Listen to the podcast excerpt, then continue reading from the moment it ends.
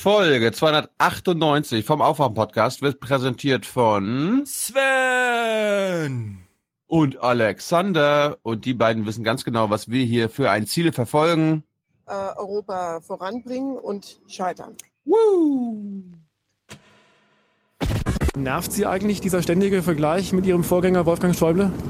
Wer in der Politik aktiv ist und versucht, was zu erreichen, muss damit leben, dass er verglichen wird.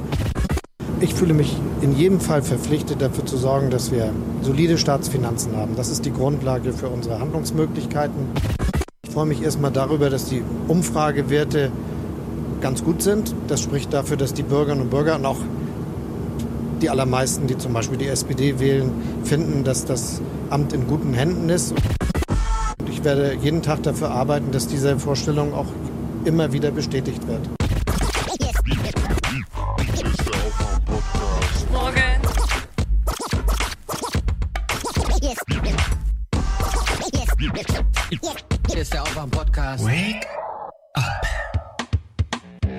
Die SPD hatte sich vorgenommen zu regieren und gleichzeitig ihr Profil zu schärfen.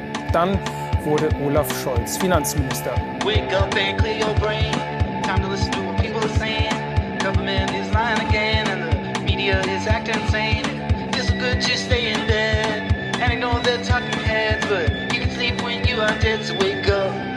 Ich gucke draußen das schönes Wetter und ich überlege mir, ich habe den Herrn Bundesaußenminister nach Athen eingeladen, aber ich bin mir nicht sicher, ob in Athen so ein schönes Wetter geben wird, wenn du dahin kommst. Es ist wirklich schön hier. Wenn der Grieche das sagt, der Grieche. Ja, also Olaf Schäuble, Robin treibt es, haben. Olaf Schäuble treibt es noch so weit, dass wir auch die Sonne den Griechen wegsparen. Dieses Olaf Scholpe-Bashing, ne? Dazu sage ich nur, Wir wollen uns jetzt aber zur Sache konzentrieren und vielleicht helfen Sie ein bisschen mit. ah, vielleicht hilfst du mal mit. Hm, nö. Nee. Ich meine, das, was der da macht, ja, das ist für uns alle gut. Arbeit, Leute, Arbeit und nicht eine Maßnahme. Arbeit und nicht eine Maßnahme. Arbeit bekommen die Leute, Arbeit. Und Arbeit, Und das ist Würde. Das ist Würde für diese Leute. Es ist unanständig. Jetzt quatscht Thilo schon in meine Clips rein. ja, das Ding ja. ist, ich musste halt nur lachen, weil ich dachte, wie, wie Mhm. kann ich jetzt Hans nochmal anmoderieren?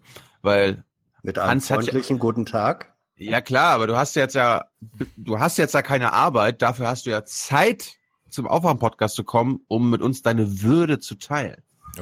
Also erstens habe ich eine ganze Menge Arbeit, die auch meine Zeit äh, beschneidet. Sei doch mal, sei doch mal ein bisschen selbstironisch. Mann. Ja, aber Hast, doch du, nicht, hast, hast, aber du doch einen nicht- Funken, hast du einen Funken Selbstironie, Hans Jessen Show? sie lodert geradezu. Uh. Wir müssen dich aber kurz einführen, Moment. Mhm. Ist das okay? Wer hat den Verstand? Wer ist gut für unser Land? Du! Die anderen Reporter kann man alle vergessen. Hier ist die Hans-Jessen-Show. Guten Morgen, Hans. Jetzt Guten Morgen, Thilo. Guten Morgen, Stefan. Grüß Gott. schön, Auch dass du zum zweiten Mal hintereinander dabei bist. Aber aus Mhm. gutem Grund. Mhm. Wir müssen mit dir ein, äh, einige Fälle aufklären. Fälle aufklären. Uiuiui. Ja, er ist unser De Detektiv. Also, ja, solange ich nicht Okay. als Kommissar Rex hier reinkommen muss. nee, das musste nicht. Wie sieht's aus? Wollen wir für die Neue Dynamik für Deutschland. gleich auf die Ehrentribüne gehen? Oder gibt's noch Ja, was ja, klar. zu sagen? Okay, let's go. Ye are many, they are few.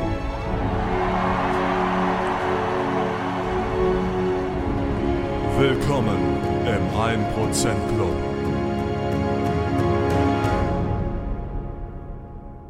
Dort, wo 5G und Glasfaser ist, entsteht Leben und Wachstum. Und wo es fehlt, hat man kaum eine Perspektive. Das ist Mhm. mir jetzt auch aufgefallen. Also die Bienen sterben und wir gleichen das aus mit 5G. Ja. Wir, nennen das, wir nennen das 5B. ja, wir haben doch gesehen, in China bestäuben die jetzt schon per Hand. Und es ist doch gut, wenn die auf dem Feld fernab in den Bergen auch Netz haben, um ein paar Podcasts zu hören, während sie mit ihren Staubwedeln Blüten bestäuben. Ich habe gesehen, dass sogar schon per Drohne bestäubt wird. Uh, ja, das, das ist dann die neue Technik. Dazu müssen wir In sie erst Bremen- bewaffnen in mit Bremen, Samen.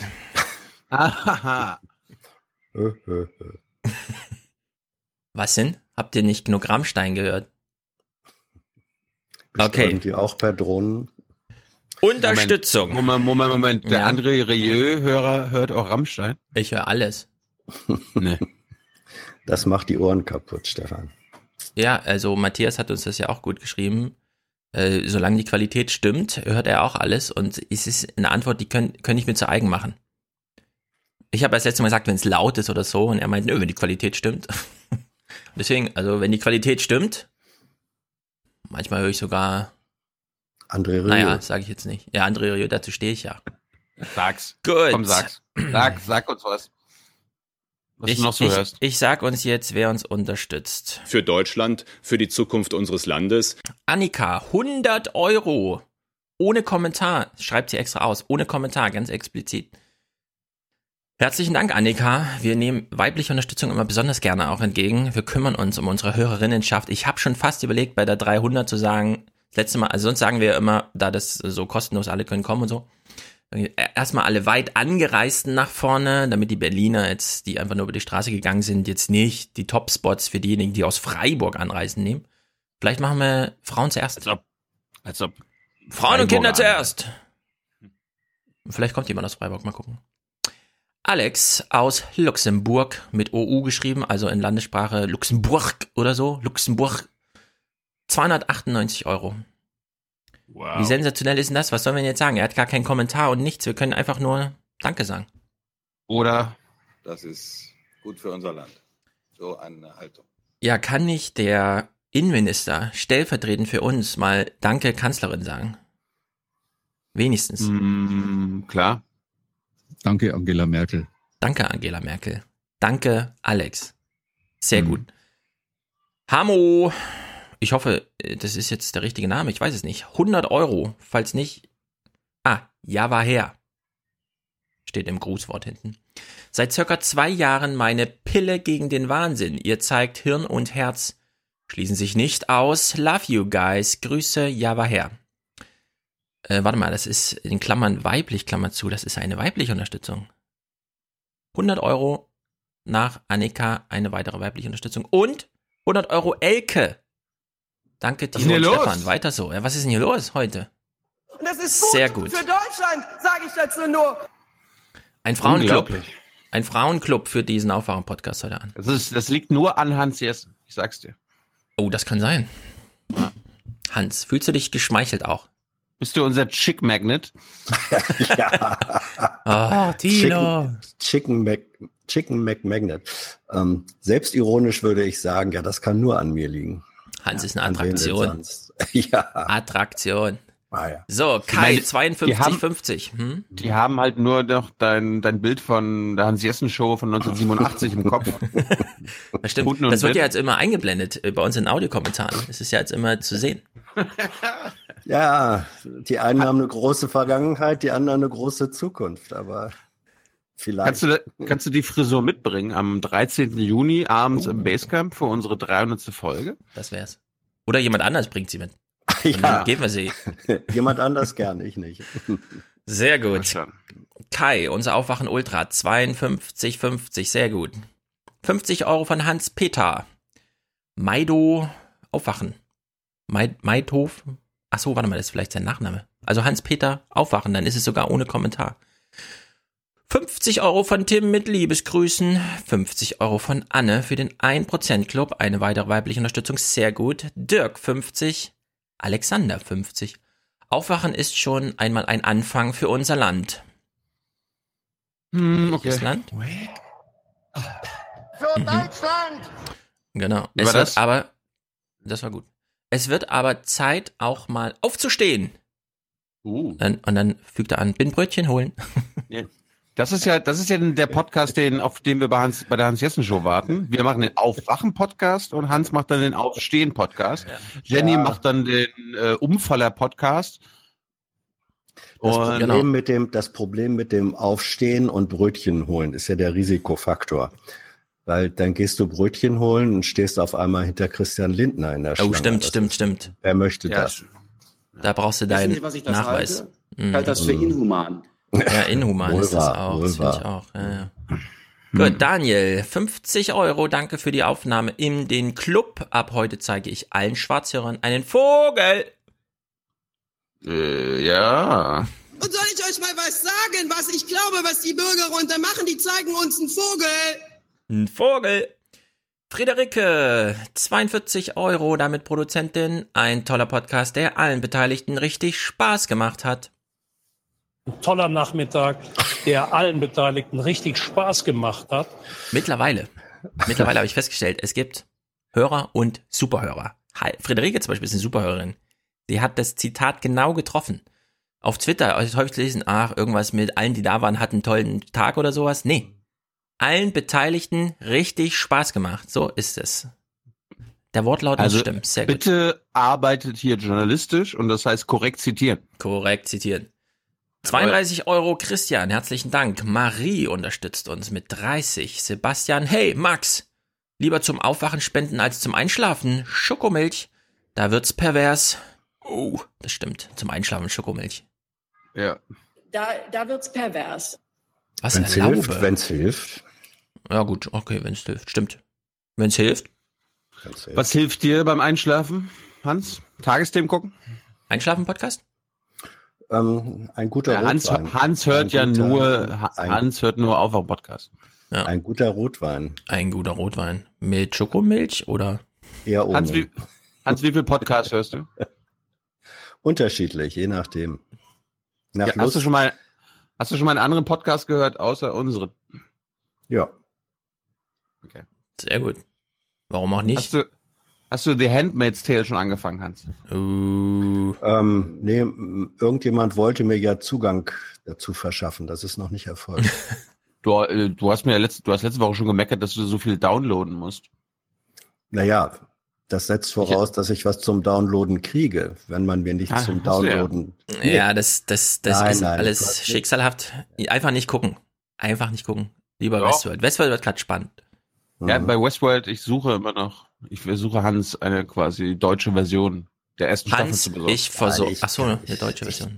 Nein, entschuldige, du hast mir das als zur Auswahl freigestellt, ob Deutsch und, oder Englisch. Ja, ich gesagt, und, dann, und ich möchte, ich dass gedacht- du die, ich möchte, dass du die Serie genießt und Ja. verstehst. ja, ich würde sie auch auf Englisch verstehen. Also ich verstehe dein Englisch ganz gut, äh, dein amerikanisches Englisch, dann werde ich das auch verstehen.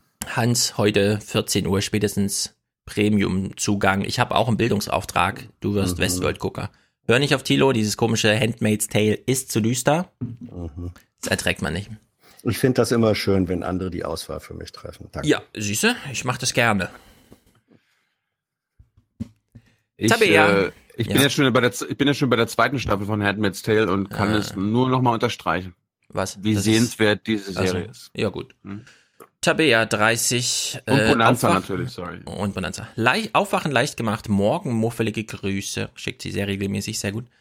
Frank unterstützt uns. Sabine, dank euch, äh, dank euch einfach voll viel Glück und Freude. Julia zum 30. Warte mal, Sabine gratuliert hier Julia zum 30.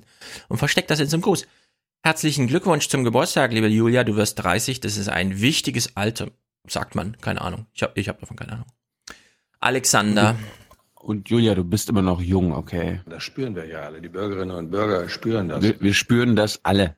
Wir spüren das alle. Ah, Thilo hat jetzt ein neues Großmembran und sitzt ein Millimeter davor. Wir hören es alle. Das ist wie, So. kennst du, so. kennst du, kennst du diese, dieses, diesen YouTube-Trend? Wo man so ganz nah ran an Stereo geht und dann immer rechts und links und so. Damit Ja, die da, Nacken musst, sich du- da, musst, da musst du mir halt helfen und sagen, okay, so ist okay. Ja, mach, mach hier so eine, so eine äh, Clownsnase. Von Zeigefinger bis, ja, das ist gut. So ist Ich gut. einen Popschuss.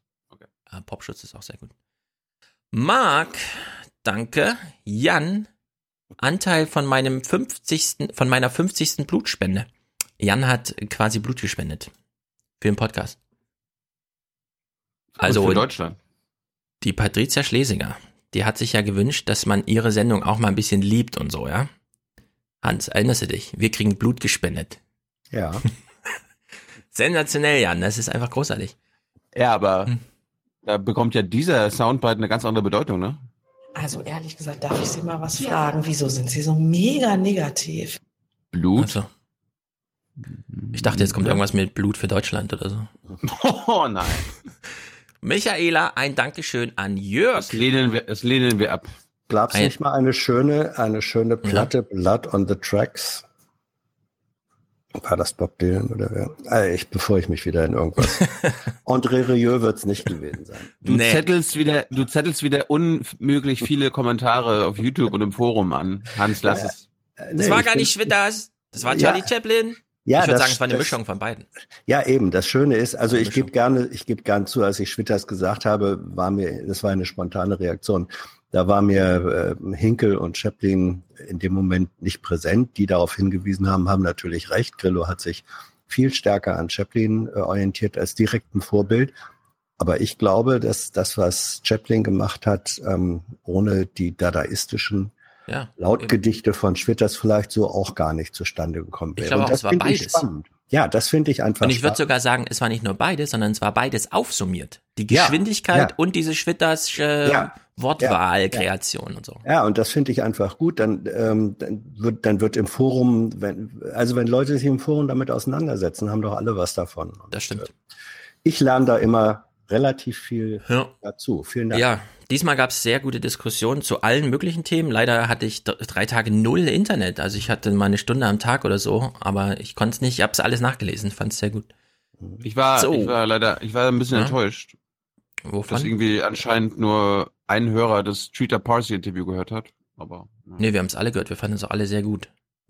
Mir ist wieder aufgefallen, wie kompliziert das alles ist. Iran, Israel, nee, das ist gar nicht antike Geschichte, das ist ganz neu. Ja, wie neu? Denn, naja, Irakkrieg, äh, warte mal, Irak, das ist doch jetzt nochmal ein neuer Dings und so und dann geht's drunter und drüber und man kommt nicht ganz mit. Er konnte es allerdings sehr gut erklären, fand ich sehr gut. Michaela, ein Dankeschön an ja äh, Jörg Christian für den Bumerang von Micha. Liebe Grüße aus Berlin und Bielefeld. Ich wollte gerade noch mal Hans fragen. Ja. Mhm. Ja, dann, Was warte mal, da- dann lese ich doch mal unsere Liste vor und dann fragen wir Sachen Hans, oder? Okay. Gut. Ja, aber, aber weil wir gerade Ja. im 1%-Club sind und das bezieht sich ja im Prinzip Ja, na, darauf. dann los. Hans, wa- was ist der Unterschied zwischen der YouTube-Kommentarspalte, ne? Für Stefan Mhm. Schulz, die Loser und äh, die auf, das Aufwachen-Forum? Also im Aufwachen-Forum, ähm, da unterhält sich eher eine, eine Kerngruppe.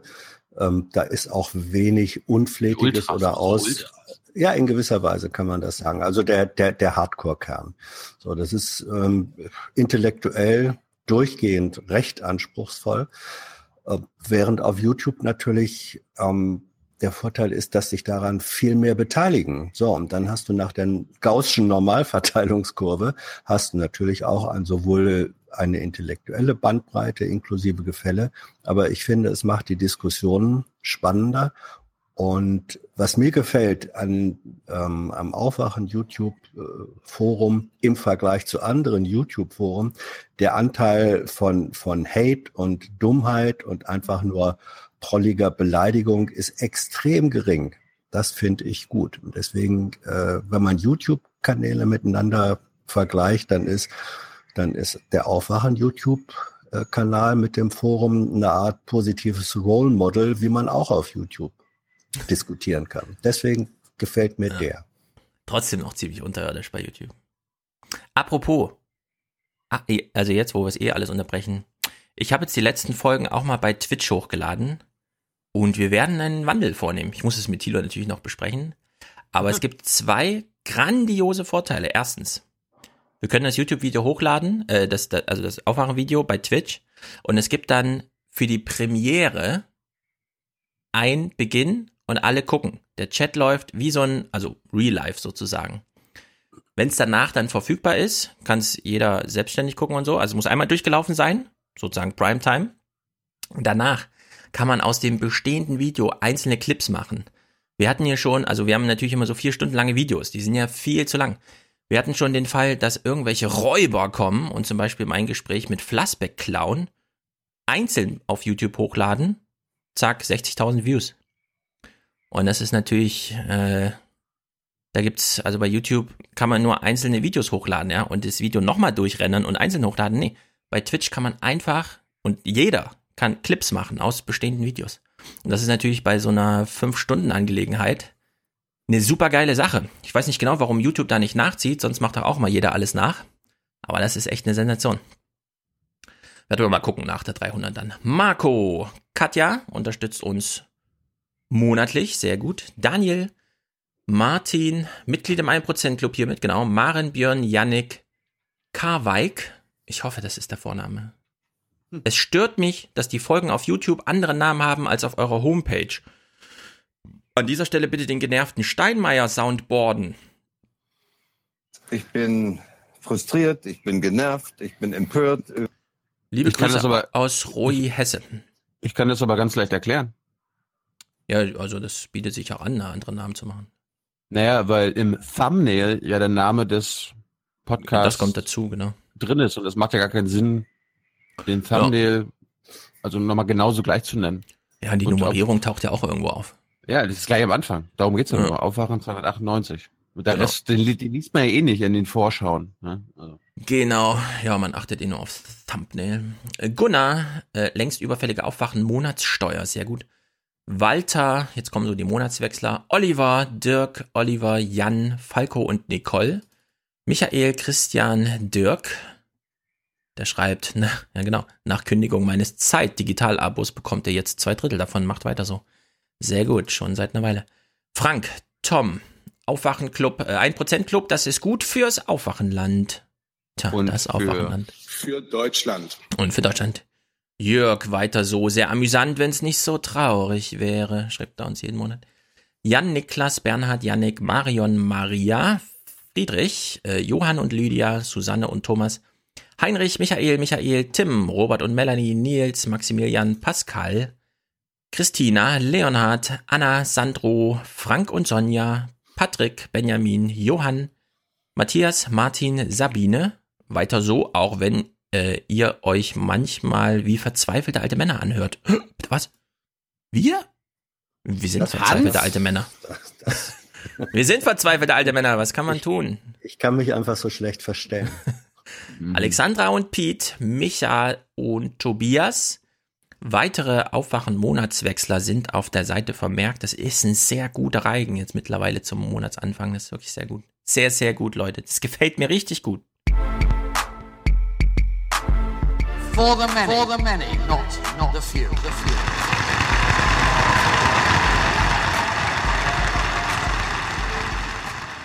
Der Gauland ist ein mieser, dreckiger Hetzer. Solche Arschlöcher braucht niemand. Jawohl. Aha, wissen wir da auch Bescheid. Gut. Na dann, bevor wir Nachrichten gucken, spiel mal ab deine kleine Sensation. Ich kenn's noch nicht. Ich werde prüfen, ob sowas geprüft werden kann. Gut, äh, ja. Hans, Hans, willst du mal die Vorgeschichte erzählen? Ich meine, du bist ja hier auch Teil des Regierungstagebuchs. Tagebuchs. Wir hatten uns ja die letzten sieben Tage eigentlich eher lustig gemacht über das, was gestern, also was wir noch nicht geahnt haben, was passieren würde. In Kürze ist es so, ähm, dass in der Regierungspressekonferenz letzte Woche angekündigt wurde, äh, dass es gestern einen Besuch von Netanyahu bei Merkel geben würde. Und, Wer ist das? Wer ist das?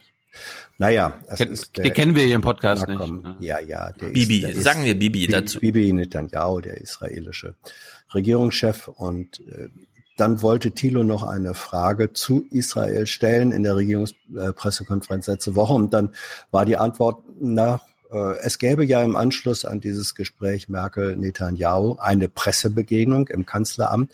Und da habe er ja vielleicht Gelegenheit, seine Frage Oh nein, wer hat, wer hat dieses Angebot aus Versehen gemacht, um dich an der BBK stumm zu schalten? Das Seibert wäre das nicht passiert. Das war, glaube ich, Frau Fietz, die Ah. stellvertretende. Wollen wir ihr einen Orden dafür verleihen? Das ist ja wirklich großartig. Ja, aber das war ja nur dahin gelabert. Das war ja, also mit Ja, sie hat sie ja nicht mich gemeint, sondern sie, Ach Journalisten. so, ach so, ich dachte, sie hat direkt mit dir im Also, aber da sie es, Aber- da sie es, da sie es, äh, Thilo, da sie es direkt als Antwort auf deine Frage, Hm, die sie also nicht beantworten wollte, gesagt habe, kann das ein Sie mit großem S gewesen sein. Naja, wer auch immer.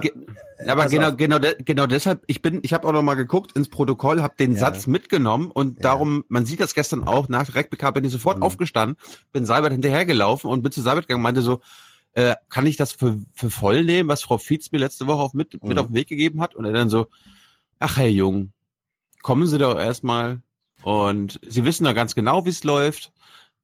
Äh, die Journalisten sprechen sie untereinander ab. Wenn sie sich dort durchsetzen, meinetwegen. Ansonsten nehme ich die ran mit der größten massenmedialen Wirkung. Oder äh, wie er es dann sagen würde, die Medien Mhm. mit, den, mit der größten Reichweite. Ich so, na, also das, dann, dann lohnt sich das nicht für mich. Er so, ach, das lohnt sich immer, Herr Jung. Ja. Ja. Also das Ergebnis war, äh, wir haben ja in der vergangenen Woche im Regierungstagebuch auch ein bisschen darüber rumgewitzelt. Ähm, Du und Alexander Theiler, ihr wart der Meinung, dass sich das eigentlich fast gar nicht lohnen würde, dahin zu gehen, weil du sowieso nie, nie als, wie war das, kleiner Internetfurz nie drankommen würdest. Und ich, Hinterhältiger da- Kinderreporter. Mhm. Und, äh, Ja, aber das war ja, das, aber Hans, das, kannst du jetzt nicht zum Vorwurf machen. Das war ja das- ich entschuldige. vier Jahre, das war vier Jahre Erfahrung. Thilo, mit Seibert, mit dem Kanzleramt, Ja. mit Deutschland. Wie Also soll's? jetzt, jetzt entscheide dich mal, Thilo. Entweder auch Stefan Schulz, auch Stefan Schulz hat Tilo mehrfachen ist schon wieder sein gesagt, Mikrofon auf. Oh, oh. Thilo, entscheide dich doch mal. Entweder du hältst dich an deinen Vorschlag, dass ich mal die Geschichte, die Historie Sorry. darstellen Sorry. soll, dann mache ich das, oder du musst mir bei jedem zweiten Wort reingrätschen, dann lasse ich das. wir, wir wollen dich hier ja ausreden lassen. Sorry. Der Wille zählt ja auch schon. Also, da haben wir rumgewitzelt und dann bist du eben äh, gestern völlig zu Recht dann doch hingegangen, ohne eigenen Kameramann, weil du dachtest, das wird ja sowieso nichts. Und dann hat offenbar bei der Verabredung der Journalisten untereinander, die dann Seibert gesagt haben, wer die beiden deutschen Fragen stellt, zwei waren von jeder Seite ja sozusagen zugelassen, ähm, da hast du dich mit durchgesetzt. Und da hatte vielleicht das Bundespresseamt nicht mitgerechnet, aber so war es dann Nee. eben. Und deswegen bist du gestern dran gekommen. Das war, also fußballtechnisch wäre es ein bisschen so, mit Verlaub, sei mir nicht böse, aber wenn ein Drittligist ähm, Bayern München aus dem Pokal äh, wirft, das kann passieren, äh, ist aber nicht planbar. Alles kein Problem. Du musst nur in der ersten Halbzeit dem äh, Torwart einen Ja. Stoß geben, dann hat er eine Gehirnerschütterung und zack, läuft das Spiel. mit, mit, mit Sehbehinderung. Ja. Ja. Gut. Also, ich glaube, ich das. glaube, ich hatte Riesenglück, dass Ja. es von deutscher medialer Seite wenig Interesse gab. Beziehungsweise es waren wenig Kollegen vor Ort. Also Pi mal Daumen, vielleicht zehn, die sich, die da regelmäßig Fragen stellen. Und ja, dann die Sache mein scheint mir irgendwie auserzählt, ja. Wenn Netanyahu kommt, okay, Nein, böse Geschichte nochmal. die- Das Ding ist, die haben das, habe ich mit Hans auch noch ein bisschen geredet, äh, die haben die ganzen Themen, auch die uns interessieren und die kritisch sind, auf dem, auf dem Radar. Aber was sie nachrichtentechnisch und arbeitstechnisch interessiert, war gestern nur der Iran-Deal. Und was Merkel dazu Hm. sagt und was Bibi wieder dazu sagt. Das heißt, ich habe weil das hat Hans ja schon jetzt gesagt. Also ich kam dann dahin und habe gesehen, okay, die Kollegen reden miteinander, ich höre zu, okay, Iran-Deal, Iran-Deal, Iran-Deal. Und dann war mir klar, okay, jetzt da habe ich eine Chance, wenn ich dann auch ein anderes Thema äh, mit reinbringe. Und es gab ja auch gleiche Kritik, ja, warum hast du nicht zu Gaza gefragt? Ja, also Stefan, ich habe nicht zu Gaza gefragt, sorry. Hm. Aber Hans, wora- Ja. ja, aber ich, ich, ich will nur kurz erklären, für, auch für unsere Zuschauer, das war ein Kompromiss. Also ich konnte fragen, weil ich mit den Kollegen, äh, weil ich überzeugt habe davon, okay, ja, Gaza, da haben sie jetzt nicht drauf reagiert, aber sie haben auf Westbank, auf die Besatzung und auf dieses neue israelische Gesetz, was gerade von dem höchsten Gericht dann nochmal bewertet werden muss, ansonsten geht das durch. Das ist praktisch die Annexion der Westbank, was dann auch wieder ein Thema für Mhm. Europa und für die Bundesregierung ist. Und das hat die Kollegen dann interessiert. Und dann haben sie irgendwie noch mit Drohnen und äh, dem Leasing und dann habe ich gesagt, naja, das kann man ja verbinden mit, okay, warum leasen wir Drohnen, äh, wenn wir dann, wenn die gleichzeitig Völkerrecht brechen? Ja, ja, das ist gut, das ist gut. Und dann hat mir die eine Kollegin sogar, da kann ich ja vorwegnehmen, gesagt so, hau noch mal hinterher, Frau Merkel, wie können Sie das verantworten? Ich so, ja, Ja. klar, danke. Und aber Hans, ich habe mal eine Frage. Dann, und, ja, pass auf, und dann, Und dann hatten die sich tatsächlich gesagt, okay, ja, dann, dann lassen wir den Jungen das machen. Und dann kam Seiberts Adjutant und meinte nur so, ja, hier nur, äh, jeder nur eine Frage, aber wer, wer soll es denn sein? Und da meinte der äh, Kollege Rinke, ja, ich und der Jung. Und der guckt nur so. Und dann war, dann, dann war ich halt nur gespannt, okay, entweder, vielleicht wird die PK verkürzt und doch nur eine Frage pro Seite oder so. Oder Seibert vergisst mich am Ende, weil ich kam ja dann auch wirklich am Ende ran. Aber Mhm. es ist alles gut gelaufen. Ja. Hans, äh, aus langjähriger Erfahrung. Also das, dieses zwei Fragen pro Seite hat sich ja irgendwie eingespielt, ne? Das ist ja so Standard irgendwie. Das auch ist- ohne Nachfragen. Auch ohne Da, ja, ja, Nachfragen. ja, ja, das ist, inter, das ist internationaler Standard. Manchmal hat man sogar nur eine Frage pro Seite. Das hängt auch ein bisschen davon ab, ähm, ganz ehrlich gesagt, wie der, wie der Zeitplan dieser Gäste ist. Die sind ja alle eng getaktet. Und wenn das Gespräch, das die äh, miteinander haben, vorher länger dauert, anderthalb Stunden äh, statt der geplanten eine Stunde, dann wird das Pressegespräch kürzer. Das ähm, hat sogar einen inneren Sinn, weil allemal das, das direkte Gespräch wichtiger ist als die Ja. Presse-Nachfragen. Genau, also es gibt äh, eine enorme zeitliche Limitierung, dadurch, dass es Ablaufpläne gibt. Ich würde ja sogar sagen, äh, bei Netanyahu ist das ein besonderer Fall, weil wenn der israelische Regierungschef kommt, ist ja Berlin so abgesperrt, dass niemand nachvollziehen kann, wo er gerade ist, weshalb gleich alles abgesperrt werden muss und der ganze Kram. Ja. Ist da es ist da- Berlin Hochsicherheitszone, absolut. Ist es da Auf nicht der- eigentlich ja? Auf dem Dach der Bundespressekonferenz haben Scharfschützen gestanden. sowas, genau.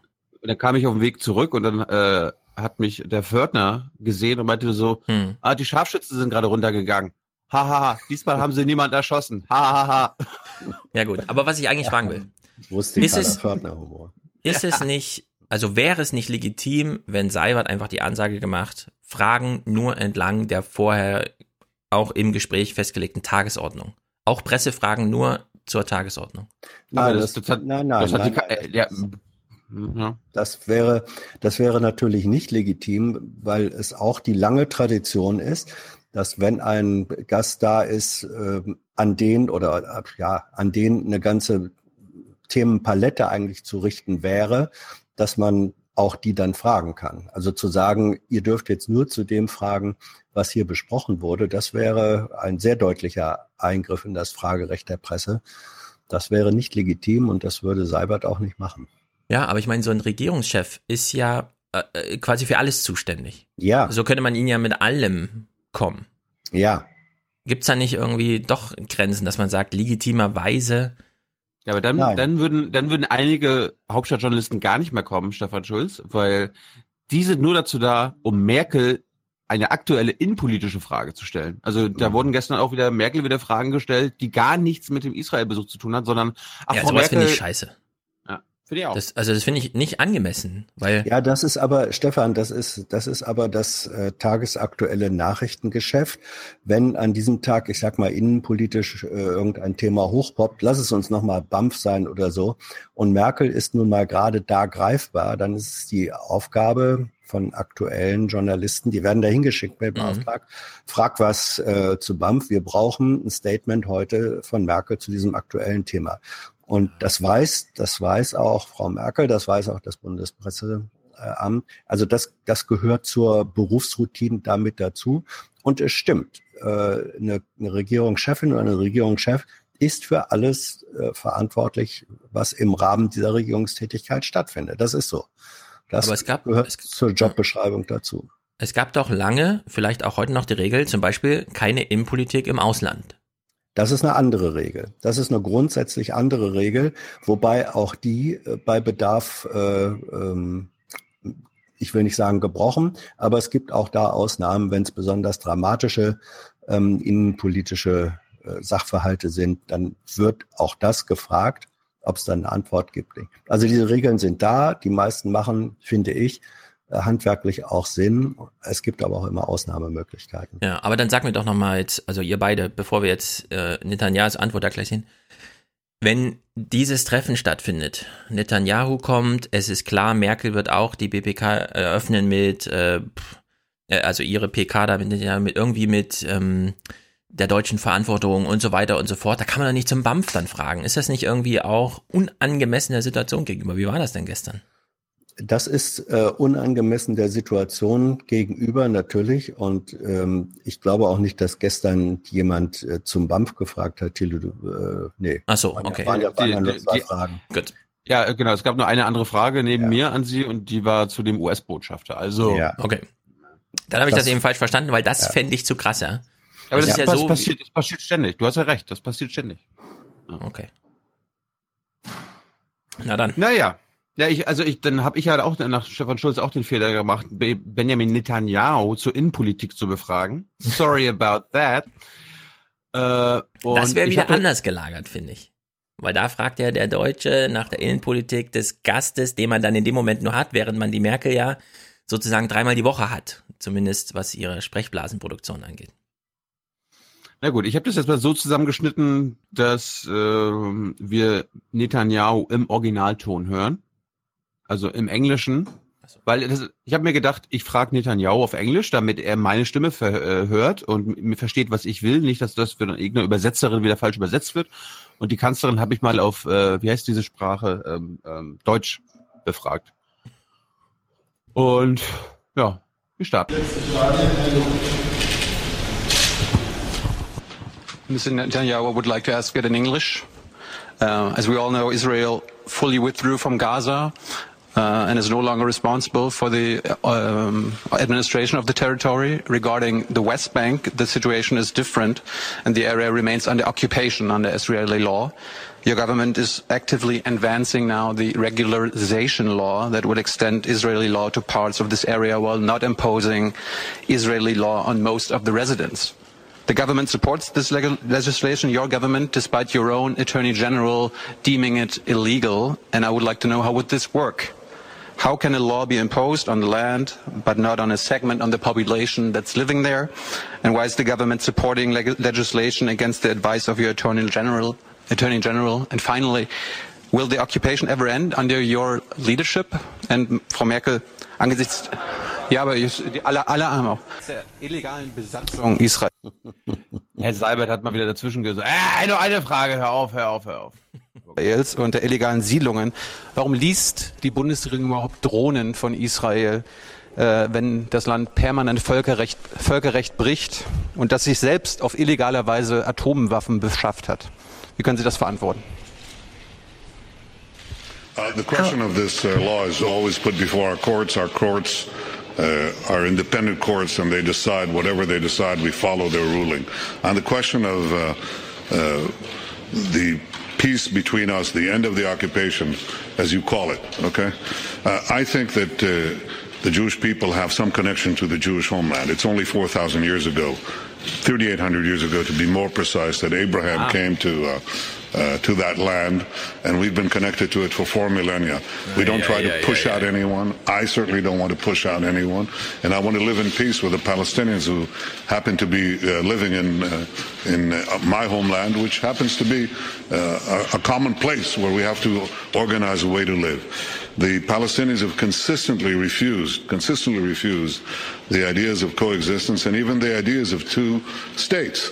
Uh, Hamas certainly refuses to recognize two states. They openly say that they want to uh, destroy the Jewish state. We left all of Gaza and they promptly turned it into an armed camp uh, in which they fire thousands of rockets against us, they burn our fields, and they try to storm into Israel and murder members of the kibbutzim and moshavim who are there, or kidnap our soldiers. So Hamas is half the Palestinian population, that's, uh, or Gaza, is governed by, the two million people of Gaza are governed by people uh, who are openly committed to our destruction. The other two million in the West Bank have had ample opportunity, and they still have an opportunity to negotiate a peace uh, with us. Uh, they have walked away from such proposals time and time again. They walked away uh, in 1947, the partition resolution. They rejected it. They rejected uh, successive offers by Israeli governments and American governments. Uh, Camp David with. Uh, President Clinton, uh, suggestions that were made to uh, Prime Minister Olmert, very generous suggestion. They walked away from it. And even the, the promise or the offer that was made by uh, President Obama with Secretary Kerry to negotiate, something that I didn't fully agree with. I had my reservations, but I uh, had said that I will consider this uh, proposal certainly willing to negotiate it. Uh, Abu Mazen, the head of the Palestinian Authority uh, in uh, Judea, Samaria, the West Bank, he walked away from it, and he still hasn't come back. Today, he says he will not consider an American proposal because. Uh, the uh, Trump administration is pro-Israeli. Well, I, I didn't use the counter-argument against uh, an Obama proposal. Uh, if you're serious about peace, then sit down and negotiate peace. Uh, and if you're serious about peace, recognize that you can't, Israel cannot afford to have additional Palestinian territory used as bases against us. Uh, we have gotten out of territory that was immediately used not for peace, but to attack us. So any country would insist not only on our historical rights and our legal Das ist ein rights, uh, the rights of Jews to live anywhere. I wouldn't tell you that Jews cannot live here, uh, and you wouldn't say the Jews cannot live in our ancestral homeland. But as far as negotiating a political deal, an end to this conflict, there is really one problem. Uh, It's not the absence of a Palestinian state that has been offered time and again. It's the Jewish state. The Palestinians in the West Bank, too, say they will never recognize a Jewish state. And that's the reason this conflict doesn't get solved. It's not, it doesn't get solved because, uh, because of this or that territorial dispute. It's the very refusal to accept a Jewish state in any borders that has been preventing a solution to this conflict for a century. Uh, for decades before the state of Israel was born, and for seven years after the state of Israel has coming into being. If you want to ask me what is the single thing that will move uh, peace forward, it's the recognition, finally, by the Palestinians of the right of the Jewish people to have a state in their ancestral homeland, where we can discuss where the border should be, what arrangements should be. Yes, I think we this is subject to the, those negotiations that I've always agreed to have. But I think it starts with that, and I repeat that here.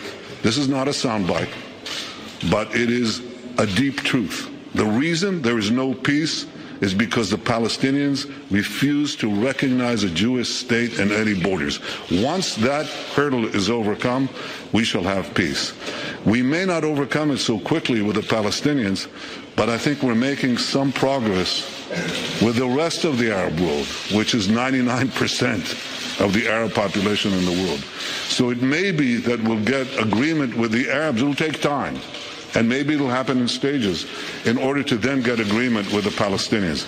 But if it happens tomorrow and the Palestinians and Abu Mazen says, we will recognize, we recognize the Jewish state, we'll have peace very quickly.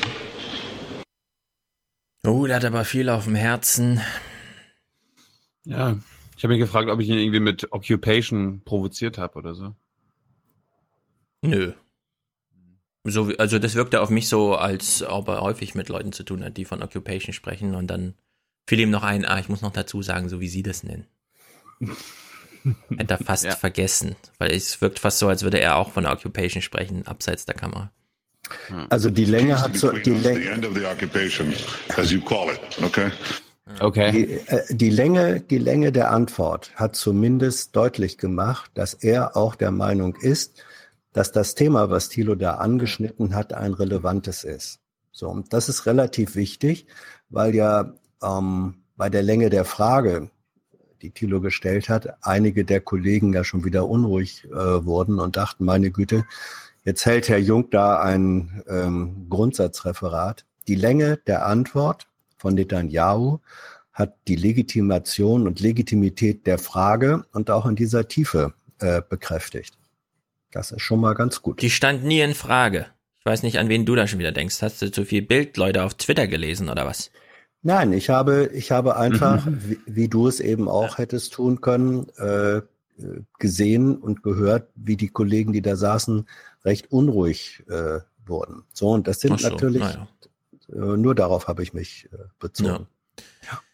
Ja, ich finde Ja, es ich mein- interessant, äh, dass er äh, die die die lange Antwort ist ja im Grunde ein langer Anlauf, um am Ende zu sagen, wir werden gehasst und solange wie wir gehasst werden, also nicht anerkannt werden, kriegen die auch keinen Staat, so als müsste man da so eine Balance irgendwie halten. Ja, ihr erkennt uns, wir euch. Naja, naja, im Prinzip sagt er doch, wir besetzen sie so lange, bis sie uns lieben. Genau. Und ja, nicht, Nee, ja, nicht Liebe, übertrieben, das Liebe, Ah, wäre nee, übertrieben. nee, nee, Aber jetzt nee. überspitzt, das war jetzt Ja, überspitzt. überspitzt. Aber ich finde, äh, in der Länge der Antwort wird auch ein bisschen deutlich, dass Netanyahu die Ablehnung von außen braucht, weil das ist wiederum seine Legitimation für seine Politik. Die Besetzung funktioniert nur, solange sie uns hassen, ist ja der Umkehrschluss. Ja, natürlich. Und da tut Also, er viel dafür.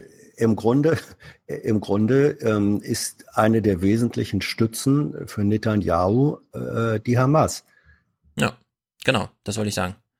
Und äh, problematisch finde ich, äh, also wir hatten ja, ähm, also wir haben ja sehr ausführlich Junge Naiv in Israel geguckt und den Text dazu gelesen und wenn man sich jetzt überlegt, dass er jetzt wirklich kommt und sagt, nee, Abraham hat uns das Land gegeben, ja, damals. Er, er macht sogar die Zeit, das, er nennt Vor das Jahr, ja. 4000 Jahren, Alter. Ja, Amazon hat es geliefert und jetzt ist es halt, es ist unser Land. Das finde ich, also diese religiöse Begründung in diesem Kontext, im Ausland bei einem Staatsbesuch in Deutschland, so zu, fand ich ein bisschen, wow. Hat mich kurz Ja, das war das, das, das war over the top. Ähm, auf der anderen Seite, ich habe das eher als sozusagen eine historische äh, Referenz gesehen, dass er gesagt hat, Moment mal, ähm, also die Leute, die sagen, wir würden hier einfach fremdes Land äh, besetzen, die seien mal dran erinnert, dass dieses Land seit 4000 Jahren zu unserer Geschichte und Identität gehört. Was er historisch auch war, ist nur, er vergisst dabei die andere Hälfte der Wahrheit, dass es Ja, eben kein, kein äh, jüdisches ähm, oder israelisches Exklusivrecht auf dieses äh, Stell dir mal vor, es wäre nicht Netanyahu gewesen, der als israelischer Ministerpräsident in Deutschland natürlich mit so einem gewissen Mantel der Unangreifbarkeit kommt. Und er kriegt eine Frage, ja, sie machen da ein Gesetz und die Gerichte und ihr eigener Minister und so weiter, ja. Also eine wirklich formale äh, Erinnerung, wie die Verfahren da gerade laufen. Und die Antwort ist dann irgend so ein, so ein sakraler Ja, Schein von äh, oben, ja. Stefan, sowohl, sowohl, die, sowohl die Länge der Antwort als auch die Länge der, His der, der Zeitgeschichte, die er in Anspruch nimmt, sind ja auch Ausdruck der Tatsache für mich, dass seine Position in dieser Radikalität, wie er sie vertritt, eine schwache ist und dass er das eigentlich auch weiß. Also wer eine Ja, starke das ist über Länge Position- kompensieren, genau. ja, wer Das eine, wer eine übrigens- das- das starke, wer eine starke, in sich konsistente Position hat, muss nicht so eine extrem lange Antwort äh, geben.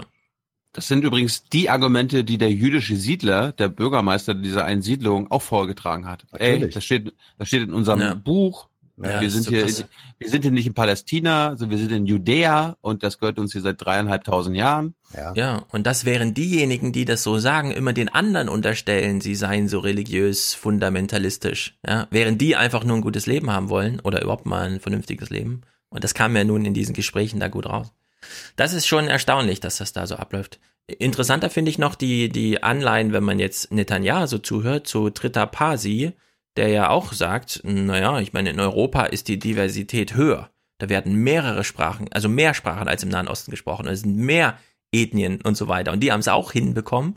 Wäre das nicht vorbildhaft auch für den Nahen Osten? Ne? Und da würde ich sagen, wenn Netanyahu das, also wenn das sein Pfad ist und er sagt, es fehlt nur Völkerverständigung, dann können wir jetzt Barenbäume noch einladen, ja, zu so einer Gesprächsrunde und dann könnten die das mal ausdiskutieren. Was fehlt denn zu dieser Völkerverständigung, auf die sich als finales Ziel ja nun sogar Netanyahu einlässt? Also das Interessante an der Netanyahu-Position in diesem längeren Statement ist, dass er mehrfach ähm, es auf den einen Kernpunkt ähm, zurückgebracht hat, gesagt hat, in dem Moment, wo die Palästinenser, und zwar sowohl Hamas als auch äh, Fatah, aber äh, die Palästinenser das Existenzrecht des eigenständigen eines eigenständigen Staates Israel anerkennen, sind wir sofort im Friedensprozess. Er hat es auf diesen einen wesentlichen ja. Punkt ähm, konzentriert und reduziert. Und das finde ich eine interessante Position, weil was passiert, wenn das tatsächlich unmissverständlich klargemacht wird? Dann ist, ja, dann das ist, ist ja, das ist ja, das ist ja das Interessante. Ich glaube, ich weiß, ich weiß nicht ganz genau, wie es bei Hamas ist. Die haben sich nämlich auch die letzten Jahre äh, entspannter bei dieser Frage gezeigt. Ja. Aber die Palästinenserbehörde, Abbas, genauso wie, ja. wie, wie die Fatah, hat doch das Existenzrecht Israels in ihrer Charta anerkannt. Also das war doch der, ja. Os, der Oslo, das war doch der Oslo-Prozess 93. Richtig, das war doch ein, eine der Bedingungen. Ja. Das war doch eine der Bedingungen. Darum da lügt er natürlich die Weltöffentlichkeit jetzt an und sagt, naja, die Palis sind alle die noch meinen gegen. das nicht ernst. Ja. Ja, der, der Punkt ist, wie gesagt, äh, eigentlich ist die Hamas, äh, vor allem äh, die Hard, der Hardcore-Kern der, äh, der Hamas, ist der beste Schutz für den Hardliner Ja. Netanyahu. Ja, ich meine, Israel wurde damals gegründet und äh, viele sind äh, aus der Diaspora zurückgegangen und gesagt, nicht nur, das ist jetzt ein Staat Israel für uns Juden, sondern da geht sozialistisch zu, fast kommunistisch. Da ist sozusagen neue Weltordnung im Kleinen. Da machen wir es mal so, wie wir es eigentlich wollen. Jetzt haben sie genau den Gegenteil, das Gegenteil davon bekommen, seit vielen, vielen Jahren. Vielleicht irgendwann ist ja Netanyahu dann auch mal abgelöst. Wahlen finden, ist ja die einzige Demokratie in der Region. Da wird also auch, da finden Abwahlen statt. Wer weiß, wer als nächstes da kommt. Ja, Ich und wollte mit mal- welchen Ideen. Ich wollte mal herausstreichen, ist ein bisschen untergegangen. Er sagt zwischendurch so, die Palästina, the Palestinians happen to live in my homeland. Also die Palästinenser leben irgendwie zufällig in meinem Land. Hm. Ja. Das, das ist auch ein Verständnis, was. Shimon Ja. Peres ist der, der kürzlich gestorben ist, ne? Von dem sind ja irgendwie die Memoiren jetzt posthum oder so veröffentlicht. Ah ja. Hm. Und da steht das nämlich auch drin, wie man so ein ganzes Leben lang für Israel kämpfen kann und eigentlich sehr unzufrieden sein müsste mit dem, wie es jetzt gerade läuft. Ja, natürlich. Simon Peres äh, war ein Sozialdemokrat, äh, der, der wirklich, um, soweit ich das mitbekommen habe, äh, um einen Friedens- und Verständigungsprozess äh, bemüht war. Aber vielleicht war, es wäre schön, wenn es jetzt einen jungen Simon Peres gäbe. Ja, vielleicht gibt's ja einen. Ja. Aber alle haben Nachwuchssorgen. Das zeichnet die Demokratie aus, sie wird von alten Männern gemacht. Oder alten Frauen.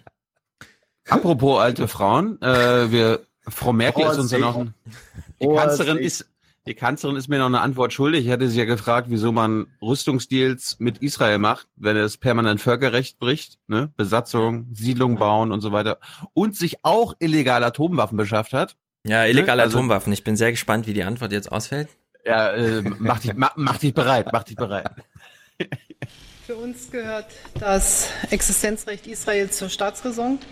Und Sie haben eben an den Ausführungen des Premierministers gesehen, dass dieses Existenzrecht jeden Tag in der Region bezweifelt wird, auch in der unmittelbaren Nachbarschaft, zum Beispiel durch die Hamas.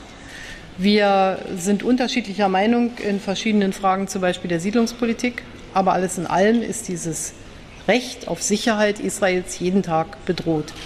Und deshalb sind wir Partner und deshalb ähm, werden wir natürlich auch, wenn es um hochtechnologische äh, Produkte geht, äh, Handel mit Israel betreiben, auch in dem Bereich der Drohnen, die im Übrigen herausragende Arbeit in Mali leisten als Überwachungsdrohnen und die Sicherheit unserer Soldaten garantieren oder zumindest sehr viel verbessern. Dankeschön. Ey, gibt's schon einen Orden für die Drohne des Monats oder was? Das war ja ein sehr empathischer Ausflug gerade. Also, hochtechnologisches Gerät, das finde ich. Ja. Eine Meint sie damit jetzt Atomwaffen oder was? nee, damit, damit meint sie nur die Sachen, die wir auch nutzen. Ne? Ja. Die Drohnen. Oder vielleicht leasen wir ja bald Atomwaffen. Wer weiß. Gut, aber ich meine, ich habe ich hab nicht damit gerechnet, dass sie auf diese Frage tatsächlich Was eine soll Antwort sie gibt. sagen? Die deutsche Staatsräson verbietet ihr, auf deine Frage zu antworten. Ja, Ja, aber darum, wir darum haben ja- es geht, wir haben ja aber, ma- aber, man, aber manchmal geht es aber darum, die Frage in der Öffentlichkeit zu stellen. Die ist jetzt on the record. Es ist doch alles gut gelaufen. 3000 Leute haben es bei Phoenix gesehen. Der Stream ging irgendwie nicht auf der Webseite. Es haben mehr, es haben mehr Leute gesehen. Also das äh, war ja mehrfach gestern bei Phoenix zu sehen und der Clip geht, ich weiß nicht, ob man bei 20.000 schon sagen kann, viral, aber er wird ordentlich geguckt. Viral. Ja, Das ist viral. Ja. Also es, es ist auf jeden Fall äh, im Netz ganz gut abgegangen, aber ich habe mal so bei bei den bei den Berichten über diesen Besuch gestern, da kam das im also bei unseren Massenmedien im inneren Mainstream überhaupt nicht vor. Also Nee, es- na, nicht da- ganz, da- nicht ganz. Ja, aber, aber da, es, es geht mir nicht darum, dass ich eine Frage stellen konnte oder irgendwas, sondern es kam nicht vor, dass Netanyahu sich auch zu zwei Staatenlösungen beziehungsweise zur äh, zur Besatzung oder dem Nahostkonflikt geäußert hat, sondern Doch, es in den kam in Berichten. der, nee, nee, es kam in der 20 Uhr Tagesschau vor im Text. Ja, ja. Okay. Hör sie dir nochmal an. Der Bericht endete damit. Ja. Ich guck leider nicht alles. äh, Ja, aber man muss die 20 Uhr Tagesschau. Die 20 Uhr, Mensch. Was diese Sch Ah. ne? Guckt Nicht ja die 17 keiner. Uhr, die 20 Uhr. Ja, ja, Tagesschau 20 Uhr ist natürlich. Big Time, jawohl. Gut. Ja, also es war ein toller Nachmittag, der jedenfalls alle- mir jede Menge Spaß gemacht hat. Nein, das heißt richtig Spaß gemacht, Mensch. Ja, ich, ich vergesse meine eigenen Töne, ja. Toller Mhm. Nachmittag, der allen Beteiligten richtig Spaß gemacht hat. So, jetzt kannst Und- du entweder dein Gain runterdrehen oder Mikro Mi Mikrofondisziplin. Eins von beiden. Sonst kriege ich nachher wieder tausend Nachrichten von dir. Ich muss- Auf Phonik hat's versaut. Wo sind meine Clips? Wieso bin ich so laut? Ich bin übersteuert. Entschuldigung, Entschuldigung, Entschuldigung. Ja, aber es ist schon, ist schon einer meiner Höhepunkte jetzt bisher. Also ich meine, ich habe Gut. da, ich, ich habe da vier Jahre drauf gewartet. Die Frage ist jetzt natürlich nur, Hans, Mhm. muss ich jetzt wieder vier Jahre warten? Oder wie schaffe ich es, öfter ranzukommen? Weil das hat mich jetzt natürlich auf den Geschmack gebracht. Ja? Weißt du, da jetzt wofür Höhepunkte da sind? Ja, also ich würde mal sagen, äh, geh da mal ohne äh, irgendeine Zeitvorstellung rein, solange du nicht, solange du nicht für eine Presseagentur oder eines der Premium-Medien mit der großen nämlich Regeln. Äh, sprichst. Ich kenne Kolleginnen und Kollegen, die sind da seit zehn Jahren hingegangen und haben nicht ein einziges Mal eine Frage stellen können, obwohl sie es auch probiert haben. Also du bist da schon mit Ja, einmal in vier, ja, mit einmal in vier. Nur, nur äh, le- leite weder so rum äh, noch andersrum äh, was draus ab. Ähm, ich finde es nicht schlecht, einfach dahin zu gehen und äh, zu probieren und nicht beleidigt zu sein, wenn es die nächsten drei oder vier Jahre nicht klappt. Ja. Ich kenne sehr viele FAZ-Kollegen, die reisen durch die Welt und sitzen halt in der ersten Reihe.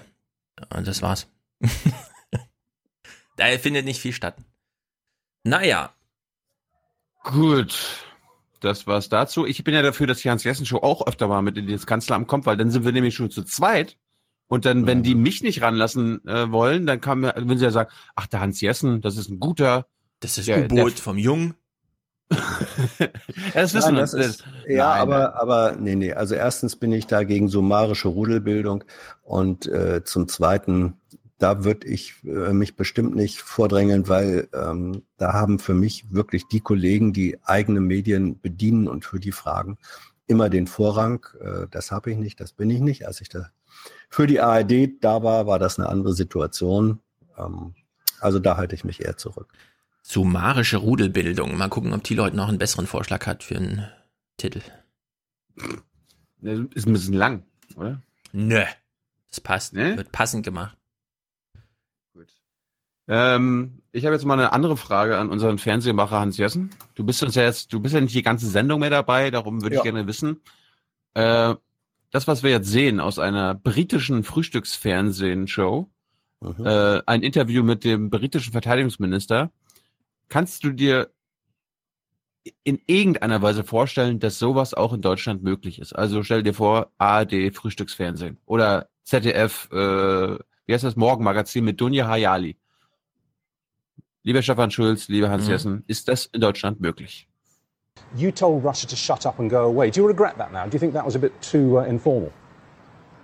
Well, I'd like to pay tribute to the health service No, personnel. sorry, can you who've answer the question? No, no, no, no, no, no, no. I'm, I'm sure you do in want to pay actually tribute to them. We all, no, no, Mr. Williamson. I asked you a straight question. We can talk about tributes to the, to the health services in a minute.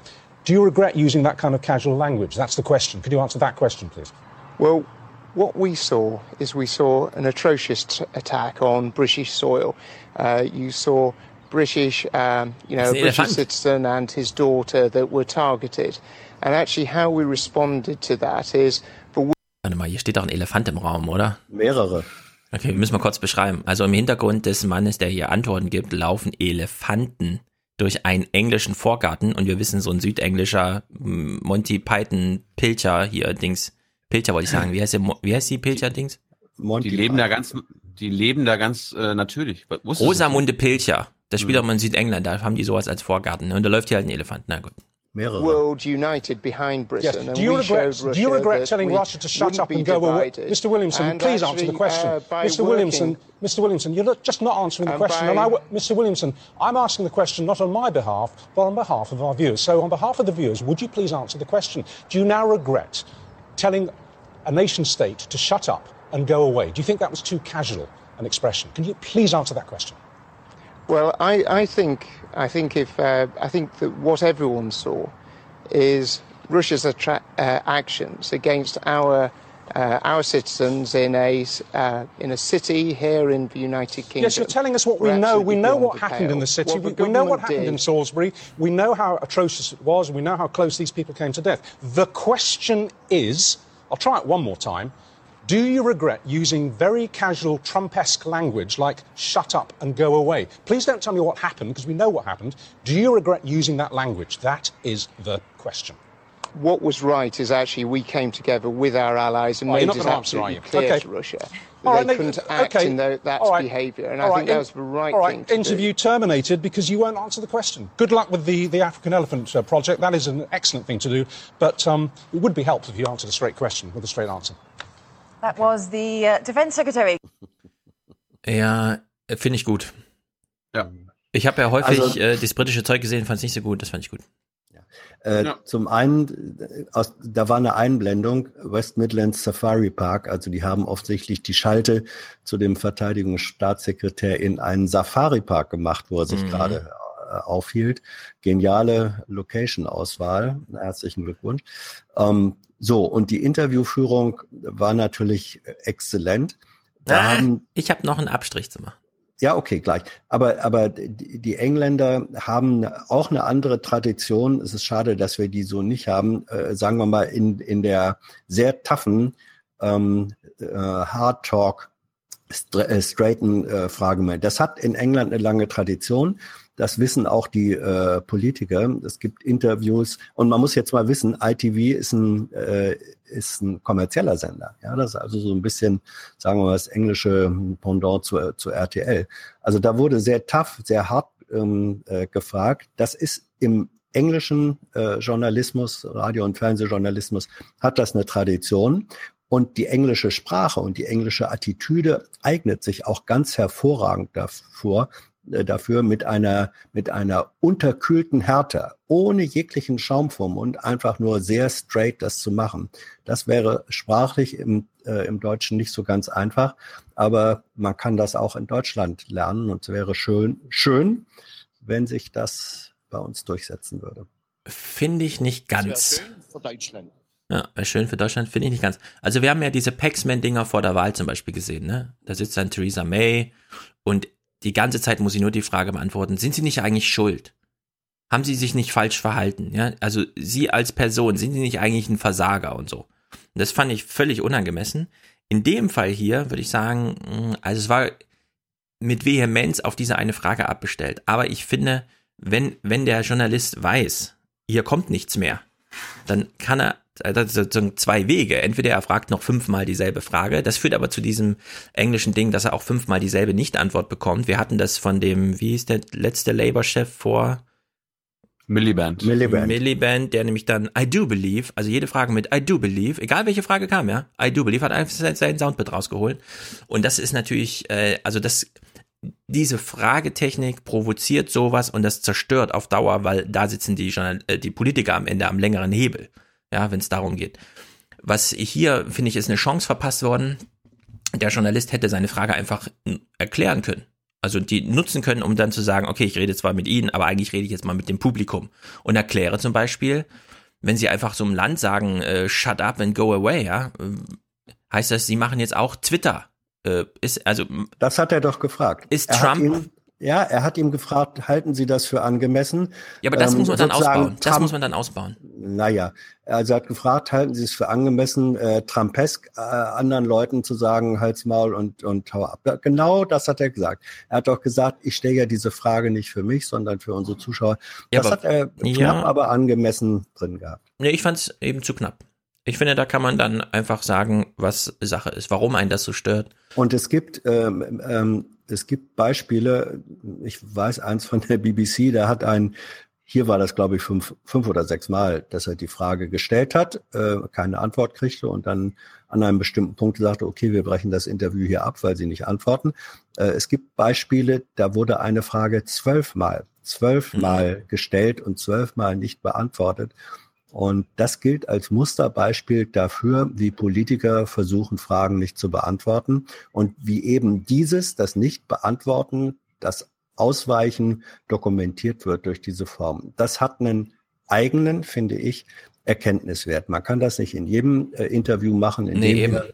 Du kannst Nee, nicht im Heute-Journal zwölfmal die gleiche Frage stellen. Also das wäre Ähm, selbst für Marita Slomka, die dafür Fernsehpreise kriegt, wie toll hart sie nachfragt. Das geht nein, dann man einfach kann nicht. das, nein, man kann das nicht jedes Mal machen, aber ab und zu mal, um zu sagen, wir machen als Journalisten nicht einfach jedes Ausweichmanöver mit, das ihr Politiker hier versucht. Ab und zu als äh, Standardsetzung, als Benchmark finde ich es richtig und hier fand ich es richtig. Du, ich meine, ich, ich äh, applaudiere jedem Journalisten, der nicht einfach akzeptiert, okay, der Politiker kommt jetzt einfach nur her, um seine Talking Points loszuwerden und ansonsten gar nichts, sondern die Zuschauer jedenfalls darauf hinzuweisen, ja, ja, jetzt haben sie ihre Talking Points, alles klar, und jetzt mal bitte die Frage. So, aber die Frage an dich, Hans, war ja, kannst du Hm. dir vorstellen, dass sowas im ARD Morgenmagazin oder im ZDF Morgenmagazin oder in irgendeiner politischen Sendung passiert? Ich ja, meine, wir, also von wir- äh, nicht von nicht also nicht eins zu eins übernommen, weil wie gesagt, es gibt eine andere Tradition, auch die auch die Möglichkeiten der Sprache und der Attitüde ähm, sind andere. Die sind im Deutschen andere äh, oder im Französischen äh, sind es andere als als im Englischen. Das Englische eignet sich ganz hervorragend äh, dafür. Ähm, also nicht eins zu eins, aber generell von der Haltung halte ich es für möglich, auch für wünschenswert. Und dieses eine relativ bekannte Interview, was Slomka mit äh, Gabriel geführt hatte, hatte ja auch, äh, ähm, also im Heute-Journal, hatte Elemente äh, davon. Das geht schon. Es gibt auch Interview, sagen wir mal, Versuche von Walde, zum Beispiel damals mit äh, Guido Westerwelle im äh, Berlin direkt. Das hatte auch Elemente davon. Wir Deutschen tun uns da ein bisschen schwer mit, ähm, aber ich finde, es, es täte uns gut daran zu arbeiten, mehr von Also- dieser Haltung reinzubringen. Naja, oder es gibt halt die äh, Jessensche Variante, einfach selbst aufzustehen und zu gehen. Das Ja. gibt's auch, genau. Das kann man aber auch nur einmal im Leben machen, Thilo. Ja, ich warte noch auf meinen Moment. Ja. Ja, also ich meine, wollen wir mal Andi Scheuer im Interview hören? Die Deutschen, die machen es nämlich besser. Das sind einfach Profipolitiker. Das sind nicht hier solche wie er, die dann einfach das nicht können, ausweichen. Ich würde ja kurz sagen, ähm, lass uns kurz noch äh, den Mord in Kiew aufklären, weil Hans ist ja auch dazu da, mit uns jetzt die Auflösung, der, die klebersche Auflösung des Mords zu erfahren. Hast Mhm. du, hast du das heute Journal geguckt? Ich habe es heute schnell geguckt. Also nachdem ähm, sehr viel zu Nordkorea, es ist jetzt doch alles anders und Italien, ach ja, es ist jetzt doch alles anders, äh, ich, mussten sie dann anschließen und bei Babchenko ja auch nochmal erklären, dass es jetzt da auch noch alles anders ist. Äh, sie haben es allerdings einfach in eine Kurzmeldung verpackt. Fand ich ein bisschen überraschend. Außenminister Maas fordert von der Ukraine Aufklärung über den Fall des zeitweise für tot erklärten russischen Journalisten Arkadi Babchenko. Das Bist du sicher, bist du sicher, dass das das Heute-Journal war? Ja, ich sehe ja, wir sehen doch hier den Dings vor uns, CDF Ja. heute Journal. Nee. Also es gab, Also nein, nein, nein, nein. Ähm, Im Heute-Journal ähm, äh, hat Marietta Slomka, die hatte nämlich die Moderation an dem Abend. Es gab erstens einen ja, warte, Bericht warte, warte, dazu. warte, warte, warte, warte. Das, Das ist jetzt Heiko Maas äh, fordert eine Aufklärung, genau. Ja, jetzt das ist springen nicht wir das jetzt ja, Hans, das ist auch das Heute-Journal. Wir sehen doch hier, wie heißt er, der Typ, der sonst immer mit Slomka zusammen moderiert, die Kurzmeldung macht. Das ist der Typ. Das ist das Heute-Journal. So, Heiko Maas hat also gefordert. Am Vortag, und das fand ich nämlich dann so kritisch, es gab nichts Neues, nichts Neues. Ja? Also es war einfach nur, ja, ja, er taucht jetzt auf. Und äh, ich habe es Thilo gestern schon geschrieben, der Modus, in dem Marietta Slomka das gemacht hat, war der Hans-Jessen-Modus. Nämlich, oh, Glaubwürdigkeit. Ja, also ihr wurde die Glaubwürdigkeit untergraben. So. Was ich dann kritisch fand, sie hat hier, Marietta Slomka hat hier ein Gespräch geführt mit dem Vorstand der Reporter ohne Grenzen, Katja Glogler. Gloger. Gloger. Gloger. So, wir hören jetzt mal den relevanten Teil, der darüber hinausgeht, was wir alles schon besprochen haben, nämlich da wurde Glaubwürdigkeit zerstört, was machen wir jetzt und so weiter. Ja. Ich fand es ein bisschen perfide, die antirussischen Reflexe hier wieder rauszupacken und das in so ein Gespräch reinzuholen. Wir, wir, wir hören mal in dieses Gespräch rein, ja. Welche Chance hier ergriffen wurde. Wir wissen ja, lasse die Krisen nicht verfallen, ja. Nutze deine Krisen. Ist Babchenko offenkundig lebendig, aber es gibt ja nun tatsächlich auch viele andere russische Journalisten, die sind nicht mehr lebendig. Ja, das war keine Frage. Das war so ein Ball zuspielen. Es gibt ja noch viele, die sind nicht lebendig. Reicht Ihnen das als, könnten Sie jetzt eine Antwort geben? Ja, na, kann sie natürlich ja, eine Antwort geben. als Hier. äh, ja. Journalist in Russland äh, lebt man gefährlich. Mhm. Ähm, es ist in den vergangenen Jahren immer wieder zu Mordfällen gekommen, die bis heute nicht vollständig aufgeklärt sind. Der bekannteste wohl der Mord an der Journalistin Anna Politkovskaya, äh, mit der auch ich zusammenarbeiten durfte früher. Die Hintermänner sagen, das Äh, Ich denke, das Thema ist Mord in Kiew. Nein, Also das Mord ist der böse Russe. Hier wird, hier geht's nicht darüber hinaus, dass die Ukraine hier einen Bärendienst erwiesen hat und so weiter, sondern das ist das äh, Thema. Auftragsmordes ähm, sind bis heute nicht bekannt und sie sind schon gar nicht zur Verantwortung gezogen worden. Ähm, das äh, macht uns als Organisation Reporter ohne Grenzen natürlich große Sorgen.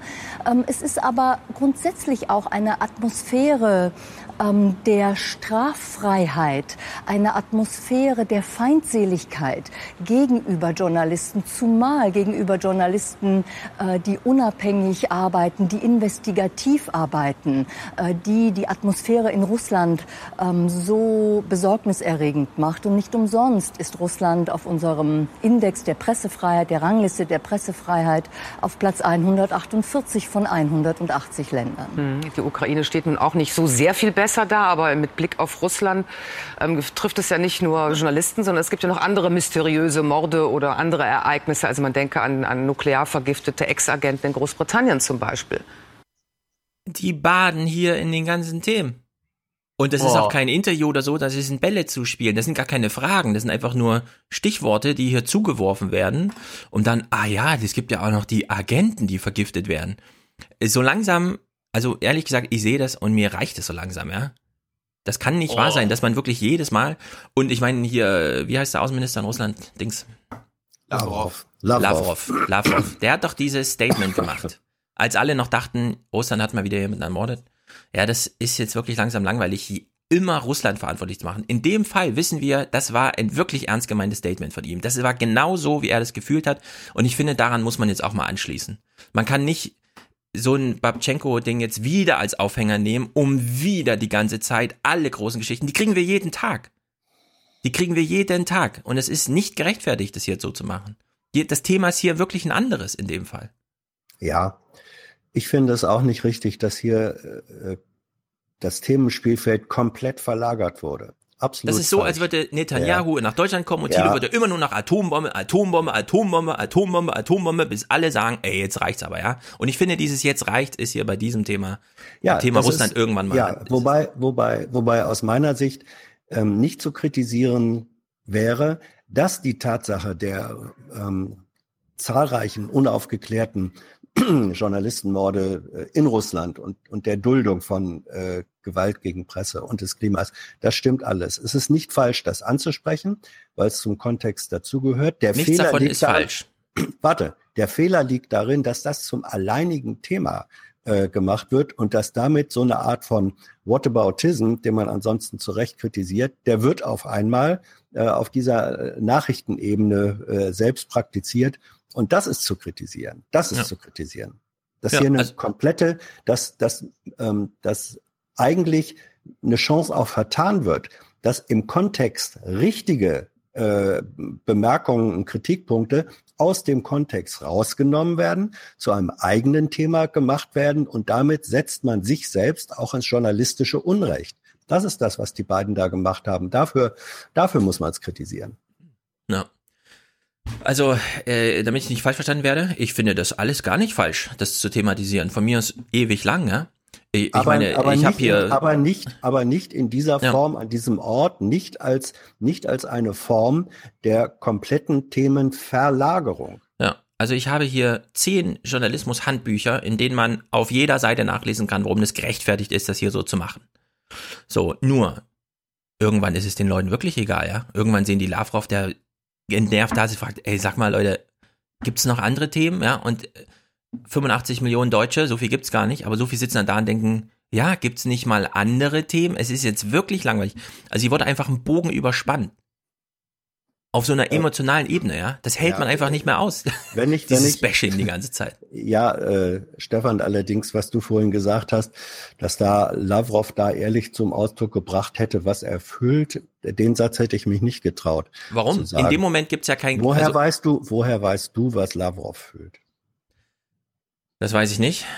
Aber ich, ich sag mal so, die Approximationshoffnung, mich zu identifizieren mit dem, was ich da sehe, nämlich ein Lavrov, der wirklich denkt, ey Leute, ja, die sind sehr hoch.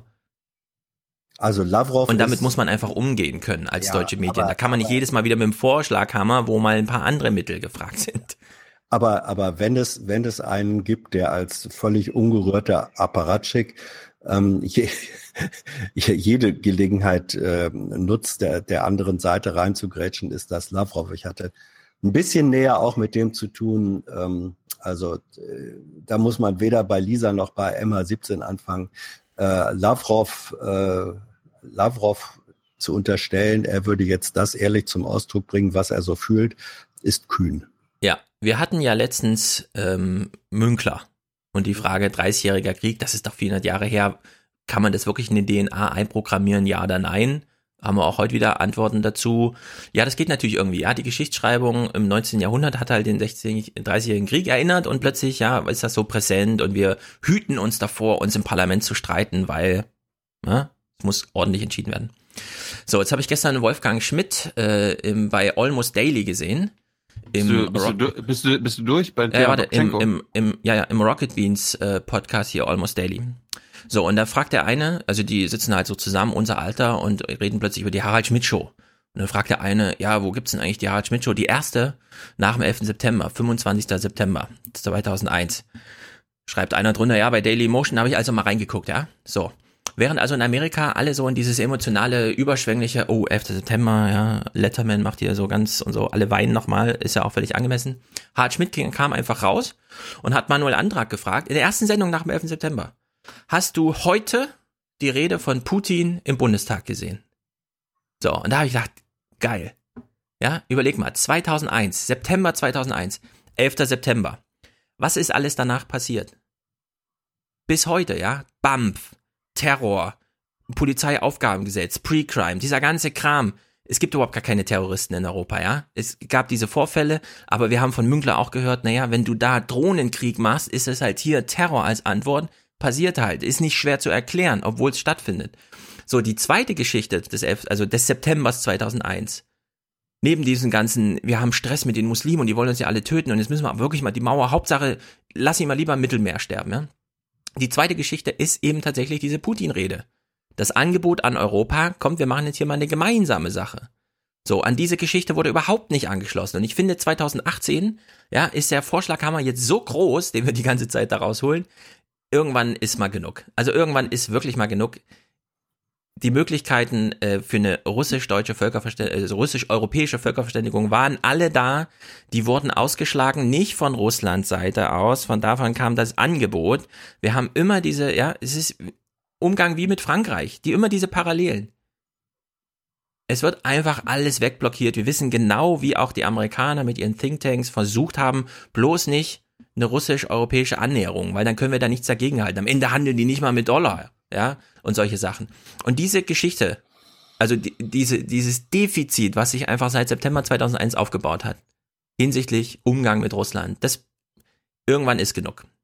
Ja, da bin ich äh, in, in tiefen Teilen anderer Meinung als, die, als du. Das werden Viele, wir gar nicht. Georg Ressler ja. auch und so, aber das Da- muss man auch mal so wir- diskutieren. Na, natürlich, das, äh, das müssten wir dann irgendwann mal mit, mit mehr Zeit machen.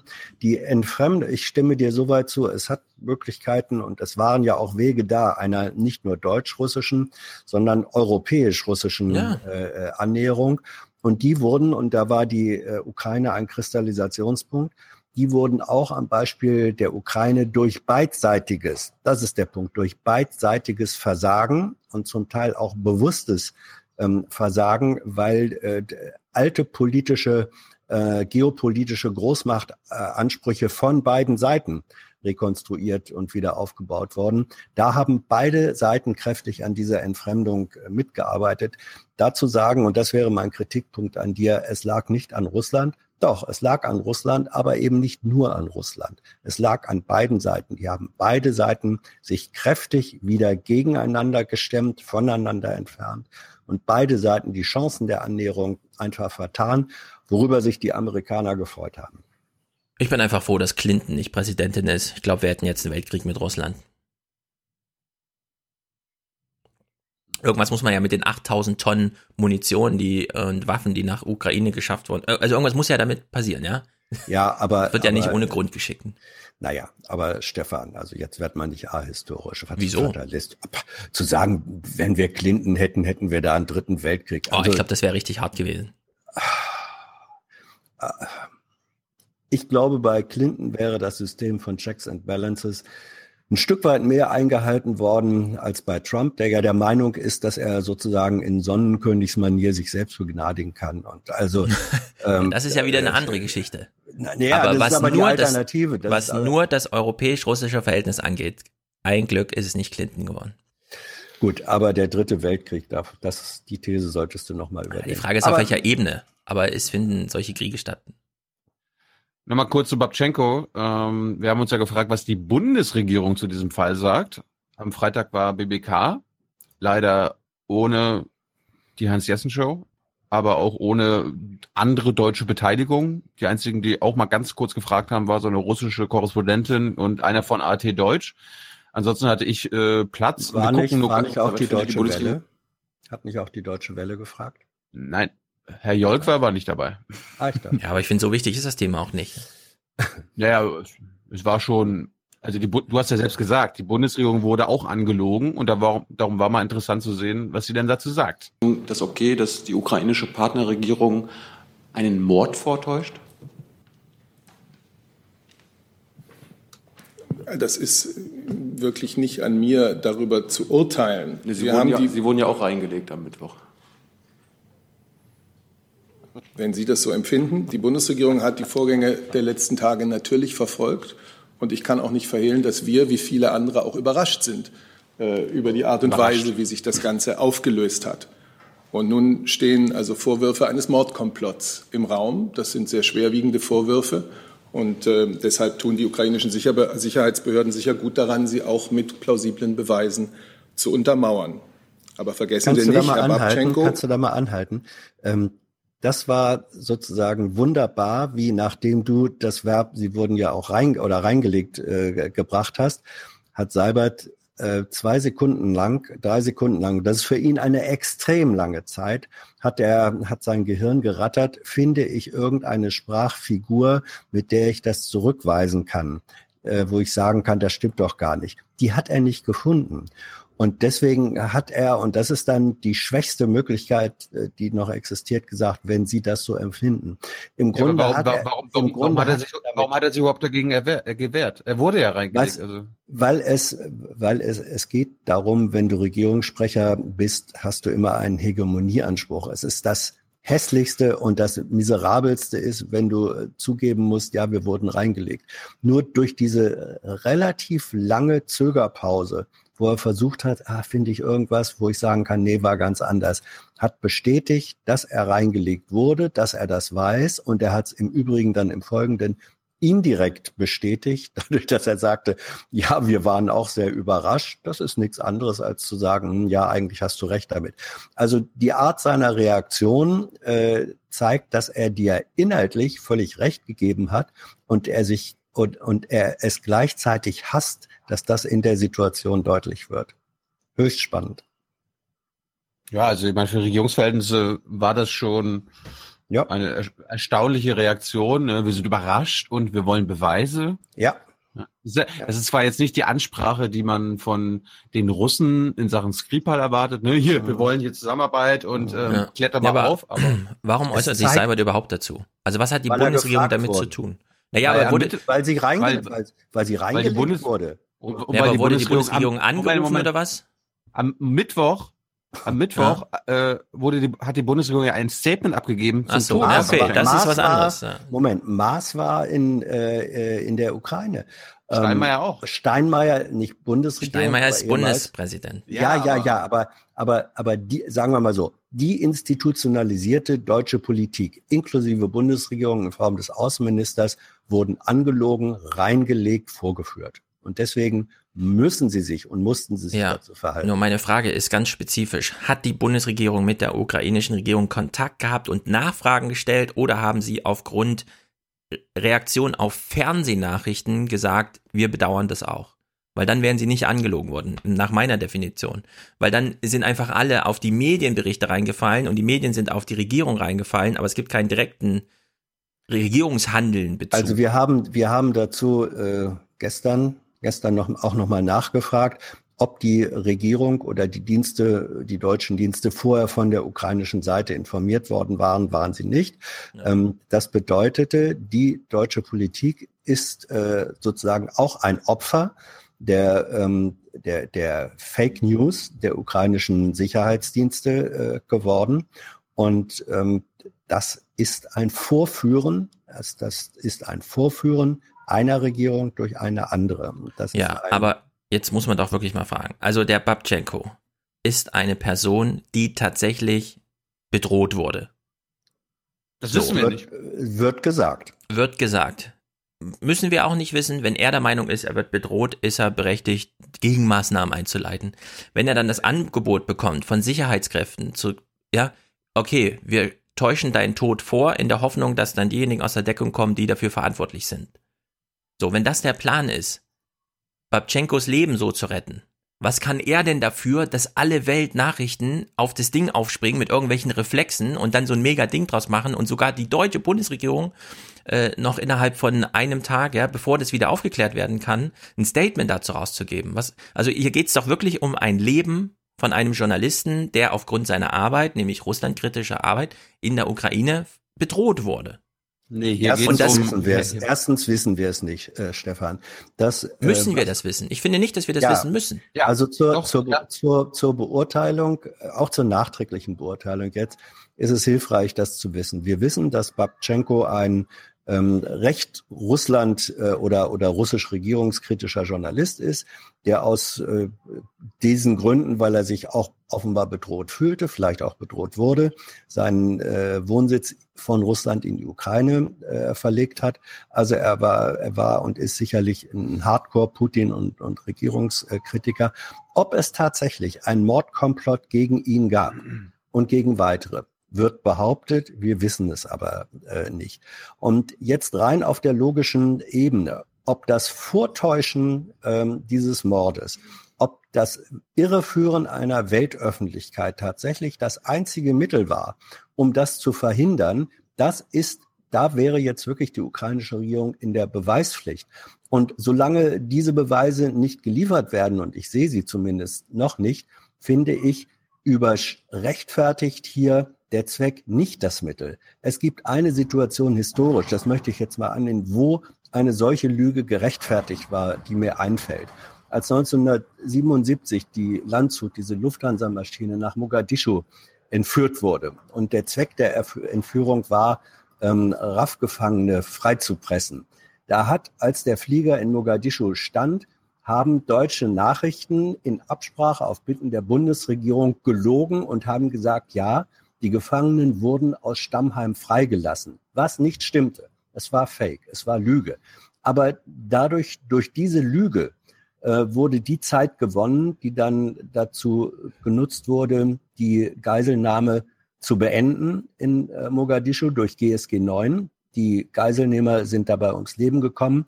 90 äh, Flugzeuginsassen aber nicht. Da hat eine Lüge dazu geführt, 90 Menschen das Leben zu retten. Und das ist gerechtfertigt. Und da war es nachweisbar. Und wenn das nicht in vergleichbarer Form hier nachgewiesen werden kann, dann finde ich, ist das nicht gerechtfertigt. So sind die Maßstäbe. Ja. Das ist die alte Regel, extraordinary claims require re extraordinary evidence. Ja, aber was hat der Babchenko mit der Weltöffentlichkeit zu tun? Das, das, das, Babchenko ist jetzt gar nicht das Problem. Er das war Problem, gar nicht der, es geht ja um sein Leben. Nein, Es er geht, war doch um, gar es nicht der geht um, Treiber. Er, es geht um ukrainisches. Regierungshandeln. Es geht hier Ja. um ukrainisches Regierungshandeln und was der Geheimdienst abzieht für eine Show, wie die ukrainische Regierung im Namen, also um Russland vorzuführen, beziehungsweise um Russland eins auszuwischen, ob, ob jetzt so gerechtfertigt oder nicht, das äh, ist falsch. Ja, aber hat die ukrainische Regierung den Nachrichtenagenturen gesagt, der wurde hier erschossen? Ja. Ja, alle Oder waren das, das die war der- Geheimdienste oder Behörden? Nein, nein, nein. Bis zum- es war bis der, es war der Poroschenko hoch haben sie es gemacht. Also es war der Polizeisprecher ähm, äh, von, ich weiß nicht, Kiew, der Polizeisprecher von Kiew, der vor die Kameras äh, getreten ist. Und diese Variante, er wurde erschossen und seine Frau habe ihn im Hausflur in einer Blutlache vorgefunden. Das war, das hat der Polizeisprecher gesagt. Und das ist damit eine offizielle Auskunft äh, des äh, ukrainischen Staates, des Staatsapparats. Als Steinmeier bei Poroschenko war, hat Poroschenko ihm noch gesagt, wie traurig sie sind über ihr, über den, Ja. über, über Poroschenko. Na gut. Das war eine Verschwörung auf Regierungsebene. Warum haben die das gemacht? Das wissen wir eben noch nicht. Wir Alles wissen- Idioten, wirklich. Wir wissen, ja. Unglaublich. So einfach kann man es sagen. Wir wissen es nicht. Wir wissen. Und deswegen ist da mehr als in jedem anderen Fall ähm, Aufklärung nötig. So. Aber ich, ich, ich, bin nur, ich bin nur wieder überrascht, wie schnell das wieder überhaupt gar kein Thema war. Also, also wie, wie schnell das Thema wieder verschwunden ist. Das Also, wirkt doch nach, Thilo. Das, erlebt das, das und was weiß nach. ich. Ja, man, ich bin Man erinnert froh sich, wenn die nächste ist- Meldung kommt. Das ist der Punkt. Wenn, wenn es wieder einen Fall gibt, dass die ukrainische Regierung sagt, ähm, da ist der und der erschossen worden und wir ähm, vermuten äh, oder sind sicher, es waren die Russen, da wird bei jedem, der auch nur einen Funkenhirn noch hat, äh, hochpoppen, na, ob der jetzt oder die jetzt äh, in zehn Stunden wieder im Fernsehhintergrund quicklebendig steht. Das ist, Ich- das ist dieser dauerhafte Schaden, der da entsteht. Da du in Eine- 20 Minuten weg musst, Hans. Hm. Oh, noch Eine- mehr Babchenko? Ja, eine, eine Sache noch. Ina Ruck, ne, kennen wir ja auch, äh, Aus von der. ARD, Korrespondentin und so weiter. Die hat ja auch getwittert Ja. und, und hat so getwittert, also zu dem Papchenko-Fall, ich zitiere mal, was für eine Räuberpistole, wenn sie stimmt, ist es dennoch auch eine gute Nachricht und mir eine Lehre, demnächst auch bei Informationen ukrainischer Behörden noch genauer hinzusehen. Aha. Sehr gut. Künftig mal hingucken, ja. Äh, Ist ja sehr, ins, Ja. also wirklich gut. Sehr gut. Lieber, Ja, aber, aber, lieber spät aber, als gar nicht. aber, aber Hans, was sie damit offenbart, ja, also Mhm. bei, bei den Ukrainern habe ich die. Ja, wirklich. Naja, so Hans, da du in 20 Minuten weg musst, gucken wir noch ein bisschen, äh, Deutsch, wie deutsche Politiker Interviews geben. Ja, Weil da gab's, also zum einen gucken wir mal ins, All, ins die kleinen Leute. Es gab ja Unwetter. Ist ja immer schlimm, weil die Versicherungssachlage ist immer ein bisschen unklar bei Unwetter. Deswegen nur ein kurzer O-Ton, nicht weil wir uns drüber lustig machen wollen, sondern weil wir mal zeigen wollen, was das ZDF bereit ist zu senden, wenn Unwetter ist, ja. Wir machen uns natürlich trotzdem ein bisschen drüber lustig. Franz Wurmstein aus Marktrat Laber in Bayern gibt mal ein O-Ton zum Thema, das Unwasser hätte man äh, Ich äh, dachte schon Bares für Rares. die, die Folgen des Unwetters hätte man eventuell verhindern können. Ich bin mir nicht sicher, was er sagt. Anwohner sind wütend, suchen nach Schuldigen für eine Naturkatastrophe. Weil wir haben ein Regenüberlaufbecken, das ist vor zwei Jahren einmal sauber gemacht worden und das gehört sie alle Jahre gereinigt. Wenn es nicht gemacht wird, dann ist scheiße. Liebes ZDF, was denkt ihr euch denn dabei?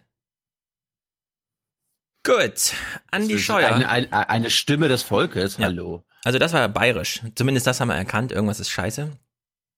Bayern dass können die- auch Hochdeutsch sprechen. äh, Nicht, nein, nicht, nicht jeder, der sein Leben lang da verbracht hat. Er hat sich darüber beklagt, dass die Kanalisation nicht gereinigt worden ist. Ach so. Ach so, echt, hat er gesagt. Ich habe irgendwas mit Überlaufbecken verstanden. Ja, eben. Das Also- gehört zum Kanalisationssystem dafür. Und wenn das nicht Ah. ordentlich gereinigt ist, dann kann es noch weniger diese Wassermassen verkraften. Und dann springen die Gullideckel hoch. Verstehe. Aber ob das jetzt geholfen hätte, na gut. Also, Gut. ein anderer Bayer, Andi Scheuer, Verkehrsminister, neu im Amt. Irgendwas ist in Hamburg. Ah ja. Was wolltest du sagen? Nö, jetzt. Achso, also in Hamburg gab's ja, wir hören noch mal ganz kurz, worum es geht. In Hamburg gibt's ja jetzt äh, Sperren für Diesel auf bestimmten Straßen. Weiträumige Umleitungen hat die Stadt eingerichtet, weit im wahrsten Sinne des Wortes. Statt 1,6 Kilometer Stresemannstraße bringt es die weiteste Umleitung auf knapp 5 Kilometer. dreimal mehr Strecke. Das führt auch in anderen Bereichen, also was jetzt Feinstaub, was äh, CO2, was äh, überhaupt alle Schadstoffemissionen angeht, zu einer Höherbelastung. Und das muss man mit einberechnen. Ja, das ist, also wir hören gleich mal, was das ist. Das ist irgendwie ein bisschen quatschig. Zur Verhinderung eines gerichtlich angeordneten macht es die Stadtverwaltung und sagt, diese Straße ist gesperrt, zack, waren alle fünf Kilometer Umweg um ja, diesen das einen ist, Kilometer. Das ist Schilder. Genau. Das ist, genau, das ist Schilder. So, Scheuer. Äh, Slomka ist das, glaube ich, die ihn befragt. Der Bundesverkehrsminister Andreas Scheuer ist uns jetzt zugeschaltet. Guten Abend, Herr Scheuer. Guten Abend, Frau Slomka. Sie wollten ähm, Fahrverbote ja immer unbedingt eigentlich verhindern. Nun kommen aber die ersten und es wird wahrscheinlich Hamburg nicht das letzte sein, wo es ausgesprochen wird. Wie erklären Sie einem Dieselfahrer, zum Beispiel einem kleinen Handwerker, warum die Politik das hat zugelassen, dass es so weit kommen musste? Ja, Antwort? Ja, das Fahrverbot in Hamburg bezieht sich ja auf circa zwei Kilometer. Das ist erstmal grüne Symbolpolitik. Äh, über Verbote äh, will ich keine Politik machen, sondern über Anreize und Förderungen. Ja, straight auf die Frage geantwortet und nicht hier irgendwie wie der britische und so. Ich weiß es nicht genau, ich sag mal irgendwas, es ist zu auffällig. Hier geht's weiter. Äh, Es gibt ja viele Sachen zu klären. Ja, also das ist erstmal grüne Symbolpolitik, fand ich einen guten Einstieg, weil es stimmt. Wahrscheinlich. Keine Ahnung. Aber ich meine, wenn Bayer über Hamburg oder Berlin urteilen muss, ja, ist es halt grüne Symbolpolitik. Das ist die Umsetzung einer EU-Richtlinie. Hätte man auch sagen können, aber diese grüne Symbolpolitik ist, glaube ich, auch nicht ganz verkehrt. Weil Richtlinien sind ja ein bisschen flexibel. Naja. Ja, aber Wie Hans, es- also als CSUler basht man lieber die Grünen als die EU, oder? Ja, Eben. genau. Eben. Wie geht's weiter? Nächster, äh, nächstes Frage-Antwort-Spiel hier. Und äh, deswegen ist unser Weg jetzt schnellstmöglich zum Beispiel ähm, die Dieselfahrzeuge Software abzudaten, 5,3 Millionen Fahrzeuge bis Software Ende abzudaten. 2018. Ja, das sagt er einfach so, ne? Ich meine, wie viele Studien gibt's jetzt, von denen wir wissen, ja, Software-Update, pff, 2%, braucht aber dann mehr Input und so weiter. Bringt im Grunde nichts, ja? Aber nach Dieselgipfel hier von der letzten Bundesregierung und so weiter, sitzt er einfach da und haut das so raus. Slomka fragt dann mal so ein bisschen, aber sie fragen, ich bin doch hier auf Zeit, oder? Ja, aber ich finde gut, dass Mhm. er ein Verb draus gemacht hat, Software abzudaten. Finde ich gut. Hm. Bayerisches Denk- Verb. Denglisch. So, so redet man Badisch. halt, ja. Badisch. Hauptsache, jeder, jeder Deutsche versteht's und es ist Ei. aber gerade noch als bayerisch erkennbar. Das muss so sein. Damit setzen Sie natürlich auch ein Stück weit auf Zeit. Nun ist der Handlungsdruck aber ja längst da. Die EU hat die Bundesrepublik äh, verklagt und mahnt sie auch, dass die bisher beschlossenen Maßnahmen, also das, was Sie als Anreize bezeichnen, unzureichend, nicht überzeugend und nicht zeitgerecht sind. Ja, da sind wir im Dissens mit der EU-Kommission, denn wir machen am meisten in ganz Europa und wir haben auch einen konkreten Maßnahmenkatalog vorgelegt. Ja, So gibt man eine gute Machen, Antwort. Mit dem Machen am meisten. Nee, Au- äh, ähm, du musst es au- richtig betonen. Wir machen am meisten in Europa. Ja, wenn er jetzt noch Stickoxide dahinter gesetzt hätte, wäre es noch schöner gewesen. Ja. Na, ich meine, sie spielen doch hier auf Zeit, ne? Ja, ja. Der hätte, der hätte sie nachfragen müssen zum Thema, ja, ja, genau, weil das nämlich 2018 verjährt und so lange machen sie noch Software-Updates und danach müssen die Fahrer halt gucken, ja, wie, wo sie hier ihr Recht einklagen und so weiter. Aber jetzt erstmal nicht sagen, ja, dass, dass es hier auch Klagewege gibt. Naja, nächster kleiner Satz von ihm. Und äh, deswegen bin ich da verärgert darüber, dass äh, wir äh, hier eine Klage haben. Aber ich bin auch guten Mutes, dass wir mit diesen konkreten Maßnahmen Verbote vermeiden, generelle Fahrverbote ausschließen und damit auch äh, Panik vermeiden bei den Verbraucherinnen und Verbrauchern, weil die Diskussion der Panik. letzten Monate war schon sehr schräg. Oh, die Diskussion war schräg, bloß keine Panik. Zweieinhalb Das Jahre ist- Diskussion. Das ist einfach der gelernte Generalsekretär, der er ist. Was Äh, sensationell ist das, finde ich. Ja, Generalsekretäre verfügen ja über erhebliche Rückschlagfähigkeiten. Also Ja, wenn das ein hören wir jetzt, das Angriff, hören wir jetzt, ja. ein berechtigter Angriff gegen mich kommt, dann äh, wende ich dieses Geschoss einfach ähm, Mhm. dem Kritiker, auch wenn er recht hat, zu und dann steht er auf einmal im Unrecht da. Das müssen Generalsekretäre können. Das hat er gelernt und das wendet er jetzt an. Die CSU ist ein geiler, geiler Ausbildungsbetrieb, was genau dieses Schlag auf Schlag, Rückhand, Wolle hier zack in die Fresse angeht. Wir hören mal ein paar Exemplare. Also wir hören mal Slomkas Frage und dann seine Iniz, also seine, seine, sein erster Halbsatz sozusagen. Naja, was heißt Panik. Wir haben Grenzwerte, die überschritten werden in immerhin noch 65 Städten. Da muss ja was passieren. Ja, aber wir haben seit den 90er Jahren 70 Prozent Schadstoffreduzierungen. Bam! ja, ich, ich, ich, dachte jetzt, ich dachte ich dachte jetzt, er sagt. Das ist Ihre Meinung. Nee, das ist das Grundgesetz. Nee, das so ist ungefähr. Ihre Meinung. So ungefähr. Nächster Versuch Das von ist, das Slomka. ist Ihre Meinung. Nee, das sind die Grenzwerte. Nee, das ist Ihre Ja. Meinung. Seit 70er Jahren haben viel, viel weniger. So, nächster Versuch von Slomka.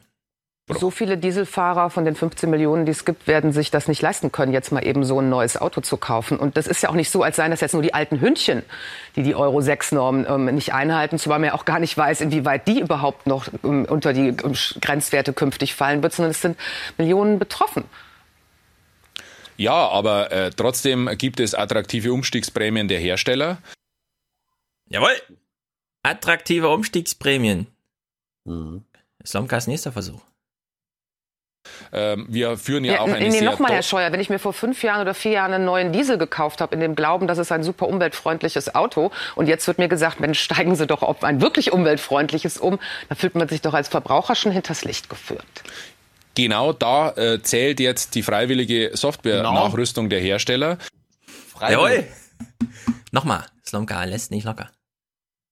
Glauben Sie denn noch an freiwillige Selbstverpflichtungen oder freiwillige moralische Erkenntnisse der Autoindustrie, wie Sie ja vor kurzem noch sagten? Sie hatten ja jetzt gerade Herrn Zetsche erst da, nachdem sich herausgestellt hat, dass bei Daimler womöglich auch manipuliert wurde. Naja, ich möchte mich gerne über die Mobilität der Zukunft unterhalten, aber trotzdem äh, gibt es äh, viele Aufräumarbeiten. Ja, über, über die Zukunft reden. Jetzt ist die Soße angerührt, er würzt ein bisschen, ja, beispielsweise mit diesem Satz. Wir brauchen Klarheit und Wahrheit. Mhm, Klarheit und Wahrheit. Er hat noch ein schönes Wortspiel. Das Vertrauen muss zurückgewonnen wo- werden durch Wort und Tat. Mhm. Der Diesel ist ja made in Germany. Was heißt denn das eigentlich? Made in Germany besteht aus Qualität, Seriosität und Verlässlichkeit. Mhm. Ah. Also das war, es war Hardcore, ne? Das Jinglebrett kannst du voll schmieren damit. Hier erklärt er nochmal jetzt, also jetzt muss wirklich gehandelt werden. Und jetzt muss äh, klar Schiff gemacht werden. Klar Schiff gemacht. Was für eine schöne Metapher im Diesel. Ja, Schiffsdiesel. Schiffsmotoren sind in aller Regel auch Diesel. Ja, aber er handelt wirklich. Er hatte ja Zetsche da, er war sehr wütend auf ihn. Es gibt jetzt ein Ultimatum.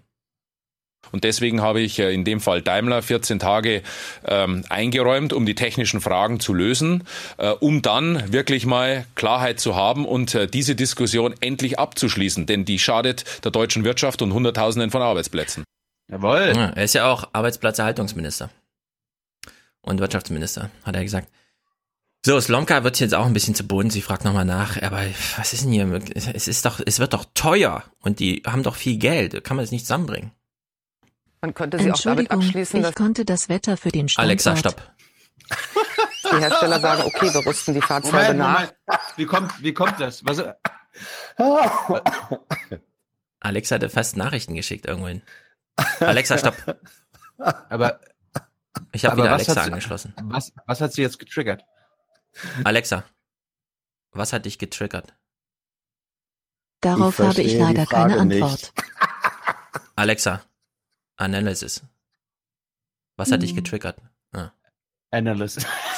hier ist leider Keine kein Host. Spoiler. Hallo, keine Spoiler. Ja, also klar, Schiff muss gemacht werden. Äh, Zetscher hat ein Ultimatum bekommen für die Arbeitsplätze. Slomka fragt nach, aber es gibt doch auch noch Fahrer und Geld muss bezahlt werden und so weiter. und zahlen sozusagen den Preis für das, was wir in der Vergangenheit angerichtet und damit ja auch Geld verdient haben. Ja, sie beteiligen sich an diesem Dieselfonds mit 250 Millionen und den freiwilligen Software-Updates. Ja, das musst du nur so vortragen, ne? Während Zetsche 17 Milliarden für Rechtsunsicherheiten zurückstellt, sagt er hier, die beteiligen sich doch mit 250 Milliarden, die ganze Industrie, das muss doch völlig ausreichen. Hinsichtlich Hardware-Updates hat er irgendwas. Ich habe mal, bevor wir jetzt bei Mercedes ganz schnell vorbeigehen, in Bremen gibt es ja auch ein Mercedes-Werk. Ja. Hans, was ist Ja. da los? Also das äh, Bremer Mercedes-Werk ist, die, ist eigentlich das größte, die größte mindestens deutsche Produktionsstätte und sie war ein paar Jahre lang auch die größte weltweit Mercedes-Produktionsstätte. Und ähm, jetzt ist es so, dass die Chinesen sie überholt haben. Und nun ist wohl aus Kreisen des Betriebsrates rausgekommen, dass da ein paar hundert, ich glaube 400 Arbeitsplätze, wie es so heißt, abgebaut werden sollen. Sie sollen outgesourced werden. Und darüber ist man nicht sehr erfreut in Bremen. Ja, Mercedes muss jetzt 17 Milliarden zurückstellen. Das kann man sich gar nicht vorstellen. Schnäppchen.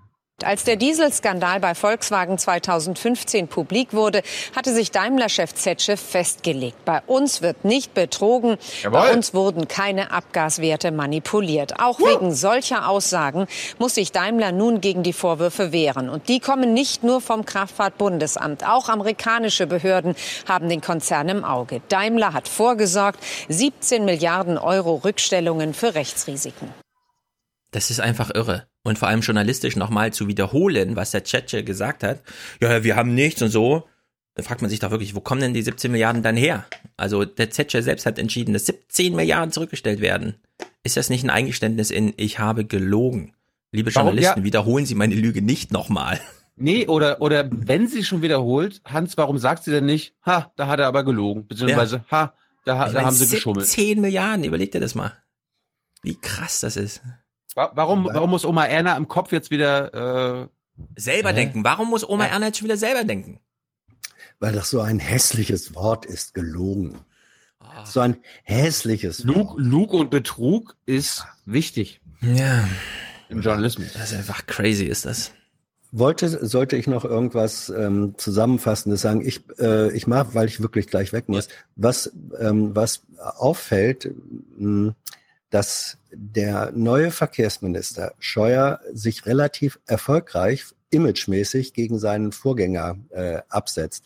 Dobrindt war dann ja bekannt geworden als einer, der ewig auf die lange Bank schiebt, der gar nichts macht, der Mhm. ähm, auch vom Habitus her sozusagen äh, ein Inaktiver ist. So.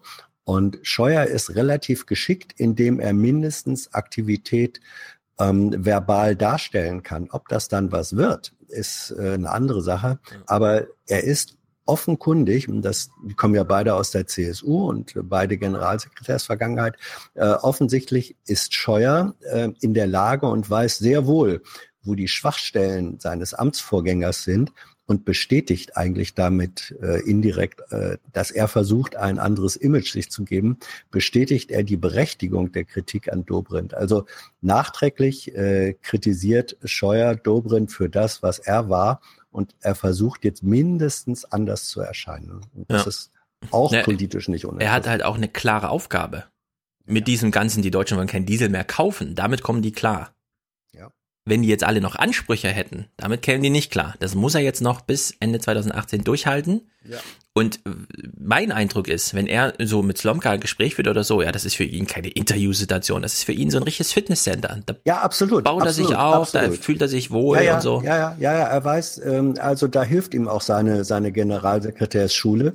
Das ist, er begibt sich da auf die politische Kampfbahn und es ist ein Kampf um die äh, Hegemonie, um die verbale Hege Hegemonie. Ähm, wer etwas sagt und in den Raum stellt, hat alleine dadurch schon mal einen Vorteil, dass er das tut. Ob das ausreicht, ob das äh, wahr ist, ob das äh, Wortgewölk ist, das ist eine zweite Frage. Erstmal beanspruche ich, und ähm, das macht er in bester Generalsekretärsmanier. Mal gucken, wie lange das hält. Und Und wir, verab und, wir ver und wir verabschieden jetzt unseren Generalsekretär dieses Podcasts, die Hans-Jessen-Show. Vielen Dank fürs Dabeisein, lieber Hans-Jessen-Show. Ciao, danke. Ciao, ciao. So, da zieht Hans dahin und wir gucken äh, Nachrichtenwoche, würde ich sagen. Ja. Es sind ja Nachrichten angefallen. Wann, jetzt ist natürlich die Frage, du musst es jetzt nochmal heute schon Mhm. gucken, diesmal Ach. Aber auch mit hauptsächlich Slomka. Nee, äh, ja, Montag, Dienstag Kleber und dann Slomka. Ja, wie- nee, es war natürlich kommt- nicht besser. Oh Gott. Wie kommt das eigentlich, dass die mitten in der Woche sich austauschen? Keine Ahnung. Vielleicht hat äh, Kleber, sehen wir ja gleich, Italien eine Berichterstattung Montag, Dienstag gemacht und dann Mittwoch kam eine neue Regierung und dann hat er gesagt, Leute, Dann geh, das schaffe ich, ich gehe nochmal segeln. Ich gehe nochmal segeln. gehe, das reicht mir jetzt. Ich kann nicht nach der Nordkorea-Woche, wo ich alles revidieren muss, jetzt die Italien-Woche machen, wo ich alles revidieren muss und dazwischen auch noch der Babchenko, wo ich auch noch alles revidieren muss. Also es war ihm irgendwie zu viel. Ja, das Deswegen- hätte, sonst hätte er wahrscheinlich vor der Kamera irgendwie angefangen zu weinen oder so. Ich, ich, äh, ich bin nah am Wasser gebaut. Ja, es ist alles Mögliche möglich bei Kleber. Wir wissen. Terror ist scheiße, die Stimmung ist gut. Ja, und es war im Grunde Nachrichtenterror, ja. Montag hat er noch gute Laune gehabt. Wir gucken mal rein. Montag war die Welt noch in Ordnung. Er konnte sein Moderationshandbuch öffnen und sagen, heute Trick 17. Guten Abend. Dass Kleinvieh auch Mist macht, ist eine Bauernregel. Aha, er beginnt mit einer Bauernregel. Wir achten jetzt mal drauf, ab wann hat man denn so einen Eindruck davon, er will es uns ja nicht verraten, es ist ja Moderationstrick 17, ab wann erfahren wir so ungefähr, um welches Thema es geht? Wir hören, also wir haben jetzt gehört, Kleinvieh macht auch Mist. Gibt es schon einen inhaltlichen Hinweis? Nee, Bauernregel gibt's für alles, ja. So, mal gucken. Die gilt auch in einer durchtechnisierten, mit Kunststoff möblierten Welt. Könnte es um Kunststoff gehen? Oder wie Oma Erna sagt, Plastik? Pet? Mal weiterhören. Besonders wenn es Menschen sind, die den Mist machen, denn die machen ihn im industriellen Maßstab. Und mittlerweile so viel, dass er die Welt zerstört, in der wir leben. Das ist ein Riesenthema. Das ist ein Riesenthema, das wir heute das erste Mal behandeln, liebe Oma Erna. Guten Tag, es geht um Plastik. Ich bin ja mal, ich bin ja, ich warte ja jetzt ja auch schon seit Wochen, wenn es um das Thema Plastik geht, dass auch mal Oma Erna erklärt wird, wie Plastik entsteht und warum wir dafür Öl brauchen. Mm -mm. Oder beziehungsweise warum es gut ist, äh, wer zum Beispiel die Ölabhängigkeit unserer ja. Gesellschaften minimieren möchte. Nein, nein. Gut, der, dass man dann gut auch daran tut, weniger Plastik herzustellen. Und da bist du auf einem ganz falschen Trip. Auch Klaus, äh, also Klaus hat hier eine andere Strategie. Ich bin auf dem falschen Trip. Klaus also, verklausuliert, was er uns sagen will er hält es noch geheim, eine durchtechnitisierte Welt, in der wir mit Plastikmöbeln irgendwas machen, hat er bisher gesagt. Er möchte, dass wir es mit eigenen Augen sehen. Die Frage ist, was? Um einen Aspekt davon will sich die Europäische Union jetzt verschärft kümmern. Unserem Reporter Henner Hebestreit mhm. gingen die Augen über bei Dreharbeiten auf einer kleinen Insel in einer entlegenen Ecke im Norden Europas. Ja, und das ist wieder äh, Standardding, deswegen bist du völlig auf dem falschen Trip, wenn du irgendwas mit Öl, Plastikverarbeitung oder so. Ja, Denn, ich habe mich, ich hab mich ja geirrt. Ne? Wir haben uns geirrt. Ja, das Einzige, was wichtig ist beim Thema Plastik, ist, wo es Ganze am Ende dann liegt und die Landschaft hässlich macht. Alles andere ist so ein bisschen. Ja. Deswegen, wir fahren jetzt einfach mal nach Norwegen, weil Klaus möchte uns was zeigen. Mit dem Boot sind wir durch Norwegens Inselgarten hierher gefahren. Rune Gaso und Eivind Bastesen wollen mir zeigen, was sie vor wenigen Wochen entdeckt haben. Auf der unbewohnten kleinen Heideinsel, wie der Flecken hier heißt. Ein schöner Name für einen Ort, der mit Schönheit nicht mehr viel zu tun hat. So was Schlimmes wie hier kennen wir eigentlich nur von Bildern aus unterentwickelten Ländern. Aber wir brauchen gar nicht weit zu reisen, das haben wir alles hier, direkt vor unseren Füßen. Ja. Das hier ist aus einer schottischen Molkerei, ein Pint Milch und liegt hier sicherlich schon ein Weilchen. Es sind Unmengen an Plastik, die das Meer über Jahrzehnte angespült hat. Müll aus weiten Teilen Europas hier an dieser sonst so idyllischen Küste in der Nähe von Bergen. Ja, äh, meine Theorie dazu ist so ein bisschen, die saßen in der Redaktionskonferenz und meinten, ja, ihr habt ja alle schon mal davon gehört, weil es kam bestimmt irgendwo bei Logo oder so. Gibt ja dieses, diese große Müllinsel irgendwo im Pazifik oder so. Und dann kam der eine aus seinem Norwegen-Urlaub zurück und hat gesagt, nee, der Müll liegt hier innerhalb der europäischen Grenzen. Und dann haben die gesagt, oh scheiße, da müssen wir was dazu machen. Und dann haben sie halt jemanden hingeschickt, der nochmal für einen Mega-Fußabdruck CO2 Luftverpestung oder vielleicht sogar mit dem Kreuzfahrtschiff da hochgefahren ist, um sich zeigen zu lassen, ja, jeder beschissene Müll fließt da einfach über Zeit, landet da einfach ja, in diesen kleinen Buchten, die da in Norwegen sind. Also der Einblick, da muss man Klaus recht geben, war wirklich äh, sehr verstörend. Ich habe mich, ich habe mich nur gerade gefragt, vielleicht kann uns irgendeiner unserer Hörer, der sich damit auskennt, äh, erklären, weil ich habe mich gefragt, wie kommt das von angenommen Schottland, also wenn das wirklich in Schottland mhm. verbraucht wurde, diese Flasche nach Norwegen, das kann ja wahrscheinlich nur mit diesem äh, Atlantic Stream passieren. ja, ja wie auch immer. So. Wir, wir haben heute gute, äh, gute Kommentare zum Plastik. Einer klärt uns mal auch auf, weil wir haben ja beim letzten Mal gehört, Swantje Schulze ist irgendwas bei nicht einverstanden mit Steuer auf Min Mikroplastik, so heißt es ja. Fragen wir sich aber, Mikroplastik, was soll denn das sein, Mikroplastik? Hier wird es ein bisschen erklärt in Klaus Film. Im Meer und unter der Sonne verändert sich das Plastik stetig. Salzwasser und Tageslicht machen es mürbe, es zerbricht, zerbröselt in kleinste Partikel. Das ist, was mir auch Angst macht. Wenn es zerfällt in solch kleine Teilchen, ist es nahezu unmöglich, das einzusammeln. Schon für diese Handvoll Erde braucht man ja Stunden. Ja, Mikroplastik, okay, gibt's, aber Mikroplastik ist im Grunde jedes Plastik, man muss nur genug Sonne drauf scheinen lassen. Und dann zerbröselt das alles so nach und nach. Klaus war, glaube ich, in diesem Moment immer noch nicht überzeugt, dass das ein Thema ist. So neu war das für ihn. Äh, jetzt kommt der Kicker, warum das auch für Klaus ein Thema ist.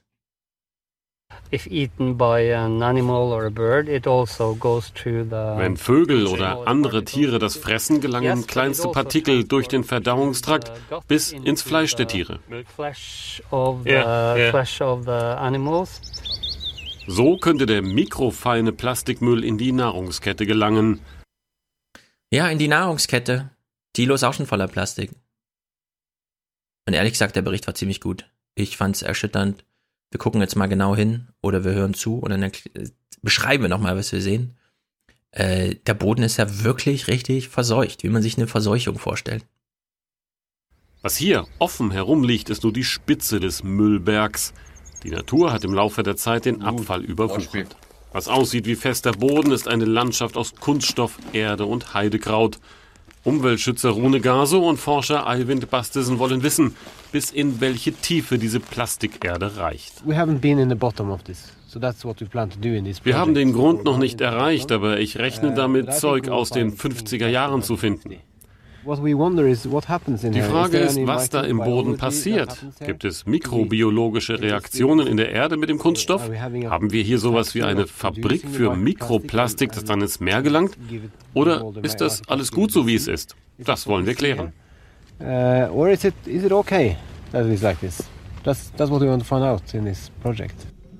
Es gibt hier etwa 600 solcher Buchten. Die Forscher fürchten, noch mehr Müllinseln zu finden.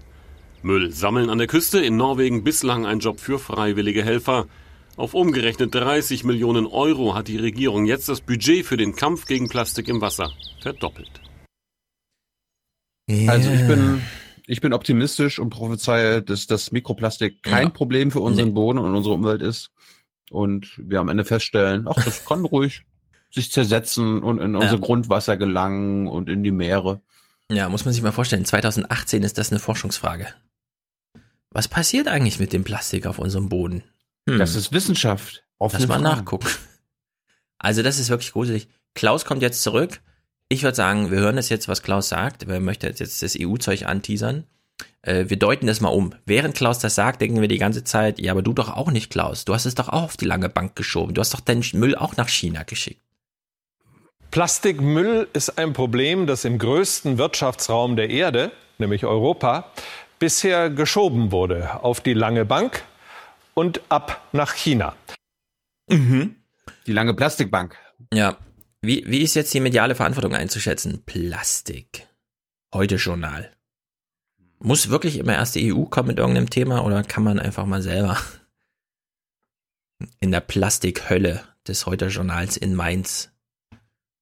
Naja, jetzt will die EU jedenfalls handeln auf die lange Bank geht nicht mehr. Die Zahlen sind eindeutig und erdrückend. Und jetzt schlägt die EU-Kommission, das Organ, das noch am ehesten sowas wie eine Regierung Europas ist, mhm. eine Schön, dass das nochmal erklärt, ne? Die EU-Kommission, oh, das muss ich um einer mal erklären. Einfach so am ehesten, was eine Regierung ist, keine Ahnung. Gründliche und umfassende Lösung vor. Der Rest ist Politik und eine Sache des Geldes, aber jetzt wird nicht mehr nur geredet, es passiert was. Was? Was passiert denn? Die EU-Kommission, von der wissen wir, die macht immer so Vorschläge. Danach muss immer irgendwer, irgendwer erst irgendwas machen und dann weiß man nicht, ab wann gilt das denn nun und so. Anscheinend ist es diesmal ein bisschen anders. Nur einmal benutzt, dann weggeschmissen, genau das will die EU-Kommission verhindern. Mit Verboten zum Beispiel für Plastikteller und Plastikbesteck, Trinkhalme, Wattestäbchen und Luftballonstäbe, Produkte, für die es längst eine Alternative gibt. Anderes wie Luftballons, Getränke, Becher, Feuchttücher und Fastfood-Verpackungen müsste vom Markt zurückgedrängt werden. Hersteller dieser Produkte sollten sich künftig an den Kosten für Müllentsorgung, Umweltschutz und Informationskampagnen beteiligen. Ja, äh, unsere Umweltministerin äh, ist ja dagegen, da auch so eine Steuer einzuführen, weil sie sieht ja keine Lenkungswirkung. Paul hat uns da auf Twitter nochmal einen Hinweis gegeben. Äh, er schrieb, unsere Umweltministerin ist auch Gewerkschaftsmitglied in der IG Bergbau, Chemie, Energie. Dazu gehört natürlich auch die Plastikindustrie. Vielleicht ist sie deswegen in einem Gewissenskonflikt? Äh, nee. Nee, das kann ich mir überhaupt nicht vorstellen. Dafür haben wir keine Anhaltspunkte. Ja. Also ihr äh, Steuer, nee, das hat ja keine Lenkungswirkung, war jedenfalls sehr vehement. Gut, jetzt kommt die EU-Kommission und sagt hier ein Verbot zumindest für äh, diese Sachen. Franz Timmermans hat dafür, finde ich, einen ganz guten Spruch gemacht auf der Bühne. Er hat es als stellvertretender EU-Kommissar, äh, Kommissionschef, also Junkers rechte Hand sozusagen, hat er sich auf die Bühne gestellt. Ist wahrscheinlich noch nicht super Top-Thema, aber immerhin die, die linke Hand Junkers hat sich hier hingestellt.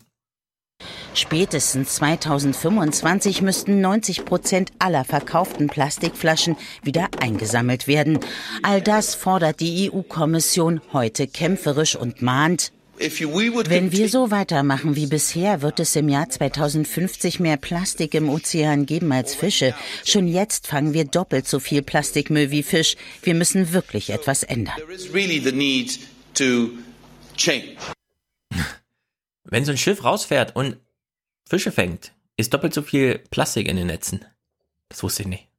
Das ist krass. Und dieses, also diesen Vergleich finde ich gut. Wir brauchen eine Welt, in der es mehr Fische gibt als Plastik. Deswegen kommt die EU und macht auch ein hartes Gesetz.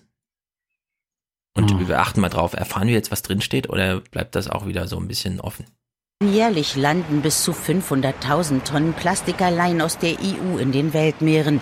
70 Prozent des Plastiks sind Fischernetze und Produkte, die nur einmal benutzt wurden. Hm. Weltweit sei dies der ambitionierteste Gesetzesvorschlag zum Thema Müll in den Meeren, sagt die EU-Kommission. Doch Kritikern geht das noch nicht weit genug.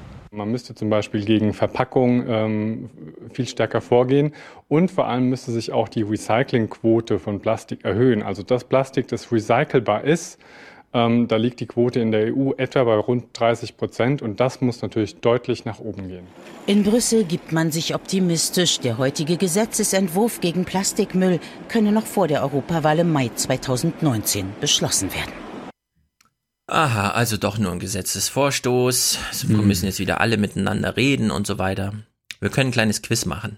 Wir haben ja bisher nicht erfahren, um was geht's denn hier überhaupt? Also was soll konkret? Ist es jetzt wirklich verboten im Sinne von keine Strohhalme mehr oder so? Ich lese dir Überschriften vor und du sagst mir, aus welchem Medium die sind, okay? okay. Also es geht um Thema Plastikverbot durch die EU-Kommission. Zitat Überschrift. Und wieder sollen wir erzogen werden? Wer schreibt so? FAZ. Richtig, Springer. Nee, Springer. Welt, die Welt. Welt. okay, nächster Versuch. Die Kultur, die mit dem Plastik verschwindet. Weißt du, weil wenn das Plastik verschwindet, geht ja auch viel Kultur verloren. Die FAZ. Musikkassette. Nee, wieder die Welt. Wieder die Welt. Europa am Strohhalm. Das ist schwierig. Welt. Nee, es ist ein bisschen verspielter. Cicero. Die machen sowas. So, nochmal ein Versuch. Mit dem, Plan, mit dem Plan zum Verbot von Plastikgeschirr setzt die EU an der falschen Stelle an. Welt. Fokus Online diesmal. EU-Plastikverbot, Doppelpunkt, möglicherweise schädlich für die Umwelt. Muss Vampirella wirklich sterben? Ich gebe auf. Ja, nochmal Welt. Springer hm. hat hier eine mega Kampagne gefahren, ja. Die scheiße EU-Kommission verbietet uns jetzt sogar, ich weiß nicht, Vampirella, was soll das sein? Ein Eisbecher oder was?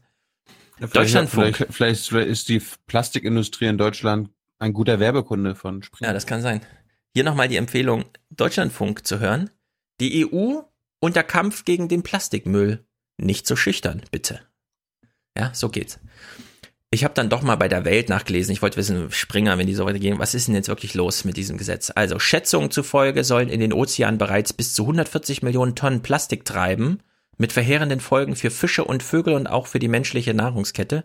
Bis zu 85 Prozent des Mülls an europäischen Stränden sind nach EU-Angaben Plastik, die Hälfte davon Wegwerfprodukte zum einmaligen Gebrauch. Und genau die sollen jetzt verboten werden. Strohhalme, Plastikteller, Plastikgeschirr und Wattestäbchen.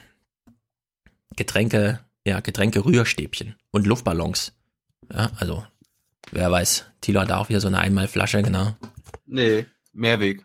Ja, das Gesetz wirkt auf mich jedenfalls so, als wäre tatsächlich einfach mal so ein EU-Kommissar oder vielleicht haben sie eine äh, Exkursion gemacht, wären so rumgelaufen und gesagt, alles, was hier in den Wäldern und im Strand rumliegt, verbieten wir jetzt einfach. Weil das ist so, die Hälfte davon, von dem Plastik, das rumliegt, ist halt genau das. Naja, aber wer weiß. Äh, 80 Cent pro Kilo ist der Vorschlag, die sozusagen Einpreisung von Umweltschäden ins äh, Ding sein soll. Allerdings, das ist jetzt die EU-Kommission, die hat einen Vorschlag gemacht, jetzt müssen erstmal EU-Parlament, EU-Ministerrat, also Springer, wissen wir schon, wie die Bundesregierung sich dann wieder verhält. Danach ist das ja erstmal eine Richtlinie, muss dann wieder nationales Gesetz, also das jetzt vor der Europawahl noch zu machen. Da bin ich doch mal sehr gespannt. Klaus Kleber klärt uns jedenfalls über gar nichts auf. Welche Strafen wurden jetzt vereinbart? Was soll verboten werden? Wer macht da vielleicht was politisch oder so? Ne? Er ist einfach nur betrübt von den Bildern und verweist im Übrigen auf das Internet. Deutschland im Plastikwahn, ein Erklärvideo mit Fakten und Zahlen dazu und viele weitere Hintergründe zu diesem facettenreichen Thema finden Sie auf heute.de. Und damit, das soll ein Upgrade sein zur Politik. Italiens Politik. Ja, den Spruch habe ich nicht verstanden. Und damit, und das soll ein Upgrade sein zur Politik. Äh. Irgendwas ist da nicht richtig gewesen bei Klaus. Jedenfalls war das Up bis. Vielleicht, vielleicht hatte er einen Upgrade-Fehler. Ja, der Host hing irgendwie. Upgrade hing, keine Ahnung. Das war jedenfalls für ihn zweitklassige Politik oder was? Jetzt braucht das Upgrade in die Italien-Politik. Naja, das ist jetzt wirklich witzig. Wir wissen, wie, wie ist der Zustand politisch gerade in Italien? Haben die gerade eine Regierung? Ist die vereidigt und ist da alles in trockenen Tüchern? Ja. Und zwar seit dem Wochenende. Jetzt ist aber leider Montag. Klaus weiß von nichts. Also fängt da mal an und wir, wir, wir achten jetzt wieder drauf. Wie schon bei dem Brief, ja, den Trump schrieb, sollte man einfach nur wiedergeben, was in dem Brief drin stand, oder sollte man alle Konsequenzen daraus ableiten und sagen, Treffen wird es niemals geben?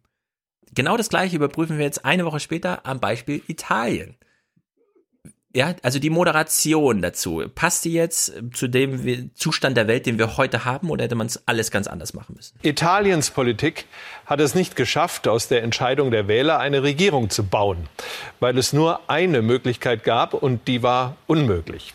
Dass sich nämlich die europaskeptischen Populisten von eher links und europafeindliche Populisten von rechts außen in einer Weise zusammenraufen, dass der konservative, auf Europa fixierte Regierungschef seinen Segen dazu geben kann.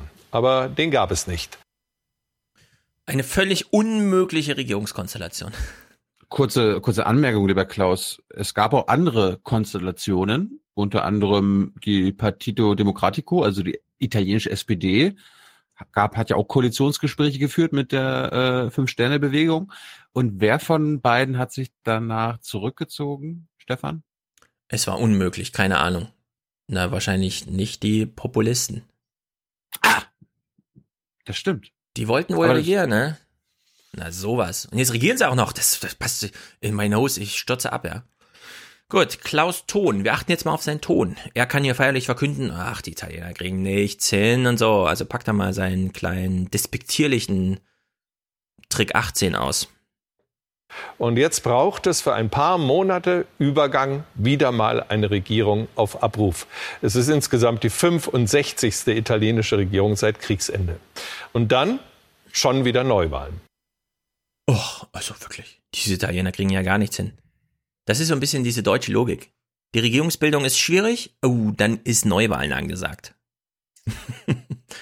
Und davor müssen wir ja, das ist ja ganz schlecht. Nein, in Italien nicht so, die sind das gewohnt. 65 Nachkriegsregierung. Die sind das gewohnt. Kleiner Bericht hier, jetzt kommt auch nochmal Sergio Mattarella, der Staatspräsident, äh, also die Personalien werden nochmal aufgedröselt. Von ihm wollen alle wissen, wie es weitergeht in Italien. Seit seiner Ankunft heute Vormittag am römischen Bahnhof Termini wird Carlo Cottarelli Wer Carlo Cottarelli, muss man den wissen? Den muss man nicht. Von Journalisten und Kameras auf Schritt und Tritt verfolgt. Und auf seinen Schultern lastet mehr als sein Rucksack. Denn der ausgewiesene Finanzexperte hat den undankbarsten Job des Landes übernommen. Chef einer Übergangsregierung, voraussichtlich nur für wenige Monate bis zu Neuwahlen im Herbst. Der Dialog mit Europa ist zur Wahrnehmung unserer Interessen unverzichtbar. Aber wir können das besser machen als in der Vergangenheit. Und es muss ein konstruktiver Dialog sein. Staatspräsident Mattarella hatte eine politische Regierung der Populisten aus Fünf-Sterne-Bewegung und Lega nicht nur an dem Kandidaten fürs Wirtschaftsministerium Paolo Savona scheitern lassen, sondern weil der stellvertretend für Europafeindlichkeit und viele ungedeckte Schecks im Koalitionsvertrag stand. Ja, welche Rolle hat der Savona jetzt nochmal, wo hier so verkündet wird? Der Mattarella hat gesagt, also wenn der da mitmacht, dann ist das nicht. Ist jetzt Europaminister in Italien. Also grandios, ja. Hier wurde richtig einmal Europa auch in die Fresse gehauen. Ja, aber auch im Beitrag, im, Beitrag wird, im Beitrag wird wieder faktisch geredet. Ja, genau. Dieser Cottarelli wird jetzt ja. Regierungschef. Ja. Dabei ein Tag später das. war schon wieder vorbei. Ja, der, hat, äh, der Präsident hat den anderen verhindert, der wird jetzt Regierungschef. Zwei Tage hat es gehalten, ja, was hier so als pff, eingekleidet wird von Klaus. Naja, sie haben jedenfalls, das setzt auch das, also das fordert das Drehbuch, äh, sie haben einen Wirtschaftsjournalisten gefunden in Italien, der nochmal erklärt, also wenn ihr Deutschen diese Frage so an mich stellt, hat der absolut recht, ich bestätige, was ihr sagt. Ein einseitiger Bruch mit Europa wäre vor allem für Italien untragbar, weil wir eine... Ja, Giovanni, äh, Gianni Travo, Trovati, es steht gar nicht da, welche Zeitung oder so, könnte jeder sein. Ist egal, ist egal. Irgendein Typ, der nochmal erklärt, ja, ja, Verschuldung doch nur es gibt doch nur eine Art von Wirtschaftsjournalismus genau. in Italien. Ja. ja. 131 Prozent des Bruttoinlandsproduktes haben. Das kostet uns pro Jahr 60 bis 65 Milliarden Euro an Zinsen und auch nur, weil wir die Erleichterungen der Europäischen Zentralbank haben. Ja, wir können uns keinen Bruch mit Europa leisten, weil die Zinslast, äh, also weil uns die EZB die Zinslast erleichtert, wie den Deutschen ja übrigens auch, nur nicht ganz so stark. Jetzt hatten wir ja die Situation, äh, in Italien heißt es, die, es gibt vielleicht Neuwahlen, der Präsident sagt, nee, das gibt's nicht. Plötzlich steigen die Zinsen von einem halben Prozent auf zwei Komma, ja. Also sozusagen diese, in Deutschland ist es ja bis zu negativ, im Durchschnitt so ein Prozent oder so. Also der Abstand ist nochmal richtig krass geworden. Drei Prozent zu Deutschland oder so, innerhalb von einem Tag. Ja? Also richtig krasse Zinssprünge für so ein armes Land, das sich dann halt mal durchfinanzieren will. Jetzt kommt ein Hammerclip. Hm? Ich wollte noch mal kurz anmerken, in dem anderen Clip war ja auch mal wieder die Populisten. Ja. Also ich finde das, ich finde das perfide. Ja, ich auch. Äh, die beiden Parteien, eine rechtsextreme Partei mit einer, naja. Piratenpartei auf Abwägen eine, einfach gleichzusetzen. Ja, ja, genau. Ja. ja, aber so ist das halt. Das sind die Populisten. Im Grunde wird gar nicht mehr differenziert, sind die rechten Populisten. Ja, Grillo wurde ja auch lange in die Richtung gestellt. Gut, jetzt kommt ein Hammerclip. Äh, er hat schon gesagt, hier Zinserleichterung. Ich habe das letzte Mal auch schon kurz vorgetragen, wie die Deutsche ja. Bundesbank dazu sieht. Am Ende mhm. geht es immer nur darum, Populisten sind gefährlich. Das muss Populisten sind super gefährlich. Ja. Sie äh, gefährden die Stabilität. Das steckt doch in dem Begriff drin.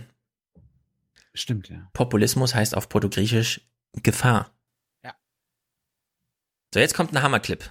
Wir hören genau zu wir können wieder eine Differenzier, also eine, eine Vergleich machen zwischen der deutschen Diskussion und so weiter. Es geht so um Exportdefizite und so einen ganzen Kram, ja. Also Ohren auf und während wir das hören, fragen wir uns, Klaus, passt dein Griechenland-Handbuch eigentlich oder passt es nicht? Dabei geht es Italiens Industrie nicht schlecht. Ihre Exportbilanz ist derzeit besser als die deutsche. Äh, bitte oh. was? Äh, bitte was? Die Exportbilanz ist sogar besser als die deutsche? Da haben wir doch jetzt mehrere Fragen. Erstens, was heißt denn das eigentlich? Übersetzt, Exportbilanz heißt, du bist fleißig. Das Land ist fleißig. Sonst hätte es ja keinen Exportüberschuss. Das ist ja die deutsche, also das ist die deutsche Definition von deutschem Fleiß im Vergleich zu, äh, was weiß ich, Portugiesen, Spaniern, Griechen. Wir haben Exportüberschuss. Wettbewerbsfähig. Wettbewerbsfähig. Wettbewerbsfähigkeit hängt da auch mit dran.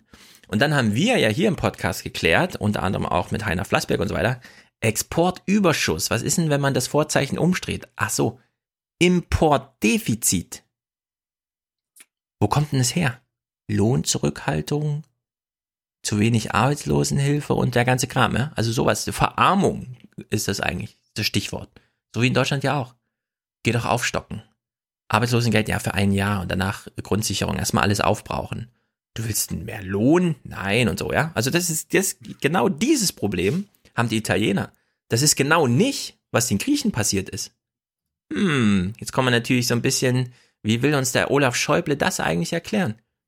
Die Italiener haben das Problem mit Armut, Angst, Sparen und Arbeitslosigkeit.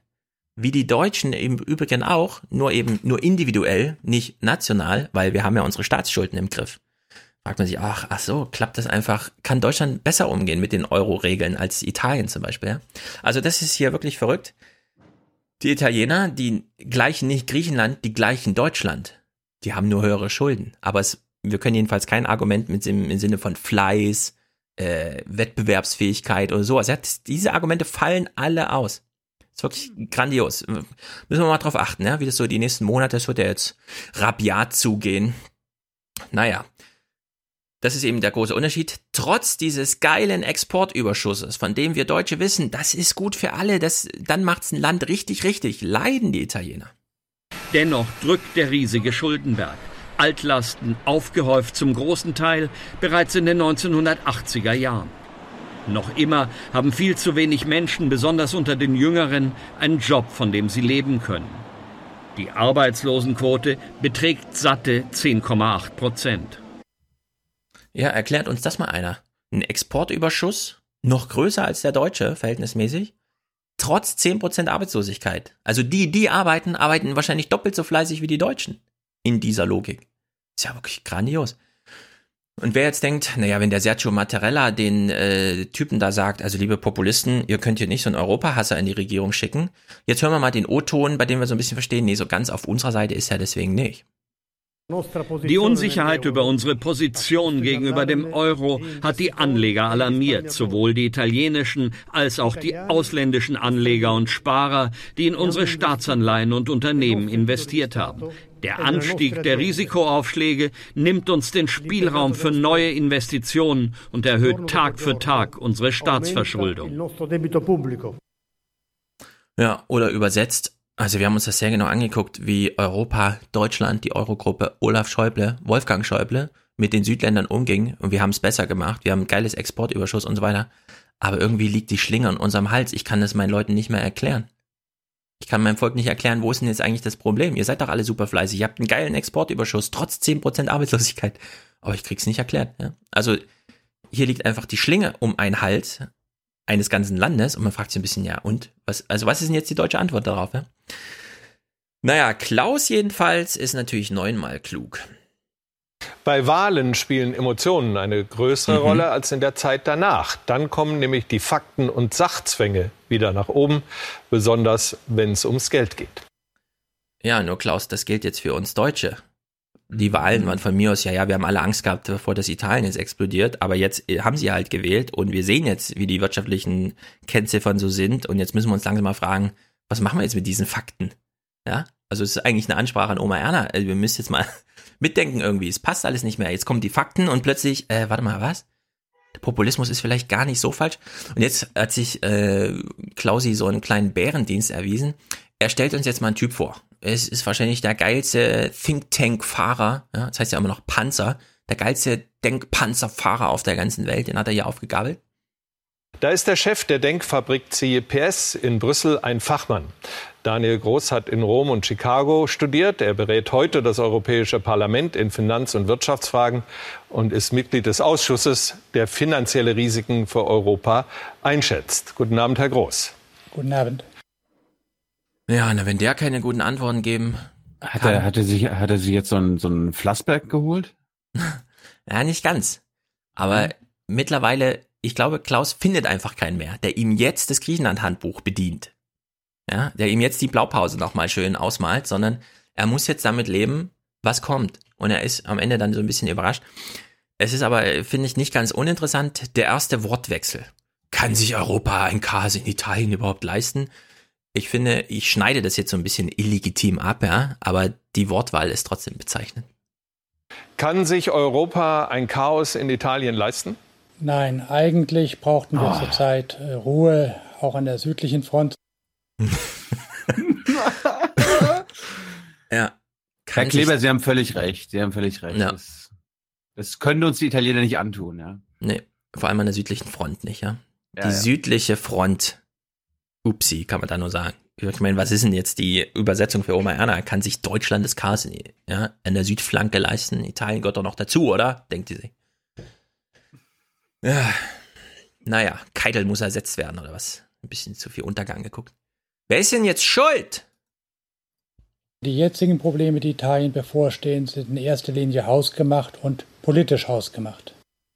Die Italiener sind schuld. Okay. Klaus denkt sich, ey, warte mal, das ist zu wenig Propaganda. Das ist mir zurückhaltend, zu zurückhaltend formuliert, ja. Also holt er mal Trick 19. Ich stelle einfach eine coole Frage. Nun kommt ja zunächst mal eine Regierung auf das Land zu, wahrscheinlich auch noch nach Neuwahlen, die von Populisten bestimmt werden, die einen ganzen Regen von Wohltaten über das Land verteilen wollten, obwohl es eine riesen Staatsverschuldung gibt. Und die normale Rechnung ist, dass dadurch Italien so kreditunwürdig wird, dass die Zinsen, die Italien für seine Riesenschulden zahlen muss, ins Unermessliche steigen und dann droht sowas wie Staatsbankrott. Ja, alles muss man selber machen, denkt sich hier Klaus und holt einfach selber die Propagandakeule raus.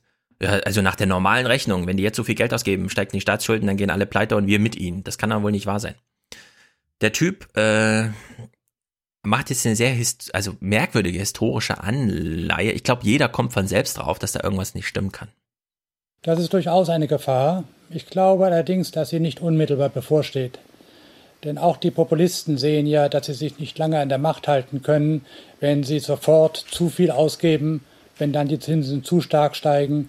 Sie haben sicher das Beispiel von Herrn Berlusconi vor den Augen, der damals auch über das gleiche Problem gestolpert ist. Ja, hast du auch das Bild von Berlusconi vor den Augen? Nein. Über welches das? Problem ist der gestolpert?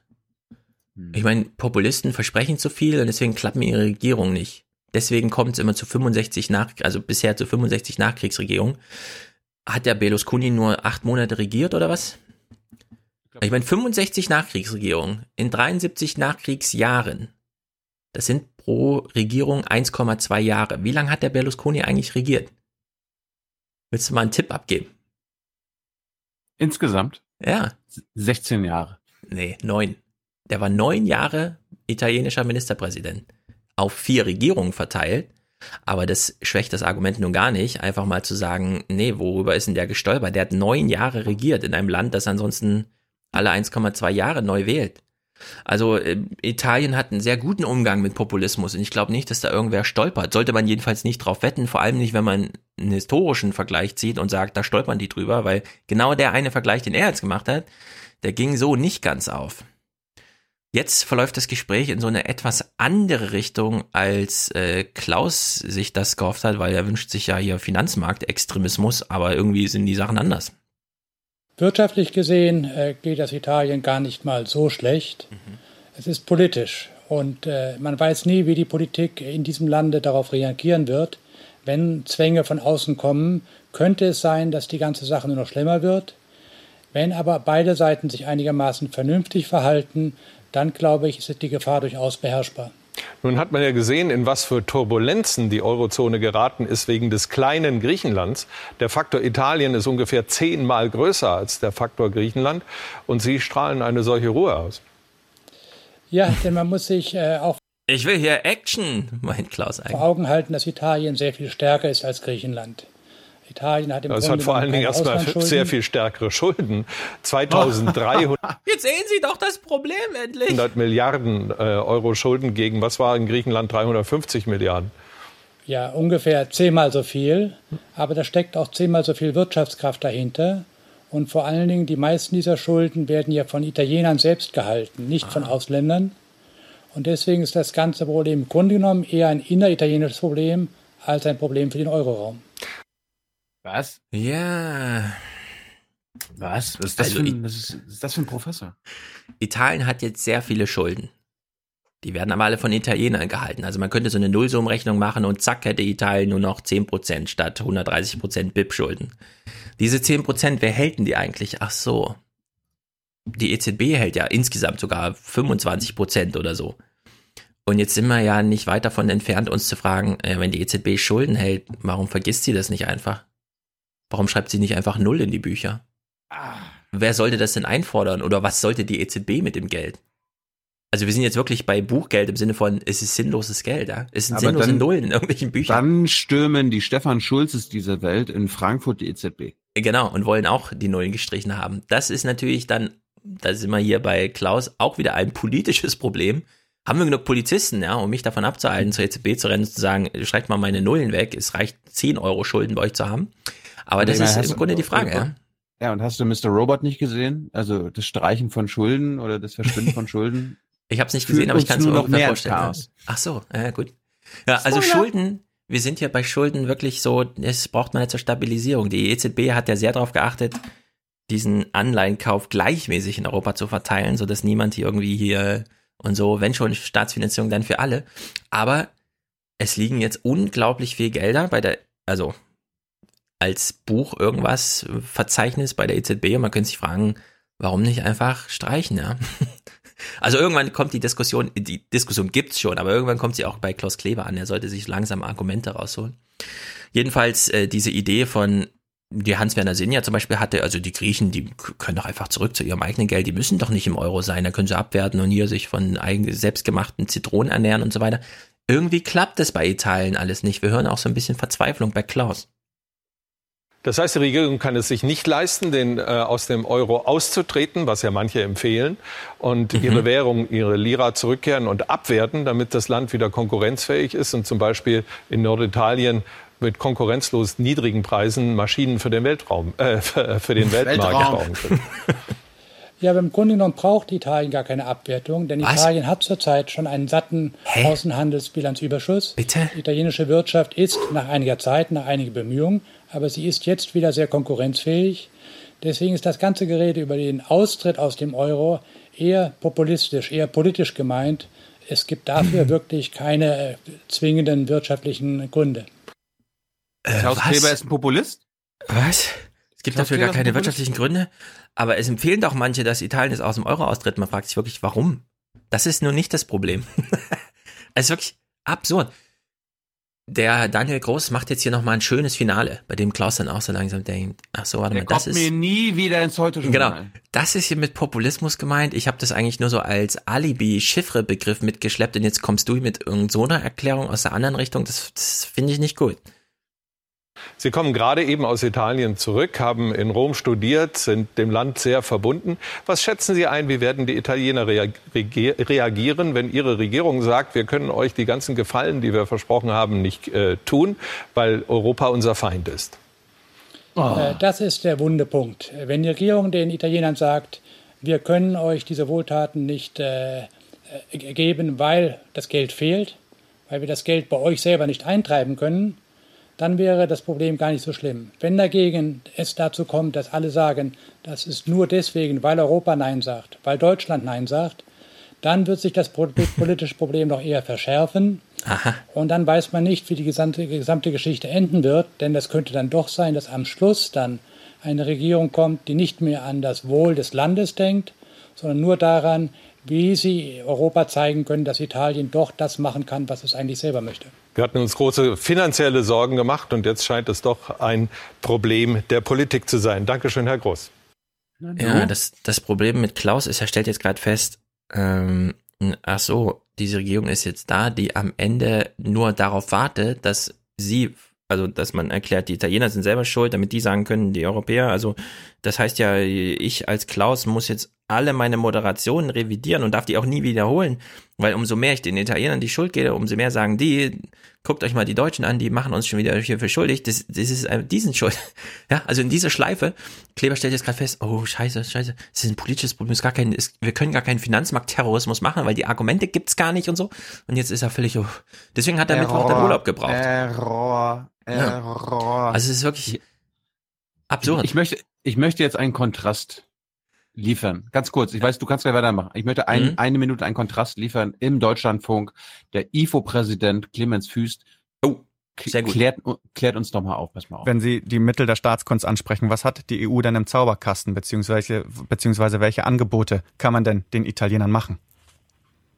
Die EU kann ziemlich wenig machen. Es kommt auf Italien selbst an. Italien selbst muss sich dafür entscheiden, im Euro zu bleiben. Der Rest der Eurozone hat ja schon sehr viel getan. Die EZB hat ja eine sehr expansive Geldpolitik durchgeführt. Äh, das war der Versuch, äh, Nordeuropa, vor allem Deutschland, zu inflationieren, um die Wettbewerbsfähigkeit Italiens relativ zu Deutschland zu verbessern. Aber äh, das klappt nicht so ohne weiteres. Die Arbeit Arbeitnehmer hier sind nicht ohne weiteres bereit, ihre Wettbewerbsfähigkeit zu gefährden. Lohnerhöhungen, ähm, obwohl die Löhne ja schon stärker steigen können in Italien, aber das geht eben nicht schnell genug. Äh, letztlich äh, muss man hier nach Italien schauen. Nur die Italiener selbst können das lösen. Sollte es zum Austritt kommen, dann ist die EU gefragt, einen Weg zu finden, der gewährleistet, dass Italien in der EU bleibt äh, beim Verlassen des Euro. Aber man kann auch hoffen, dass Italien selbst sich entscheidet, die Anstrengung zu machen, im Euro zu bleiben. Also wir haben ja hier einige Hörer, die angestellt sind, die Arbeitnehmer sind. Äh, ich finde gut von euch, dass ihr im Namen der deutschen Wettbewerbsfähigkeit auf Lohnerhöhung ja. verzichtet. Ihr seid nicht bereit, eure Wettbewerbsfähigkeit zu gefährden, während die Italiener einfach mehr Löhne fordern. Geil. Das, vielleicht ist das ja das Wund, das, der wunde Punkt in Europa, ja. Nee, aber die Deutschen ich, ich, einfach zu wenig Lohn fordern. Unsere Hörer, ich möchte an unsere ich Hörer danke euch auch. Ja. Danke. Dank, danke, dass ihr euch so einsetzt für für Deutschland. Ja, es ist ein sehr gut, man verhört es fast, aber wenn man ja. darauf achtet, ist es ein sehr, sehr gutes Statement da. Äh, äh aber das, relativ zu Deutschland zu verbessern, aber äh, das klappt nicht so ohne weiteres. Die Arbeitnehmer hier sind nicht ohne weiteres bereit, ihre Wettbewerbsfähigkeit zu gefährden. Lohnerhöhungen, ähm, obwohl die Löhne ja schon stärker steigen. Nicht ohne weiteres bereit, ihre Wettbewerbsfähigkeit zu gefährden. Durch höheren Lohn. Gut, jetzt haben wir das Problem mit Frankreich, ist genau das Problem. Jetzt haben wir das Problem, was wir eigentlich mit Frankreich haben, mit Italien nicht so richtig. Also diese Griechenland-Folie, die passt jetzt wirklich nicht mehr, ja, sondern darum geht's jetzt, was der Füß hier gerade gesagt hat. Geil, na, nicht schlecht. So, heute Journal, was hat denn Marius Slomka jetzt zu bieten am Mittwoch? Eine Menge. Äh, es gibt ja eine überraschende Wendung zu vermelden. Eine überraschende Wendung gab es heute auch in Italien, oh. was an sich wiederum nicht ganz so überrascht sieht man schon an der Moderation, ja. Sie hangeln sich von einer überraschenden Wendung zur nächsten. Sie haben gerade über Babchenko und so geredet. Ich finde ja ey, ihr, ihre Mimik, also, oh, schon wieder eine ja, Wendung. Die leiden einfach. Die sitzen morgens in der Konferenz und dann erste Frage, welches Thema müssen wir heute revidieren? Ja, und dann sind alle genervt. Weil sie quasi nur noch ah. mit der Nacharbeit ihrer vorherigen Woche zu tun haben. Also gut, hier Marietta Slomka hat übernommen, Klaus ist schon segeln gefahren. Ist seinem Ruf, immer wieder chaotische Regierungsverhältnisse hervorzubringen, wird Italien jedenfalls einmal mehr gerecht. Ja, die Deppen. Solche Deppen. Das kann ja wohl nicht sein. Typisch. Die werden ihrem Ruf mal wieder gerecht, keine Regierung und dann doch und hin und her und 65 in 73 Jahren und überhaupt. Slomka referiert mal die Vorgänge. Eigentlich sollte es hier eine Übergangsregierung und mhm. Neuwahlen geben. So war Aha. jedenfalls der Plan, nachdem Italiens Staatspräsident das Kabinett von Lega und Fünf Sterne abgelehnt hatte. Vor allem hatte er den Finanzminister abgelehnt, den die beiden populistischen Parteien vorschlugen. Okay. Darüber waren beide zunächst ja höchst empört. Der Fünf-Sterne-Chef sinnierte gar über ein Amtsenthebungsverfahren gegen den Staatspräsidenten. Heute klingt das schon wieder anders. War nicht so gemeint. Man werde nochmal miteinander reden. Mhm. Na gut, redet man halt nochmal miteinander. Slomka und Gellinek, Anne Gellinek, unsere super Brüssel-Korrespondentin, sie ist ungefähr der Ulf Röller von Brüssel. Also sie fühlt den Puls für uns. Sie fühlt für uns den Puls und sie hat für den Bericht, den sie uns jetzt gleich zeigt, ganz tief in die musikalische Bass ja, Schatzkiste gegriffen wir lassen uns einfach ein bisschen treiben von dieser wunderbar, wunderbaren Aufbruchsstimmung, die hier für Europa gemacht wird. In Brüssel beobachtet man all das mit wachsender Sorge und steckt dabei in einem Dilemma, wie Anne Gellinek berichtet. Moment. Mhm. Ah, das ist mal so schön. Oma Erna mhm. muss mitgeteilt werden, welche Sorgen die Menschen, nee, sorry, die Elite ja. in Brüssel umtreibt. Ja, aber man muss wirklich fragen, die Finanzmärkte, wer sind die Finanzmärkte? Also was ist das? Ist das irgendwie der Opa von nebenan, der fünf Millionen hat und äh, das in Grundstücke investiert? Ist der hat's besorgt? Ist das, ist das der Finanzmarkt oder? Ich, ich frage mal Herrn Markt. Wir sind die Guten. Ah, ah ja. die Guten, die Guten. Die Neokalvinisten. Gott hat uns auserwählt. Wir sind die Guten. Uns geht's gut. Wir sind die Guten. Sonst ging es uns ja schlecht. Wir den Schlechten.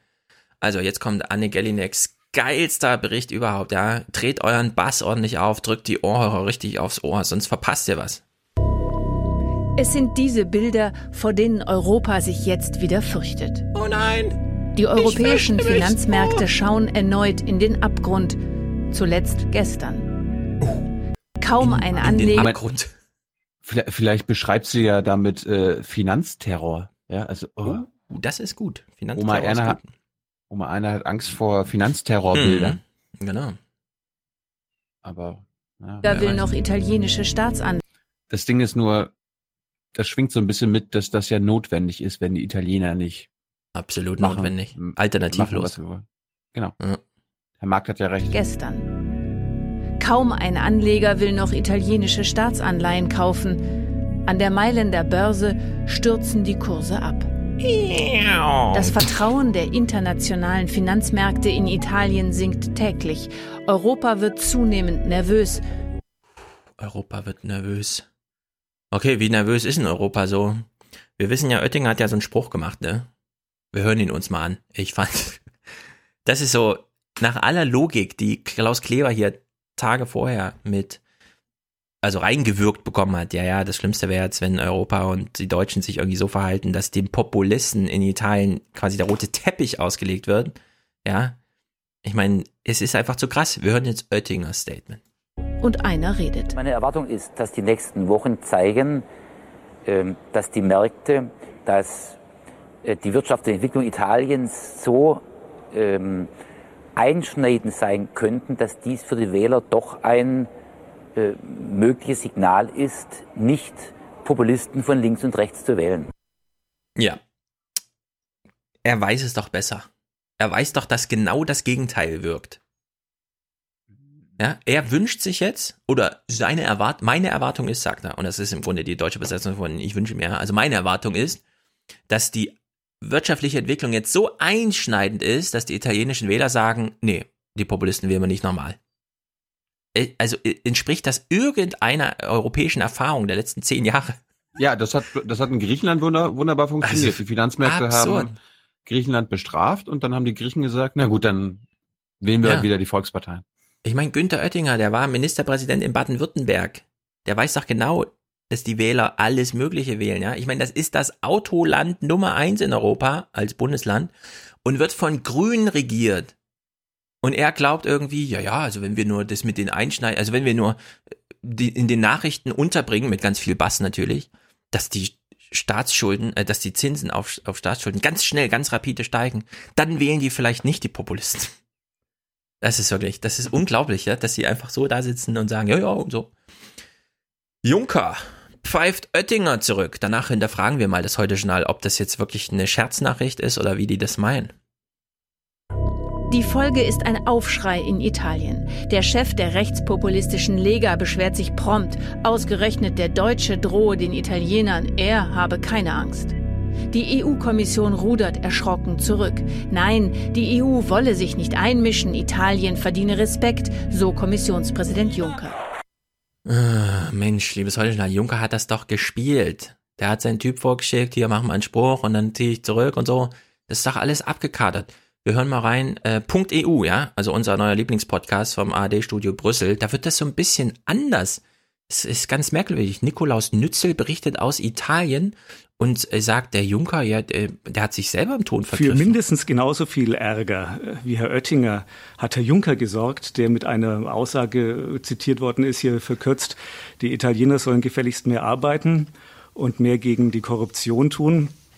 Das kommt hier miserabel an. Also das schlägt durch und äh, das ist für mich als Deutschen wirklich inzwischen ausgesprochen unangenehm, dass man dauernd das Gefühl hat, die schauen dich hier als einen an, über den zumindest von Politikern die ganze Zeit hergezogen wird. Also Fremdenfeindlichkeit, die einen, die da ein bisschen den Kopf einziehen können, inzwischen sind die Deutschen, aber noch viel mehr, und da kommen wir dann zum Schluss, äh, das ist das Beängstigende, es kriegen halt durch all das wirklich richtig radikale, rechtsradikale Stimmen Aufwind, wie mhm. eben Matteo Salvini von der Lega, der wirklich sowas von stramm ausländerfeindlich und migrantenfeindlich ist, dass es einem sehr unangenehm werden kann. Und die liegen inzwischen bei Umfragen bei 27 Prozent, 10 Prozentpunkte mehr als noch vor zwei Monaten. Warte mal, also diese ganze Diskussion in den letzten Monaten hat dazu geführt, dass der Lega-Chef sein Wahlergebnis irgendwie verdoppelt hat. Und wenn jetzt Neuwahlen wären, könnte er fast alleine regieren oder was? Und Juncker ist einer, der äh, besonders da Öl ins Feuer gießt. Liebes Heute-Journal, wenn ihr eure Berichte mal nicht aus Brüssel machen würdet, sondern aus Rom, ich glaube, der Ton wäre dann irgendwie anders. Leute vor Ort reden irgendwie anders darüber. Das ist ganz merkwürdig, ganz komisches Phänomen. Stattdessen macht das Heute-Journal hier O-Ton-Olympiade. Eine deutsche alte Männerstimme nach der anderen. Es beginnt mit Joschka Fischer. Nicht einmischen, wenn ein EU-Mitgliedsland auf die Katastrophe zusteuert? Die EU mittendrin im Dilemma. Reden oder schweigen, strafen oder helfen. Italien der Ernstfall. Wenn dieses Land die EU in eine Existenzkrise stürzt oder äh, sich gar verabschiedet, ähm, dann ist das. Darf ich raten? Dann müssen wir da, Militär, müssen wir da militärisch oh, reingehen. Oh, oh, oh. Vielleicht, keine Ahnung. Nie wieder Auschwitz, hat er über gesagt. Großbritannien hinausgehen. Man mache sich da keine Illusion. Wenn dieses Land, dann ist das schlimmer als Brexit. Tja, nächster O-Ton ist hier von unserem Freund Markus Färber. Den haben wir das letzte Mal ja nur in schlechter Qualität gespielt. Jetzt kommt da hier ein besserer. Trotzdem kann Europa nicht viel tun. Wenn Italien eine Regierung bildet, die die Regeln für die gemeinsame Währung demonstrativ missachtet, wird ein EU-Strafverfahren diese Regierung kaum abschrecken. Ich glaube, dann werden wir sehr schnell in eine Situation kommen, in der.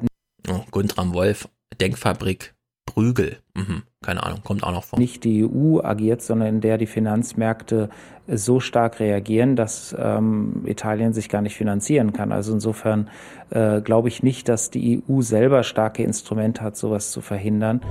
Also schweigen und zusehen? Schon dämmert die Erinnerung an Griechenland, nur dass es diesmal für Europa noch viel schlimmer kommen kann. Das Worst-Case-Szenario wäre, dass Italien wie Griechenland zahlungsunfähig wird, weil es keinen mehr gibt, der Italien Geld leiht. Dann müsste die Troika in Rom einmarschieren, den Haushalt übernehmen, das Finanzministerium übernehmen. Aber wir reden bei Italien von über zwei Billionen Schulden. Das würde unsere Möglichkeiten in Europa sprengen. Ganz, ganz kurz. Einfach also ich meine, das, das, was wir mit Griechenland, also wir Europäer mit Griechenland gemacht haben. Erfolgreich gemacht haben. Das war schlimm für uns Europäer. Mhm. Nicht für die Griechen. Das war schlimm für uns Europäer. Ja, also während ich das so sehe, denke ich mir auch, äh, liebes Europa, habt ihr noch eine Idee oder ist wirklich Finanzmarktextremismus das einzige? Also gibt es noch eine europäische Idee? Hätte noch jemand einen Vorschlag? Es scheint irgendwie Steppe zu sein, ne? Äh, weite, unbestelltes Land. Einfach, nee, die Finanzmärkte halt. Da müssen wir halt da einmarschieren. Mit wem? Na, mit der Troika. Das, das, also es ist einfach zu krass, ja. Gellinek, äh, ach so, Bütikofer kommt noch. Äh, irgendwer muss ja noch mal ein bisschen dagegenhalten, ja. Also jetzt der Alibi-O-Ton. Einmarschieren, übernehmen, das sind Vokabeln, die Italiens Populisten genüsslich ausschlachten. Und nicht nur die. Populisten. Auch Europa hat Fehler gemacht. Jetzt reden zwar alle über den Euro nur, aber reden wir mal über die Flüchtlingspolitik. Da hat der Rest Europas Italien ein ganzes Stück hängen lassen. Insgesamt hat die EU da ein schäbiges Bild abgegeben. Ja, aber hallo. Die, Kann man ja die, mal Bund, die Bundesregierung, das Bundesinnenministerium hat doch alles dafür getan, dass äh, die Mittelmeerflüchtlinge Nein. nicht nur in Italien ankommen müssen und dort Ja. versorgt werden müssen. Die europäische Endlösung für die Flüchtlinge hat Merkel hart versucht, kam leider nicht dazu. Italien. End Endlösung ist ein bisschen doof jetzt. Ja. Fast Endlösung. Mäßigen sie ihre Sprache. Tilo ist wieder, Tilo ist wieder, oh, oh, ho, ho, ho. Mach doch einfach ho, ho, ho. Er hat Endlösung gesagt. nee, Moment, hier, den hier. Ja. Lustig. Fazit Gellinek. Kann Europa noch was tun? Nein, Europa kann leider gar nichts tun. Nicht einmischen, nicht wegducken. Die EU kann es nicht richtig machen. Das Gefühl kennt Europa allerdings. Beim Brexit hatte David Cameron Brüssel gebeten, sich bloß rauszuhalten. Das Ende der Geschichte ist bekannt. Ja, auch Brexit, Ah. da kann man gar nichts tun. Wenn wir uns Die raushalten, machen wir es falsch. Wenn wir Ja. uns einmischen, machen wir es richtig. Oh Mann, ey. Die Wähler haben gesagt, ist so und dann ist es so. Da kann man jetzt europäisch gar nichts machen. Vor allem nicht neuen Vertrag irgendwie, in dem mal was Kluges drin steht. Mm -mm. Da ist überhaupt keine Alternative. Tina-Prinzip. So, wir schwenken so ein bisschen um. Wir kommen zu Italien zurück, aber Merkel war ja auf Reisen. Wir lassen uns mal kurz anmoderieren. Um die weitere Entwicklung in Italien sorgen sich besonders auch die anderen krisengeschüttelten Südländer der EU. Portugal etwa hat in den letzten Jahren hart darum gerungen, aus seiner Schulden- und Wirtschaftskrise Schritt für Schritt herauszukommen und hat mhm. dabei eine Menge erreicht. Bundeskanzlerin Merkel ist heute in Portugal zu Besuch. Ja, kleines Ratespiel. Portugal hat ja viel erreicht. Äh, werden wir aufgeklärt über den Weg, wie oder nicht? Ja, also äh, wir werden jetzt aufgeklärt, dass es dort eine linke Regierung gibt, auch mit Kommunisten an der Regierung, die sich erfolgreich gegen die Austeritätspolitik gewährt haben ja. und äh, den die Port Portugal jetzt wieder auch wirtschaftlich auf Erfolgskurs ne, mit Wachstum ja. und so weiter gebracht haben. Doch, doch, das kommt jetzt. Ja. Also ich schnipsel mal nur, ich habe mal nur den Teil rausgeschnipselt, in dem es wirklich kurz gesagt wurde, mit so einem Halbsatz halt. Das ist natürlich eingebettet in so einen minutenlangen Bericht, ja, Theo Koll und so berichtet irgendwie. Theo Koll? Theo Koll ist weitergefahren von Frankreich bis, bis nach Portugal. Hat das ZDF keine, keine Korrespondenten mehr in Spanien oder in Portugal? Nee, da ist doch gerade nicht so viel los in Spanien und Portugal. Äh, guck mal, Spanien ist doch, was ist denn da los? Ach so, die haben auch eine neue Regierung. Oh, das wusste ich nicht. ja, also Theo Koll musste aushelfen. Ich, keine Ahnung, ja, irgendwer hat in Portugal ja, Urlaub die, gemacht. Aber, so. aber bei den Spaniern ist es ja kein Problem. Da sind ja jetzt die Sozialdemokraten, die andere Volkspartei. Das ja. ist jetzt, das ist nicht so schlimm. Nein, nein, da gibt's auch wenig zu sagen. Also, kurzer, nur kurzer Hinweis von Theo Koll. Was ist da in Portugal? Portugals Wirtschaft erholt sich von der Krise wuchs im vergangenen Jahr um 2,7 Prozent. Die Linksregierung hat einige der härtesten Sparmaßnahmen und Kürzungen zurückgenommen und damit mhm. erfolgreich auf die Steigerung der Kaufkraft gesetzt, ohne aber die extrem hohen Staatsschulden abzubauen. Wir sind in der ah. Schwebe, in einem sehr fragilen Zustand. Und Sie haben einen Wirtschaftsexperten gefunden, der Ihnen das nochmal Die Schuldenfrage wird uns noch lange erhalten bleiben. Und angesichts der fast 130-prozentigen Staatsverschuldung warnen Experten vor den Folgen eines sich abzeichnenden Anstiegs der Zinsen. Dann sind wir wieder in riesigen Schwierigkeiten. Und das wird kommen. Das wird kommen. Scheiß Austeritätsabsage. Das funktioniert nicht. Du musst wettbewerbsfähig sein, Schulden abbauen, alles auf einmal. Naja, äh, ich fand es wirklich bemerkenswert, wie der Nikolaus Nützel aus Italien in diesem Punkt EU-Podcast berichtet hat. Die italienischen Forderungen äh, sind vielleicht doch nicht so ganz vom Mond. Wir hören mal hier, es dauert ein bisschen länger, zwei Minuten 19 im Grunde sprechendes Denken. Wie ist das so, von Italien aus zugeschaltet zu sein, zu den Kollegen aus äh, äh, in Brüssel und einfach mal zu erklären, was so Sache ist? Ich würde jetzt gerne mal hier den Advocatus Italiae geben. Dafür bist du da. Nein, ganz im Ernst. Manchmal gibt es ja auf komplizierte Fragen doch zumindest äh, eine einfache Teilantwort. Populist! Populist! Und wenn man sich die hohen Staatsschulden Italiens anschaut, dann kann man ja nur sagen, mit den Maßnahmen und Regeln, mit denen man den Deutschen erlaubt, mit ihrer Staatsschuld umzugehen, haut das in Italien einfach nicht hin. Was? Also das Wort Staatsbankrott, das klingt immer so furchtbar und großes Desaster und Katastrophe und Abgründe öffnen sich und wir stürzen alle hinein. Also äh, Jahrtausende lang war es das Normale, dass Staaten ab und zu mal ihren Gläubigern gesagt haben, Freunde, Was? jetzt haben wir euch einige Jahre lang echt super Zinsen gezahlt, ihr habt euch aber was heißt den Gläubigern? Das müssen doch dann die Steuerzahler bezahlen gut an uns verdient. Jetzt äh, machen wir mal einen Schnitt. Das war, also als Spanien größte Weltmacht vor ein paar hundert Jahren waren, haben die alle zehn Jahre einen Staatsbankrott hingelegt. Das hat zum Regieren dazugehört. Ganz so krass muss man es ja nicht mehr machen. Sind ja auch aber, keine Weltmacht mehr, die Spanier. ja, aber damals waren sie es. Ja, also wirklich die so. Briten auch nicht. So in Geschichtsbücher zu schauen, was Staatsschulden eigentlich sind. Und ich finde es schon zum Beispiel bizarr, dass Italien jetzt hohe Risikozuschläge vergleichsweise zahlt für seine Staatsschulden. Aber die sogenannten Finanzmärkte, die Gläubiger, was ja immer alles reiche Männer und Frauen sind am Ende, sagen, naja, aber das Risiko darf sich nie realisieren. Also mir kommt das immer ein bisschen so vor, wie dass ich äh, eine Versicherung abschließe und dafür Prämien zahle. Aber wenn ich sage, hoppla, jetzt ist mir mein Auto kaputt gegangen, dann sagt die Versicherung, oh Gott, Aber wenn ich das bezahlen muss, dann gehe ich ja pleite. Also äh, so wird das hier in Italien ein bisschen gesehen. Und das Argument von vorhin, man kriegt eine Wirtschaft bestimmt nicht in Gang, indem man die Bremse reinhaut bei den Ausgaben, da ist schon was dran. Und das sehen eben auch viele italienische Politiker so, dass sie sagen, wir brauchen Geld für Investitionen. Aber wenn wir zum Beispiel unsere Leute mit so etwas Ähnlichem wie einer Arbeitslosenversicherung nach deutschem Standard ausstatten, und das wäre dieses sogenannte Grundeinkommen, dann haben wir mehr Kaufkraft, Binnennachfrage, kurbelt die Wirtschaft an, dann kommen wir endlich von dieser grotesk hohen Arbeitslosigkeit für europäische Verhältnisse von 11 Prozent runter. Also ähm, völlig vom Mond sind die ökonomischen Ideen der sogenannten Populisten meiner Ansicht nach in Italien nicht. Ups. Ich meine, das kann ja. man ja, man, man kann ja auch mal andersrum formulieren, wer sich nur auf die Staatsschulden bezieht, beziehungsweise nur da die Probleme sieht, der betreibt neoliberalen Populismus.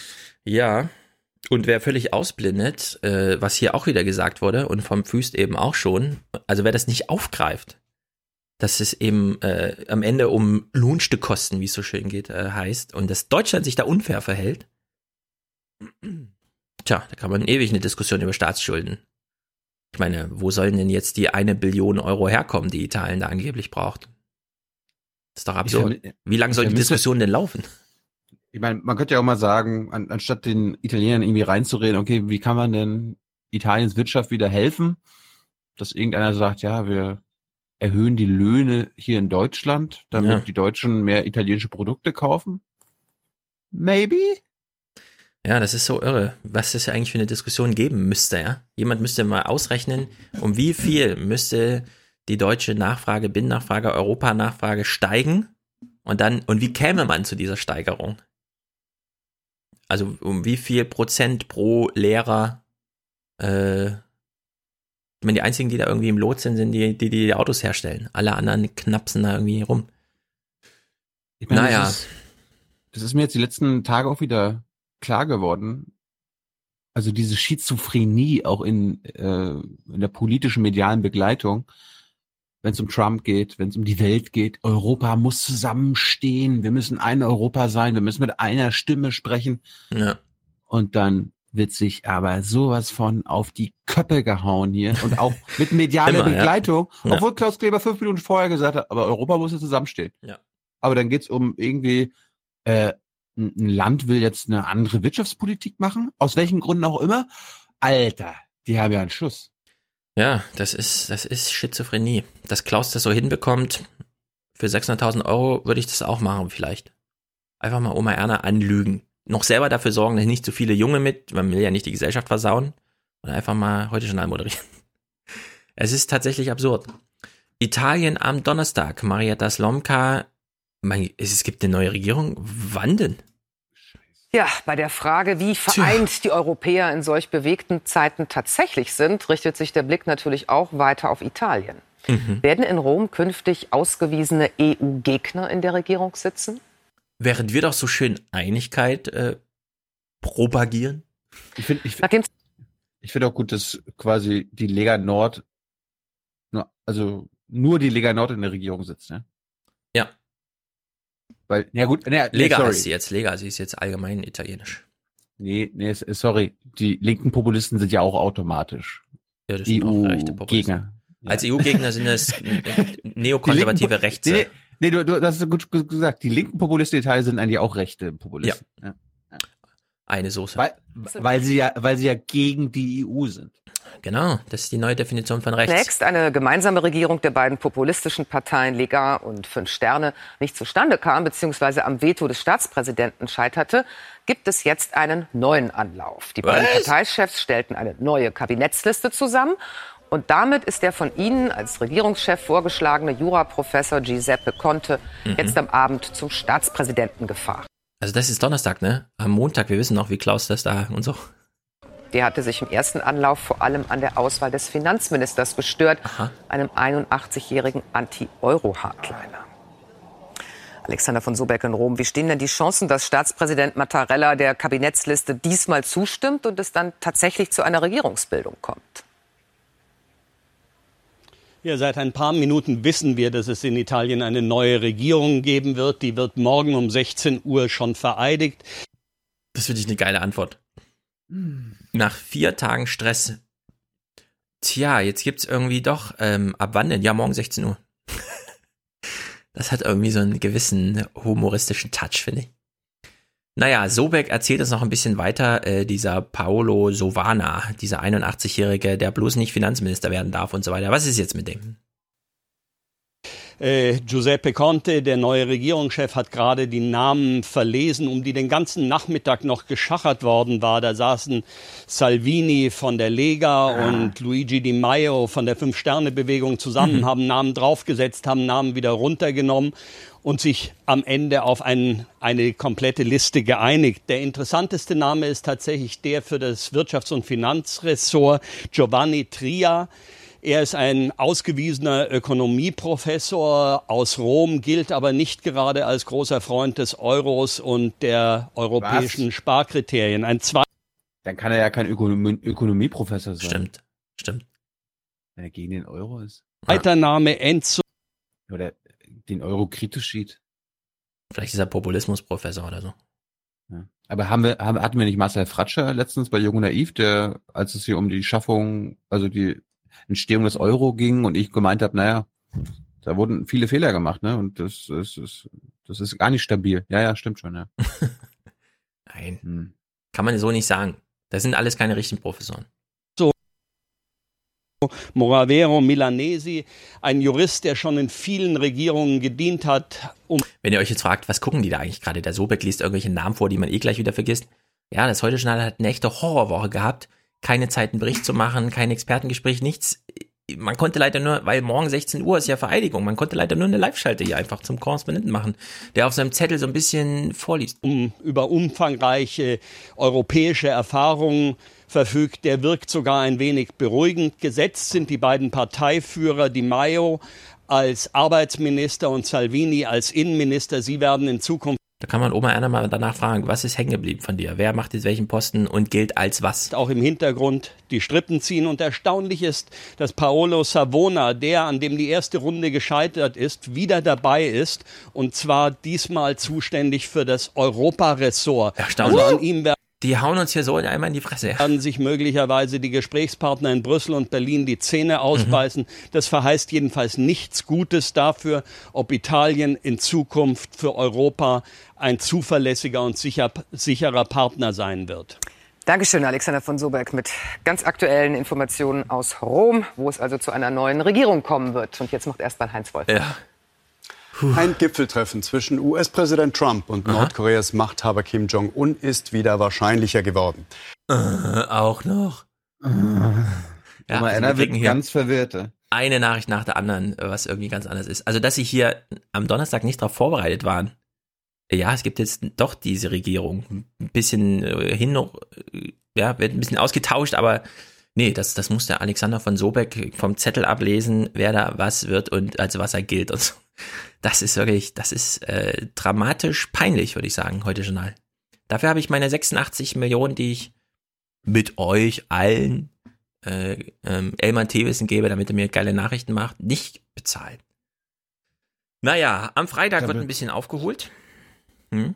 Ja, dabei hat er ja versprochen, ne? Wir kümmern uns. Hm. Ja, ist im Grunde so hier. Teile aktueller Nachrichtensendungen könnten sie verunsichern. Oi, oi, oi. Also, äh, Slomka. Nicht. ja, genau. Slomka am Freitag. Wie geht's denn jetzt weiter? Und wie geht's in Italien weiter? Wie geht's denn weiter? Alexander von Sobeck muss immer noch ran, der arme alte Mann. Wir wissen nicht, wie erleichtert Paolo Gentiloni am Ende war, nach 18 Monaten im Amt das Glöckchen des Regierungschefs an seinen Nachfolger weiterzureichen. Jedenfalls ist der scheidende Premier, der vom Traditionsregiment der Lanzenreiter von Montebello verabschiedet wurde, noch immer Italiens beliebtester Politiker, vielleicht auch, weil er wenig gemacht hat, dafür aber auch kaum Fehler. Das ja. ist Regierungskunst. das ist italienische Regierungskunst. Da wurde Demokratie erfunden. Na gut, er ist ja Präsident, er ist ja nur Repräsentant. Nö, Ministerpräsident. Hier ging es um die Verabschiedung. Nein, nein, ja, hier ging es um die. Ver Es ging hier um Paolo Gentiloni, der als Ministerpräsident verabschiedet wurde. Der ah, hat das Glöckchen okay. an Conte übergeben okay. und gilt als sehr beliebt, weil er sehr wenig Fehler gemacht hat. Und Alexander von Sobeck sagt, er hat ja gar nichts gemacht im Grunde. er hat halt Renzis Posten da übernommen. Naja, äh, was hier sehr interessant ist, ist die Straßenumfrage. Wir lachen ja sonst über Straßenumfragen, weil sie uns wenig berichten. Nun ist die italienische Berichterstattung, die uns das heute schon bietet, so mies, dass wir nächste Woche auf jeden Fall wieder das Tagesthemen gucken. Aber diese Straßenumfrage Nein. ist vielleicht nicht ganz in, uninformativ. Sie es sind vielleicht Extremfälle, keine Ahnung. Aber in diesem äh, EU-Podcast vom AD-Studio kam auch zur Sprache, die Italiener, die haben die Nase voll, ja. Die, die, wenn die ihre Regierung hören, irgendwas, was mit Regierungspolitik zu tun hat, winken die ab und haben die Schnauze einfach gestrichen voll. Und die Übermittlung der Emotionen von der Straße sind hier, finde ich, ganz interessant. Ich glaube nicht, dass sie die Probleme Italiens lösen wird, denn diese Regierung ist nichts anderes als die Konsequenz der italienischen Probleme. Die machen uns platt. Wir werden nicht so ein Ende wie in Griechenland erleben, sondern eins wie in Venezuela. Ich bin nicht besorgt, ich habe einfach Angst. Ich bin ziemlich sicher, dass sie ihre Versprechungen nicht einhalten können. Das geht einfach rechnerisch nicht, weil wir dafür nicht die Wirtschaftskraft haben. Tja, das ist Maria Rossi, die Angst hat vor venezuelanischen Verhältnissen. Mhm. Also Mindestlohn nicht mal ein Euro, acht Kilo abnehmen pro Jahr, also Durchschnittsabnahmegewicht in der Bevölkerung. Das ist die, also liebes Europa, ja. Das ist die Angst von Oma Rossi aus Italien. Kann man irgendwas tun? Oder macht, muss man jetzt wirklich Finanzmarktextremismus machen? Das ist wirklich, diese Frage, also unfassbar. Die Frage ist ja dann wirklich, ja, äh, in wessen Schicksal liegt denn, in, in wessen Schicksal, nee, in wessen Hand liegt denn jetzt das Schicksal äh, Italiens? Finanzmärkte oder irgendwelcher politischen Institutionen? Wir hören das mal, wir ermessen das mal daran, wo sich Marietta Slomka informiert. Ja, und angesichts der politisch unsicheren Lage in Italien hat es in den letzten Wochen ja heftige Turbulenzen an den Finanzmärkten gegeben. Stephanie Barrett, heute hat sich das erstmal ein bisschen beruhigt. Wie ist denn das einzuordnen? Ja, die Finanzmärkte waren erstmal erleichtert, dass das wochenlange Tauziehen um eine Regierung beendet und riskante Neuwahlen damit erstmal vom Tisch sind. So haben sie auch zunächst verhalten positiv reagiert. Allerdings werden die Investoren nun mit Argus Augen verfolgen, welche der teuren Wahlgeschenke die Regierung nun tatsächlich umsetzen wird. Denn der finanzielle Spielraum ist ja mit den vollmundigen Versprechungen noch kleiner geworden, weil die Zinsen für italienische Staatsanleihen rasant gestiegen sind. Damit ist jetzt die Finanzierung des immensen italienischen Schuldenberges noch teurer geworden. Für die Finanzmärkte gibt es also bing, erstmal bing, bing. keinen Anlass zur Entspannung. Ja, das ist wirklich. Wer kassiert denn die Zinsen gerade ein, die Italien da so viel jetzt mehr bezahlen muss? Wer, wer, ja, wer profitiert denn gerade davon? Keine, gar keine Ahnung, gar keine Ahnung. Ja, weil hier wird wirklich eine Ideologie, Ideologie durchgeprügelt. Ne? Sie sagt jetzt, ja, das ist jetzt wirklich scheiße für Italien, dass jetzt wer eigentlich diese Zinsen gerade einsammelt, die da jetzt äh, im Raum stehen, ja? So, wir äh, wissen. Das ist doch ganz offensichtlich. Ja. Also das, diese Antwort bleibt sie schuldig. Es sind natürlich die Märkte irgendwelche Superreichen, die sagen, oh, pff, ich habe Geld übrig, das schmeiße ich da jetzt rein, ja, und dann kommt es halt mit drei Prozent mehr wieder raus. Ist ja eine geile Rendite in dieser Nullzinszeit. Und das ist so perfide, weil sie schließt jetzt hier nochmal an und sie nennt jetzt eine Gruppe von Betroffenen, natürlich nicht die Investoren, die dann nochmal hier absahen, sondern sie nennt eine andere Gruppe, ja, die das auslöffeln muss. Und welche Risiken mit Blick auf Italien bereiten da die größten Sorgen?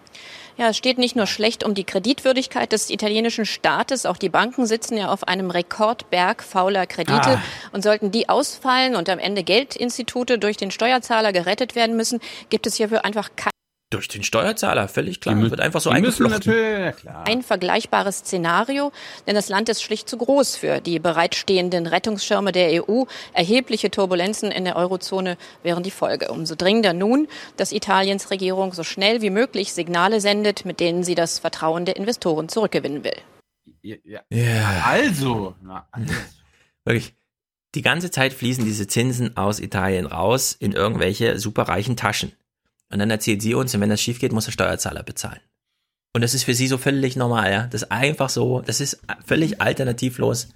das ist wirklich Finanzmarktextremismus. Das kann man nicht anders sagen. Europa ist. Nö, Leo-Liberal. Das ist, das ist, das ist einfach am Ende alles. Naja, ein kleinen Glück, äh, ein kleinen Klick, ein kleinen Clip, äh, der aus einem Klick besteht, gucken wir uns an. Denn äh, es war ja immer diese Diskussion, Italien, machen die nicht eigentlich auch was für Europa? Flüchtlinge und so? Nein. Wir wissen ja, äh, Italien hat beispielsweise die ganzen Abkommen mit Libyen geschlossen. Ja? Also wenn wir immer mal wieder hören, in Libyen sind schon wieder Leute aus dem Lager ausgebrochen und da es Verpflichtung gibt, das Lager geschlossen zu halten, wurden die halt erschossen, weil die einsammeln, das macht ja keinen Sinn. Da müsste ja der Schlepper rumlatschen und die noch zurücktransportieren. Nee, die werden einfach erschossen. So, ja, also das hat alles mit Italien und über Bande dann eben direkt mit Europa so zu tun. So, und das Heute-Journal war Anfang der Woche mal unterwegs auf einem Schiff, dessen, ach, die Aquarius, eins der wenigen Schiffe, das da noch äh, fährt und hatte einen Reporter vor Ort auf dem Schiff, dass sich derjenige lässt sich jetzt mal so ein paar Schicksale berichten. Es ist eine von vielen Rettungsaktionen auf hoher See. Die italienische Marine hat 69 Flüchtlinge von einem Schlauchboot geborgen, unter ihnen vier schwangere Frauen. Jetzt werden sie der Rettungscrew der Aquarius übergeben, die sie an Bord bringt. Dort werden sie medizinisch versorgt. Viele sind verstört. In Libyen, von wo aus sie gestartet sind, haben sie die Hölle erlebt. Wir sind mit Elektroschocks gequält worden. Drähte, die in Wasser gehalten werden und du bekommst Schocks. Um das zu stoppen, muss man Geld zahlen. Eine Menge Geld. Wir sind dort immer wieder geschlagen worden. Ich war in einem Lager. Sie haben uns vergewaltigt. Ich danke Gott, dass ich jetzt nach Europa komme. Schockierende Erlebnisse, die die Besatzung der Aquarius immer wieder zu hören bekommt. Seit zwei Jahren kreuzt das Schiff vor der libyschen Küste, um Flüchtlinge aus Seenot zu retten. Wir möchten, dass alle auf der Welt wissen, dass sich hier in Libyen und im Mittelmeer eine humanitäre Katastrophe abspielt. Folter, Vergewaltigung, Menschenhandel. Grausamer Alltag für Hunderttausende afrikanische Flüchtlinge in Libyen. Europa gilt als Rettung. Ja, Tilo kann jetzt wieder gleich Hohoho sagen, aber es sind die Diplomaten und Mitarbeiter der deutschen Bundesregierung, die aus Libyen zurückkommen und schriftlich notieren für die Bundesregierung, das sind hier KZ-ähnliche Verhältnisse. Ja, als ob die Bundesregierung irgendwelche Fachexpertise von den eigenen Leuten interessiert. Ich sage nur ja. Verwaltungskrise. ich habe äh, ich habe ich habe eine, eine passende andere Meldung mhm. dazu. Und zwar vom Sonntag in den Tagesthemen. Du guckst jetzt Tagesthemen? Und ja, ich, ich habe mir das heute Journal auf? Äh, ich habe aus nur einem Grund das geguckt. Aha. Äh, Mache ich aber dann am Freitag. Aber weil wir gerade bei der beim Mittelmeer waren, was mhm. ist denn da so passiert? Im Mittelmeer sind mehr als 50 Flüchtlinge ums Leben gekommen. Bei einem Bootsunglück vor der tunesischen Küste starben mindestens 46 Menschen. Weitere Opfer gab es vor der türkischen Südküste nahe der Provinz Antalya, als ein Schnellboot sank. Laut Küstenwache ertranken mindestens neun Menschen, unter ihnen sechs Kinder. Äh, wann war das? Am 3. Juni. Ach so, Sonntag. Okay. Ich habe schon gedacht, Deutscher hat das nicht gesendet. Puh. Ist ja mittlerweile alles möglich mit diesem Heute-Journal. Gut, wir können jetzt nicht weiter Heute-Journal gucken. Wir müssen uns das aufheben für später. Das Maß ist voll. Klaus, das kann alles gar nicht wahr sein. Klaus Dieser Umgang mit Italien und so, ja, das ist wirklich. Ist er in Italien segeln? Uh, das wär's. Auf der, auf der Adria. Ja, das ist einfach gruselig hier. Das ist wirklich gruselig. Naja. Gut. Das war Aufwachen Podcast 289, äh 98. Uiuiui. Ui. Äh, Europa voranbringen und scheitern. Äh, ja. Ähm, wir haben dazu. Fragen, Fragen. Achso, ich will noch kurz ergänzen. Ja. Äh, ich habe mir beim letzten Mal gewünscht, dass irgendein deutsches, europäisches Startup auf die Idee kommt, mal eine Übersetzungssoftware zu machen, mit der man sich innereuropäisch DeepL von dieser einen deutschen Uni. Natürlich, ich benutze das ja auch. Äh, die Empfehlung ist also gern angenommen. Viele, äh, einer hat mich auch darauf hingewiesen, ey, wenn du Freakshow hören würdest, da haben die das erwähnt. Ja, ich weiß, die Letty hat da mal eine Minute drüber gesprochen. Seitdem benutze ich das auch, aber sehr ausführlicher war das auch nicht. Ich habe in dem Moment nicht dran gedacht, weil es eben nicht diese Google-Funktionalität von ich spreche in mein Handy und dann kommt gesprochene Sprache raus ist, sondern es ist nur die Übersetzung. Die ist allerdings spektakulär gut, das muss man wirklich sagen. Die deutsch-englische, das ist einfach ein rundes Ding. Ich bin ganz überrascht. Das könnte man natürlich ausbauen. Portugiesisch ist da aber noch nicht dabei, soweit ich gesehen habe. Also, oder was irgendein, also irgendwo, es sind noch nicht alle äh, Länder dabei, alle Sprachen. Aber äh, Deep L, genau, das ist ein sehr guter Hinweis gewesen. Ja, ansonsten die Fragen, gucken wir Putin in dem 50 Minuten langen Interview im österreichischen Fernsehen? Ja, besprechen wir aber dann bei der 300 mit unserem Putin-Experten Hubert Seipel. Äh, da. Da. Don't worry, be happy. Genau. Gut, das war Folge 298 mit äh, teilweise Hans Jessen Show mit Stefan Schulz, den es auf Twitter gibt, anders als Hans. Ja. Äh, gibt's dich auf Instagram auch? Ja, auch mit Frio. F -R -I -I Social Media, Leute. Nee, y. Guckt nicht in dieses Handy rein, macht eure Gehirne nicht kaputt, dann profitiert noch jemand anderes. Ja, Moment. Schaltet eure Handys ab, klotzt sich in die sozialen Medien rein, ja. Weil das ist wie Heroin und zersetzt eure Gehirne. Das bringt nichts und andere verdienen da noch Geld dabei. Also sobald ihr euer, diesen Podcast zu Ende gehört habt, sobald ihr die Musik von Matthias gehört habt, sobald ihr die Audiokommentare durchgehört habt, schaltet sofort euer Handy ab. Ja. Nee, Podcast ist ja kein Social Media, sondern ist halt Podcast. Aber so. während ihr Podcast ja. hört, Handy in der Tasche lassen, geht ohne Display, ja, nicht irgendwie Twitter lesen und der Scheiß, der ganze Kram, der ganze Müll. Gut, Folge 299 braucht noch Unterstützung von euch. Äh, wir brauchen Produzenten und am besten ein Präsentatorin oder eine Präsentatorin. Äh, guckt im Forum vorbei, helft uns, das Aufwachen-Glossar weiter auszubauen. Stefan will es ja hoffentlich jetzt irgendwann mal ist es vollständig? Ein ist es gut? Aber ich, ich finde, du kannst langsam da mal. Das Dann setze ich mich am Wochenende dran. Bis Wochenende habt ihr noch Zeit. Genau. Ach so, apropos Wochenende. Ja. Falls noch jemand zuhört. Am Samstag ist hier in Frankfurt die Velo. Das wird so geschrieben, dass man auch Love lesen könnte. Das ist eine Fahrradmesse in der Eissporthalle. Ich überlege hinzugehen. Vielleicht. Vielleicht gibt's Gruppendruck. Wir werden zum Parteitag der Linken fahren. Oh, auch, auch ein guter Termin. Das, da wird was los sein, glaube ich. Ja, Rampazamba. Wer setzt sich durch? In der linken Ecke Sarah Wagenknecht und ihre halbe Fraktion, die andere Hälfte sitzt in der anderen Ecke bei der Partei. In der ganz linken Ecke. ja. Nee, nee, nee, in der besonders linken Ecke. Sorry. Ja. Gut, und ansonsten äh, habt eine schöne Woche. Wir hören Jawohl. uns am Freitag wieder. Mal schauen, was äh, direkt PK morgen bringt, welche Interviews ich noch führe. Vielleicht hören wir von Stefan noch eine kurze Auswertung von Kevin Kühnert bei Jung und Naiv. Hast du schon geguckt? Nee, ist wirklich sehr, sehr weit unten auf meiner Liste. Kevin Kühnert? Soll ich, ja, es ist vorbei. Ich guck mal rein. Ich habe ihn mit einer, einer Verschwörungstheorie konfrontiert. Ja, das stimmt. Ich, ich guck mal nach. Stimmt, das ist schon interessant. Äh, wir hören auch gleich Musik von Matthias. Ähm, wundert euch nicht, er hat mehrere Vorschläge geschickt. Ich habe mich entschieden, EU Time Travel. Und es, ihr wird, werdet die O-Töne erkennen. Kohls Europa, Merkels Europa. Einfach mal ein bisschen verglichen.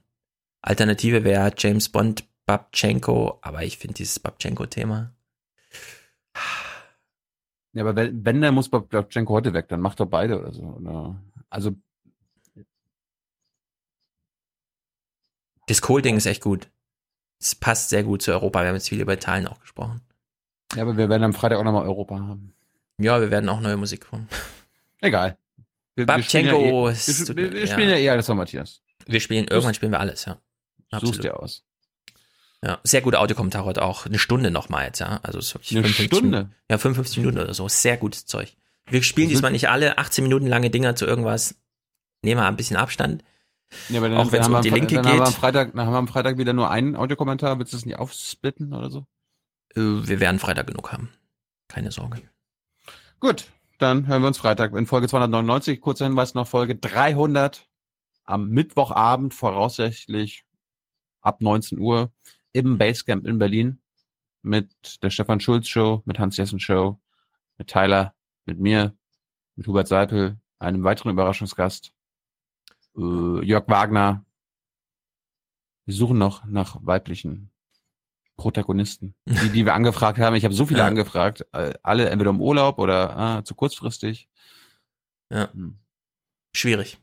Schwierig, schwierig, schwierig. Na gut, bis dann. Haut rein.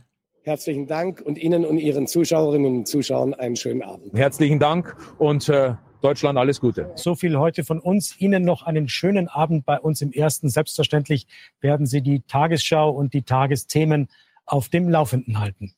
Machen Sie es gut. Wer gleich sein Grillwürstchen auf den Plastikteller legt, den Nudelsalat mit der Plastikgabel isst und die Bohle mit dem Plastikhalm schlürft, hat vor allem einen schönen Sommerabend. Good night and good luck. Wir kümmern uns. Das wäre schön für Deutschland. Für Deutschland! Shame. Shame. Shame. Für Deutschland. Deutschland oder unser Land? Unser Land. Also auch, dass man da einen Konsens findet, mit dem wir alle leben können. Diese Kompromisse dienen Deutschland und sind gut für unser Land. Das ist gut für Deutschland, sage ich dazu nur. Toller Nachmittag, der allen Beteiligten richtig Spaß gemacht hat. Wir sind die Guten. Tschüss zusammen. Wiedersehen. Ciao, vielen Dank.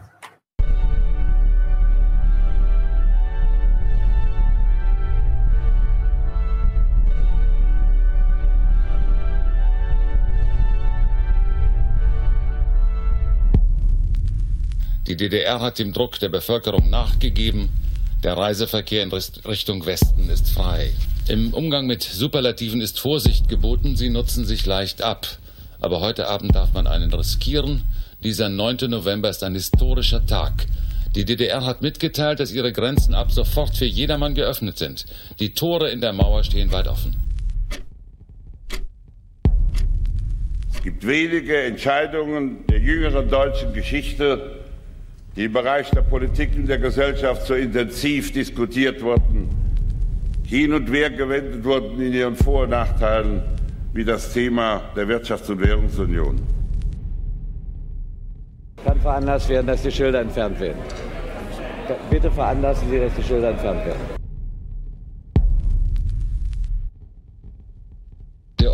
Da. Schon kurz nach Mitternacht hatten die ersten von mehr als 300 Millionen Europäern das neue Bargeld aus den Automaten gezogen.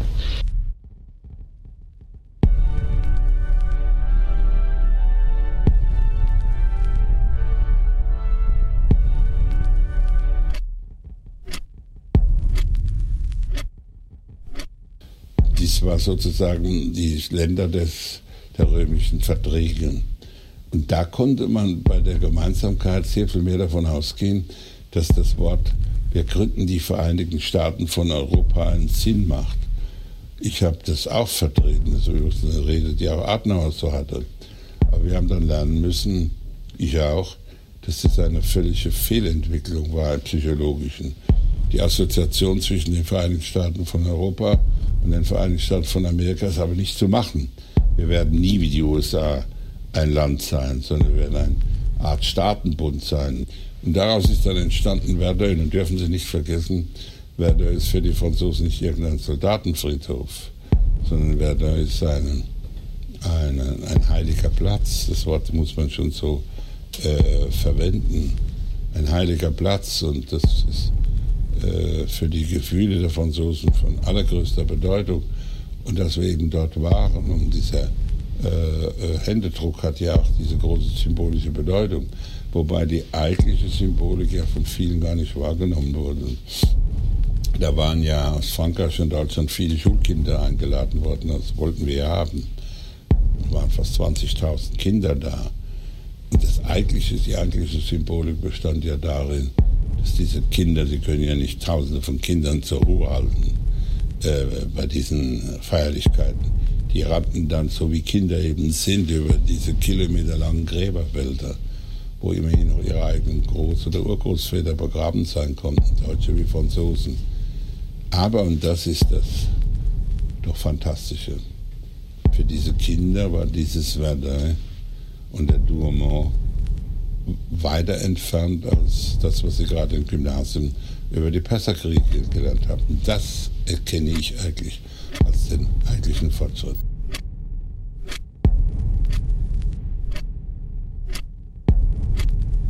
Dann kam dann auch die Nachricht, äh, dass Ludwigshafen gefallen ist. Und in dieser Ungewissheit, wir wussten ja nicht, was da passiert war, kam der Briefträger. Und da wurde ich rausgerufen und der hat dann mir mit einem kleinen Postabschnitt, Überweisung, 1000 Mark bar gegeben. Nun müssen Sie wissen, mein Vater, erstens hatten wir nicht viel Geld, waren, wir würden heute sagen, ein Finanzbeamter aus dem mittleren Dienst. Dass mein Vater 1000 Mark schickt, das war sozusagen ein Ausdruck einer gewissen Endgültigkeit. Mit dem unverkennbaren Schrift meines Vaters, alles Gute, Gott befohlen, Papa. Und Sie merken es ja, das geht mir heute noch nah. Das war für mich eine Art Zusammenbruch. Äh, wir waren dann auch meine Freunde im Zimmer gesessen und geweint.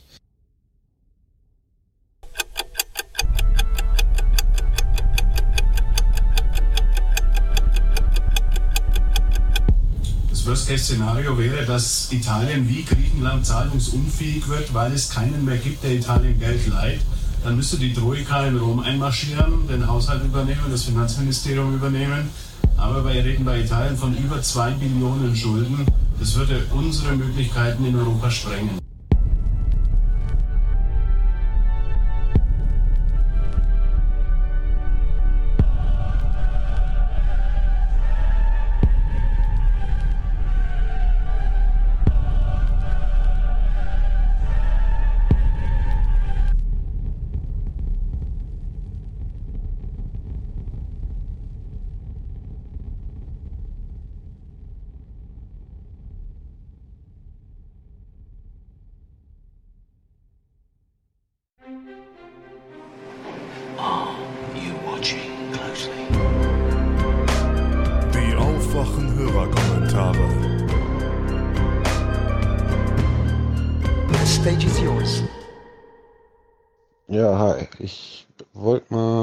Sagen zu dem Mikroplastikverbot.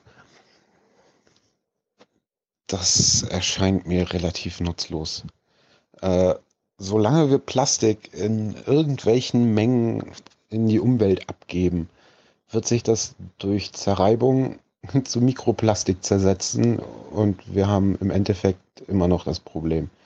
Vielleicht reduziert sich das dadurch ein wenig, dass das nicht mehr in Kosmetik, Duschgel, was weiß ich, alles drin ist. Aber im Endeffekt äh, Augenwischerei. Also nicht wirklich zielführend. Man müsste dann schon alles an Plastik verbieten.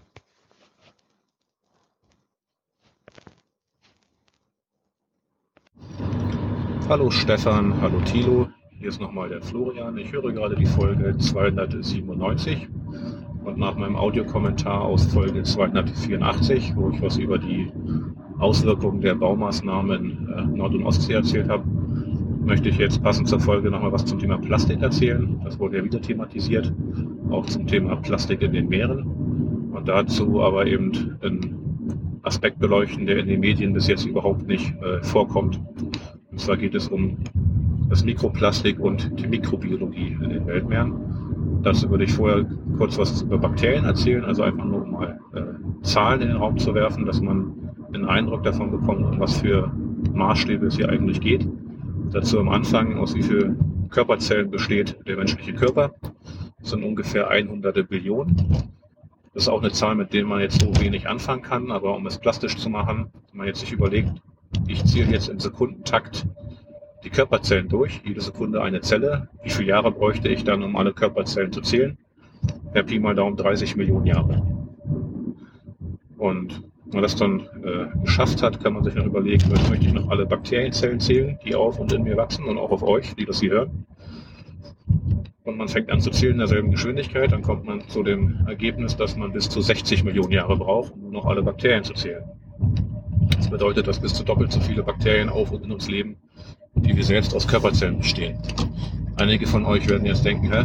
was erzählt er da? Es sind doch bis zu zehnmal so viele Bakterienzellen wie Körperzellen, aber nein, das ist eine Info, die aus den, ich glaube, 70er Jahren stammt, die inzwischen veraltet ist, Es sind aber immerhin bis zu doppelt so viele Bakterienzellen wie Körperzellen. Und das sind jetzt nur Bakterien, also 200 Billionen Bakterien pro Mensch. Natürlich kommen Bakterien auch überall woanders vor, auf jedem anderen Organismus, der, äh, äh, auf jedem anderen höheren Organismus, äh, in Gewässern, auf Böden, in Böden, in Sedimenten, überall äh, sind Bakterien, sind natürlich dann enorme Zellzahlen. Und auch in den Ozeanen kommen eben äh, Bakterien vor, so wie überall woanders auch. Und jetzt kommt eben das Mikroplastik ins Spiel. Bakterien siedeln sich nämlich besonders gern auf Grenzflächen an. Das heißt, im freien Wasserkörper haben es Bakterien schwierig, weil es dort eben eine homogene äh, Substanz ist, in der sie so schlecht wachsen können. Brauchen eben irgendwas, um sich ja, ja sprichwörtlich festzuhalten. Und da kommt eben äh, Mikroplastik ins Spiel und dieses Mikroplastik dient eben als festes Substrat in einem homogenen Wasserkörper, auf dem sie sich ansiedeln können. Das bedeutet, dass wir nun in diesem freien Wasserkörper eine viel, viel höhere Zellzahl haben als vorher und auch andere Bakterien, als dort vorher vorgekommen sind, da eben nicht alle Bakterien gleich gut auf diesen Mikroplastikpartikeln wachsen können. Einige können es besser, einige können es schlechter. Und dadurch haben wir eben äh, ja, drastische Verschiebungen. Unter anderem wurde auch, äh, wurden schon Bakterien aus der Gattung äh, Vibrio gefunden und in der Gattung Vibrio gibt es auch humanpathogene Vertreter, zum Beispiel die Cholera. Also das sind mögliche Krankheitserreger, die sich dann eben vermehrt im freien Wasser eben dann aufhalten können. Und das sind eben dann ja Zellzahlen, die man eben gar nicht in Worte fassen kann, auch was die Biomasse angeht. Und es ist eben das Fundament der Nahrungskette. Es ist eben wirklich das Fundament jedes Ökosystems sind Bakterien. Und in allen Ozeanen, in allen Weltmeeren, in jedem Winkel haben wir jetzt Mikroplastik. Also wirklich, egal wo man Wasserproben nimmt, man findet Mikroplastik. Ziemlicher Sicherheit.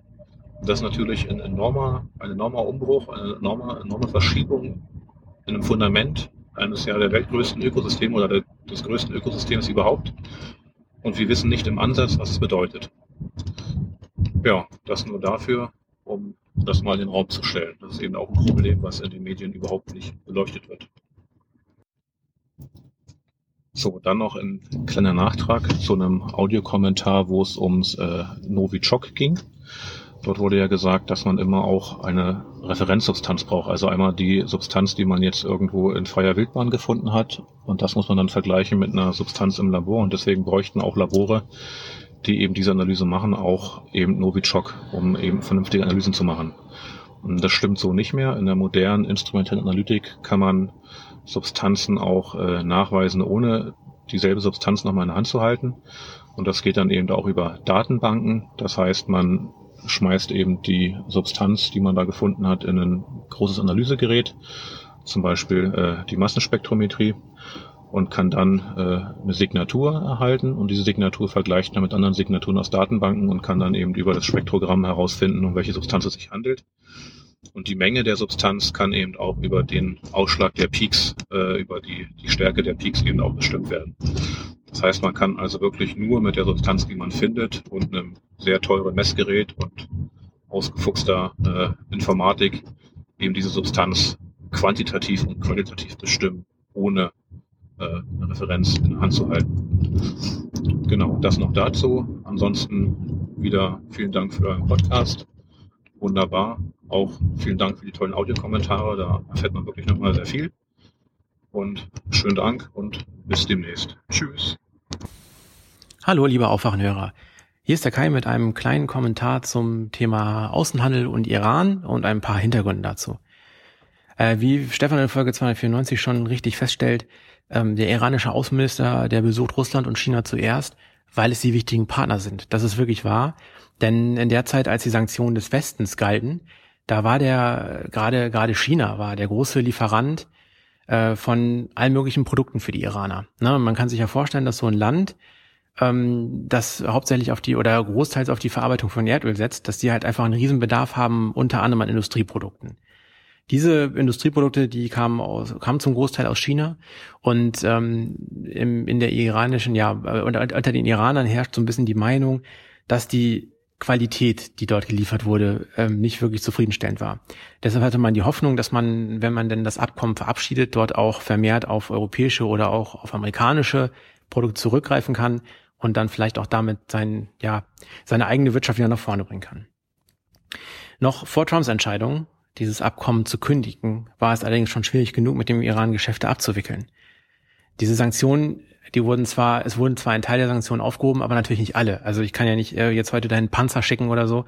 Und ähm, ich würde mal behaupten, das würde nicht mal Sieben Gabriel fertig bringen.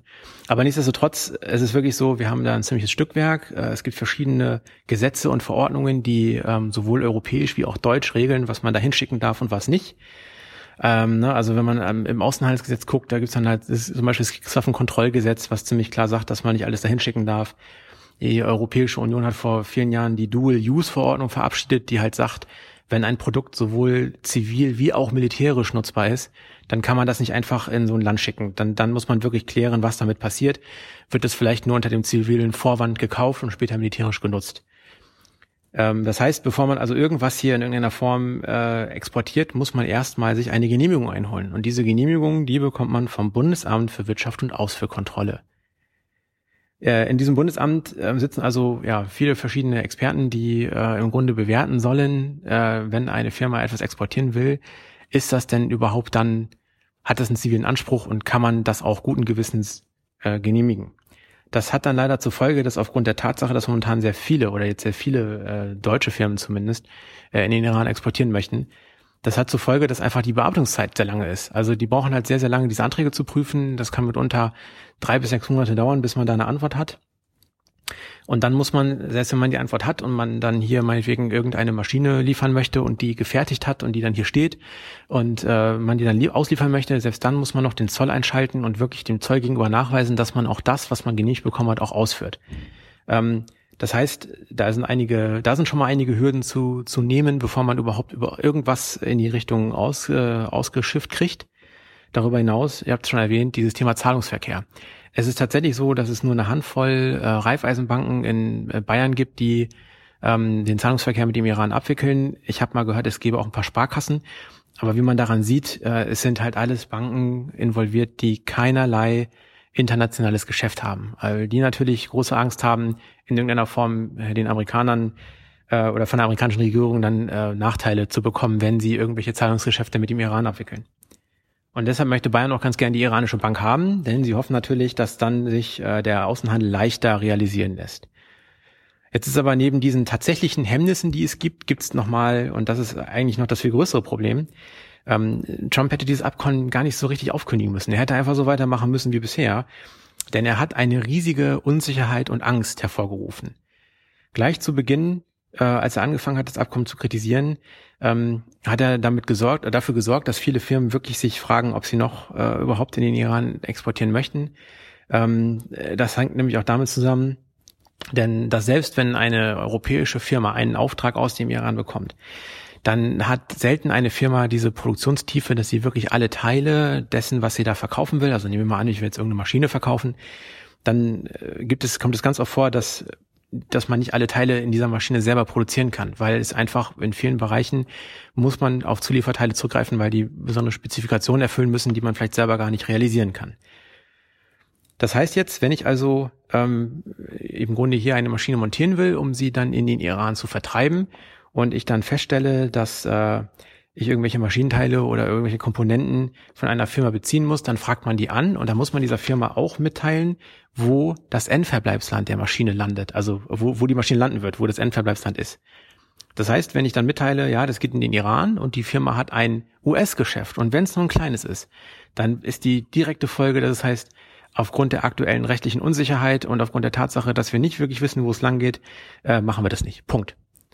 Und das ist dann auch wirklich kommt, also ist die rechtliche Lage erstmal wirklich komplett egal. Die haben einfach Angst vor möglichen Sanktionen. Die wissen selber nicht, wo es hingeht. Die haben die Sicherheit nicht und dementsprechend ignorieren die das auch komplett. Genauso wie ich auch davon ausgehe, dass hier dieses neue EU-Gesetz, äh, dieses alte EU-Gesetz, was man reaktiviert zur Umgehung dieser US-Sanktionen, auch das, glaube ich, ich bin zumindest der Überzeugung, dass das ignoriert werden wird und dass am Ende nur noch Firmen, wenn überhaupt dann Geschäfte mit dem Iran machen, die wirklich keinerlei Ambitionen in den USA haben, beziehungsweise ähm, nicht auf irgendwelche Zulieferteile von Firmen angewiesen sind, die auch mit US-Geschäft arbeiten. Und so scheitern dann halt auch schon viele Aufträge daran, dass man für die zu exportierende Maschine nötige Teile nicht hat.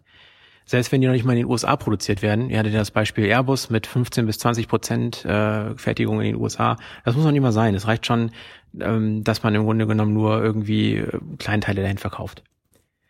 Ähm, und das sind natürlich dann alles Gründe dafür, dass dieses Handelsvolumen mit dem Iran nur langsam und zaghaft wächst. Man könnte es sicherlich erhöhen, indem man mehr ähm, versucht, diese, diese, diese ganzen Hemmnisse abzubauen, aber in der aktuellen Situation, denke ich, würde es nicht funktionieren. Das ist soweit das, was ich an Informationen dazu habe. Es ist natürlich kein Anspruch auf Vollständigkeit. Wenn ihr noch weitere Informationen habt, liefert mir sie gerne. Ansonsten vielen Dank für eure Arbeit und alles Gute. Hallo Stefan, hallo Tilo, hallo Aufwachen. Ich bin Matthias, ich wohne in Hannover und äh, ich studiere. Und ich wollte auf einen Audiokommentar eingehen von dem letzten Podcast.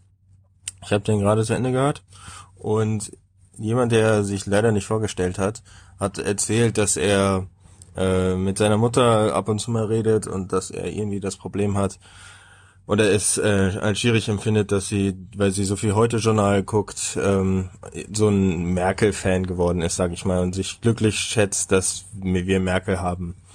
Und immer wenn ich sowas höre, denke ich mir, ähm, okay, ja, ist vielleicht ein bisschen schwierig, aber es ist manchmal mir ein bisschen zu einfach. Ich will jetzt nichts unterstellen, aber ich will einfach mal nur einen Gedankenanstoß machen.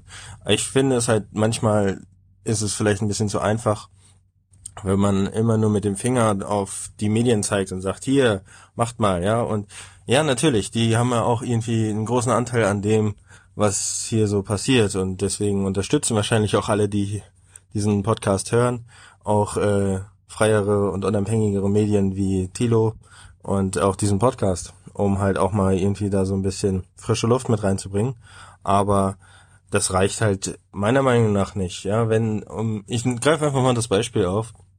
Äh, wenn du merkst, dass irgendwie irgendwas wieder in, in diesem Lande ein bisschen quer hängt oder wo du dir denkst, da hat Merkels jetzt mal voll verschissen oder jetzt mal irgendwie was anders machen soll, dann dann red doch einfach mal mit deiner Mutter, mach sie mal darauf aufmerksam, guck mal hier, ähm, hier, da ist jetzt eine ganz schwierige Situation und hier hätte man eigentlich irgendwie als Bundeskanzlerin dieses Amt und diese Verantwortung und halt auch dieses, diese Pflicht, aber halt auch den Einfluss, den man damit hat, irgendwie mal nutzen sollen und das mal dann damit was einsetzen und was bewirken könnten sollen. Und das hat sie nicht getan und äh, das macht sie nie. Oder ja gut, nie ist nicht ganz richtig, aber sie macht es sehr selten. Und äh, Merkel äh, fährt halt sehr gut in den Medien, vor allem damit, dass sie halt sich fast nie irgendwie ins Rampenlicht bringt, dass sie selbst halt kaum irgendwie mal aktiv wird, sondern meistens reaktiv handelt, vieles aussitzt. Das ist ja äh, ein bekanntes Bild von ihr. Und ähm, das bietet natürlich für die Medien relativ wenig Ansatzpunkte und dementsprechend, wenn alle anderen sich halt extrem schlecht darstellen, steht sie unterm Strich dann besser als die anderen da. Deswegen aber nicht gut. Deswegen macht, macht doch einfach mal jetzt ein Aufruf an alle, macht doch mal euer Umfeld aufmerksam darauf, was irgendwie schief läuft. Redet mit den Leuten darüber. Das ist sehr wichtig. Ja, so, so schafft man politische Aufklärung vielleicht ein Stück mehr. Ähm, vielleicht in, schreibt euch in eine Partei ein, wenn das euer Ding ist, aber ich bin nicht so der Typ, der irgendwie äh, so an sich so mit einer Partei eindeutig identifizieren kann. Deswegen äh, mache ich das nicht. Aber Hauptsache ist, ihr bringt euch irgendwie ein, ihr kommuniziert das, sprecht mit eurem Umfeld darüber, das ist wichtig. Äh, dann schaffen wir es vielleicht in Deutschland auch mal, dass sich irgendwie ein paar andere Gedanken aufbrechen. Ich meine, äh, wir können uns ja einfach mal anschauen, so ganz grob analysiert, die, die ganzen Rechten, äh, diese, äh, die AfD-Fans und äh, auch gerade die Politiker da, die haben ja, die haben ja eine unglaubliche Dialogkultur die, das ist ein furchtbares Wort, aber die reden und reden und reden und mit alles um jeden und über alles und äh, diskutieren äh, und äh, ja, äh, wie viel davon wahr ist und wie viel davon jetzt irgendwie zusammengereimt ist, ist eine andere Sache. Das kriegen wir vielleicht besser hin. Aber diese, dieser Grundgedanke, dass halt ständig alles angesprochen wird und dass halt auch irgendwie die Leute, die damit sympathisieren, dass halt, dass denen das halt, weil denen das auf der Seele brennt, dass sie dann mal anfangen darüber zu reden sowas gibt es halt irgendwie aus der linken Bewegung raus kaum. Oder ich erlebe das zumindest so. Und das finde ich schade, wenn wir das irgendwie mal ein bisschen entfachen könnten, wenn wir mal ein bisschen, bisschen Energie mit reinbringen könnten und dann äh, vielleicht aus der Richtung mal so ein bisschen was erreichen könnten. Ich glaube, dann würde es in Deutschland politisch sich vielleicht ein bisschen verändern und das ist doch eigentlich, was wir wollen, oder nicht? Also das sind so my two cents dazu. Ich ähm, danke für den Podcast und ähm, ja, war immer eine Freude, euch zuzuhören. Bis zum nächsten Mal. Ja, hallo zusammen, hier ist Mathis und ich wollte einen Kommentar abgeben zur Sendung 295, wo es um das Thema Polen ging, also unter anderem um das Thema Polen und Frau Annette Dittert äh, zu Gast war.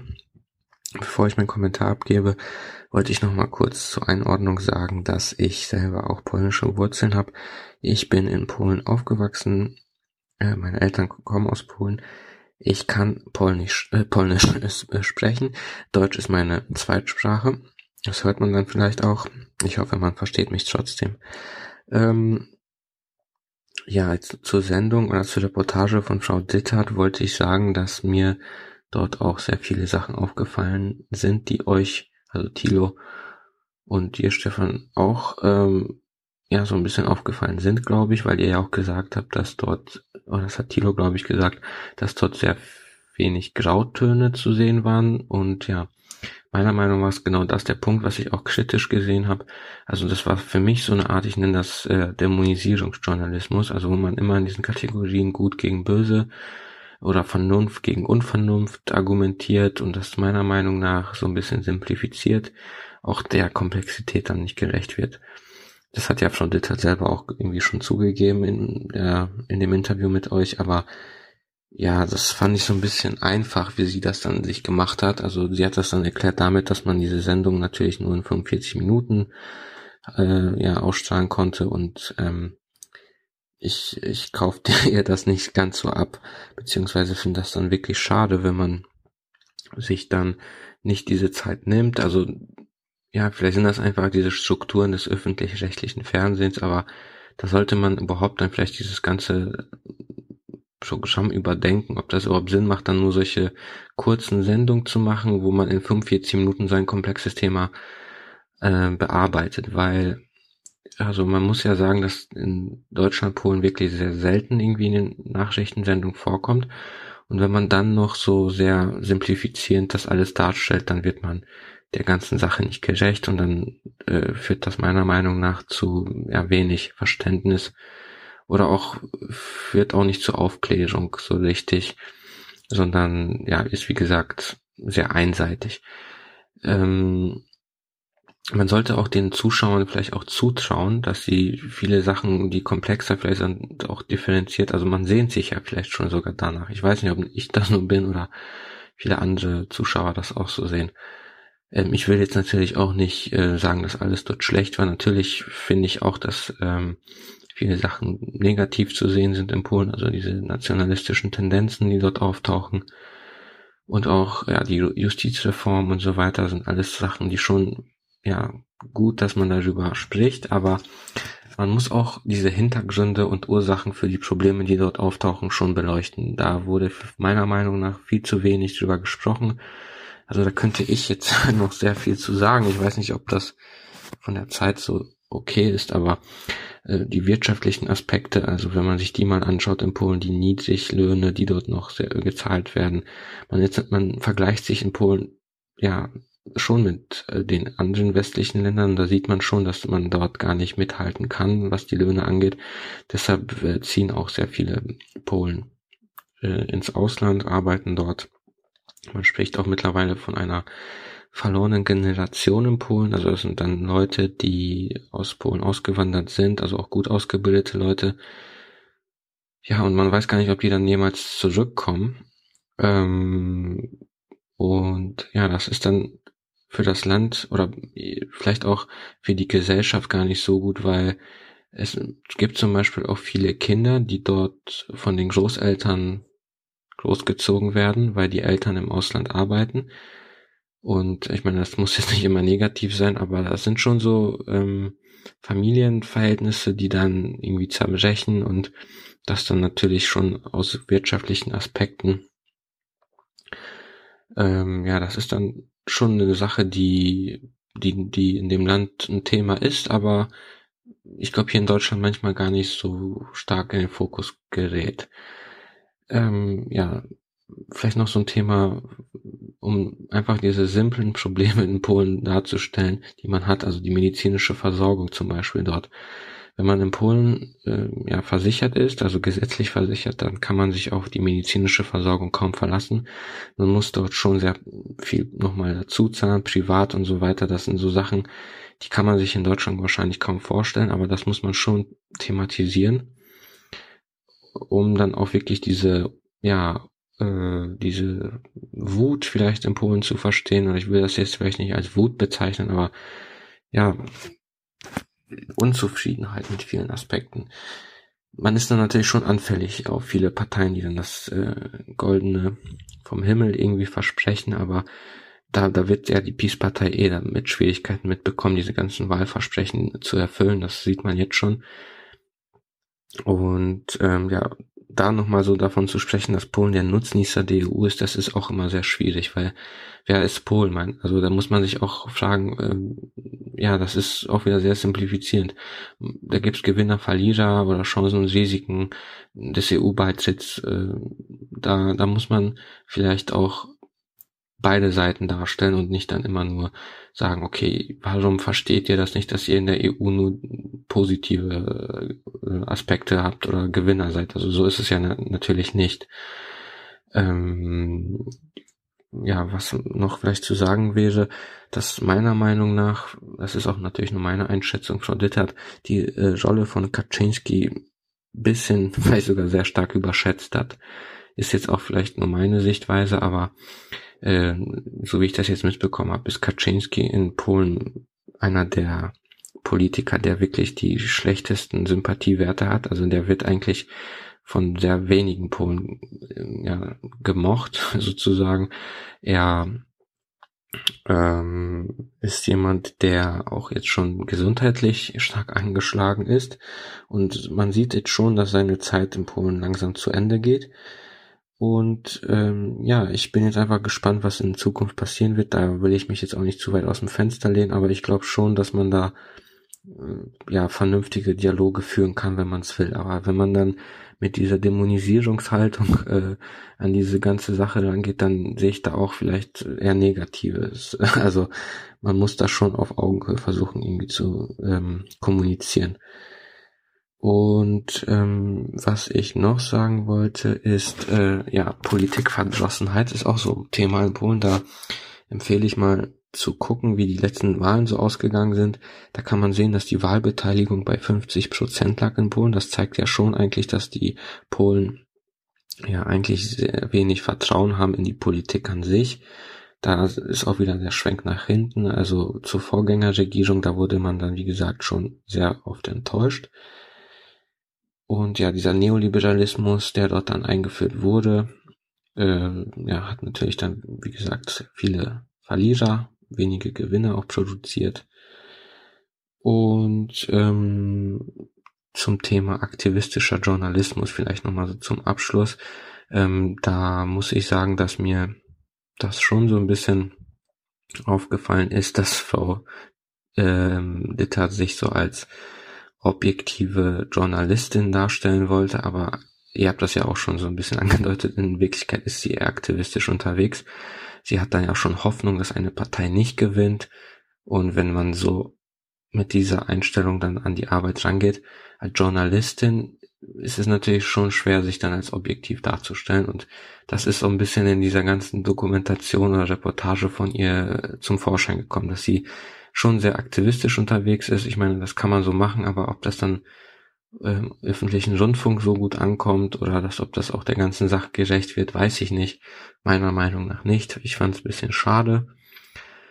Aber vielleicht wird es in Zukunft da auch mehr Sendungen geben über Polen und ähm, ja, dass man da auch ein bisschen mehr in die Tiefe geht, auch die Ursachen beleuchtet, Hintergründe, weil das ist natürlich schon sehr spannend, komplex. Auch die Geschichte von Polen ist super komplex, spannend meiner Meinung nach aber man macht da sehr wenig, obwohl es ein Nachbarland ist. Vielleicht habe ich da selber noch eine besondere Affinität natürlich zu, aber ähm, ja, ich würde mir das wünschen, dass es da in Zukunft mehr von gibt. Und an von euch, ähm, also zu euch wollte ich sagen, dass ich die, äh, die Sendung von euch super finde. Macht weiter so.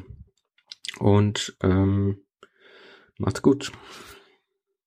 Hallo, hier ist der Marek und angesichts dessen, dass äh, unter der letzten Folge relativ wenig Audiokommentare ähm, zu sehen waren, ich bin leider auch nicht dazu gekommen, die vorigen Aufwachenfolgen zu sehen. Ich habe jetzt 297 gesehen und einige Folgen übersprungen, ähm, weil einfach viel zu viel Podcast, guten Podcast, guten Podcast für Deutschland produziert. Ähm, habe ich mir gedacht, Mensch, ich kommentiere mal etwas darunter und weil Stefan sich Vorstellung wünscht, stelle ich mich mal ordentlich vor. Ich bin Marek, 16 Jahre alt, Mitglied der Partei Die Linke, im Landesverband Brandenburg, äh, komme aus Bernau und ähm, ja, könnte ja auch vielleicht etwas zu sagen, Sarah Wagenknecht äh, Sache sagen. Also ganz ehrlich, äh, also die Frau nervt mich manchmal auch mit so einigen Aussagen und ich, ich weiß ja nicht, was die will mit ihrer Sammlungsbewegung. Was soll das für eine Sammlungsbewegung werden? Sie hat ja noch keine konkreten Vorschläge. Also man, man muss sich wirklich als Genosse überraschen lassen von ihrer Sammlungsbewegungsgeschichte und bis September warten, um zu wissen, was die eigentlich vorhat. Und auch das immer mit den, äh, ach, also wirklich öffentlich-rechtliche Medien, die eigentlich die Aufgabe haben, die Bevölkerung über alle zu informieren, äh, unparteiisch, werden parteiisch, indem sie äh, kaum über die Linke berichten. Das ist auch nervig, wirklich, ist wirklich richtig nervig. Ähm, aber äh, wenn, also wenn jetzt schon Kevin Kühnert äh, interviewt wird, wäre es doch mal ganz interessant ähm, für Jung und Naiv jemanden von Linksjugend Solid zu interviewen. Vor allem, weil Linksjugend Solid nicht äh, direkt an der Partei gekoppelt ist. Also man kann auch als parteiloser Mitglied von Linksjugend Solid sein, ist auch der größte linke Jugendverband in Deutschland. Ähm, und ist auch sehr unabhängig von der Partei, kann also auch die Partei ein bisschen schärfer kritisieren. Genau. Und was wollte ich jetzt noch was sagen? Ja, ähm, also das wäre interessant. Äh, was wollte ich denn jetzt noch sagen? Die Hitze. Äh, oh, wirklich anstrengend. Ähm, was wollte ich denn jetzt noch sagen? Richtig. Äh, Aufwachen 300, vielleicht komme ich ja. Ich, also würde mich mal interessieren, äh, was da so alles besprochen wird. Äh, ich hätte Lust, auch mal richtig hinzugehen nach äh, Berlin, aber ist halt an einem Wochentag und ein bisschen später muss man sich mal überlegen, aber ich hätte Lust. Falls dann Leute Lust hätten, äh, weil ich weiß, die Reaktion auf ein 16-jähriges Parteimitglied, was mit 15 in die Partei auch schon eingetreten ist, sind immer sehr ähm, ja, überwältigend, könnte man fast sagen. Ähm, falls Leute Lust haben, mit mir zu sprechen, zu diskutieren, man kann mit mir auch ordentlich politisch diskutieren. Ich hätte auch richtig Lust, am Rande der Podcast-Aufzeichnung vielleicht ein bisschen zu plaudern. Ja, und ansonsten werde ich mich vielleicht mal die nächsten Male ein bisschen häufiger melden, auch wenn es ein bisschen kühler ist, um so ein bisschen auch inhaltlichen Input zu geben, um äh, die Audiokommentare lebendig zu halten.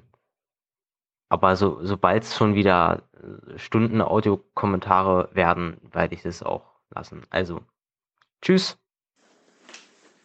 Ja, liebes Podcast-Team und liebe Hörer, ich nehme Bezug auf die Folge vom 29. Mai 2018 großes DGSV-Thema. Äh,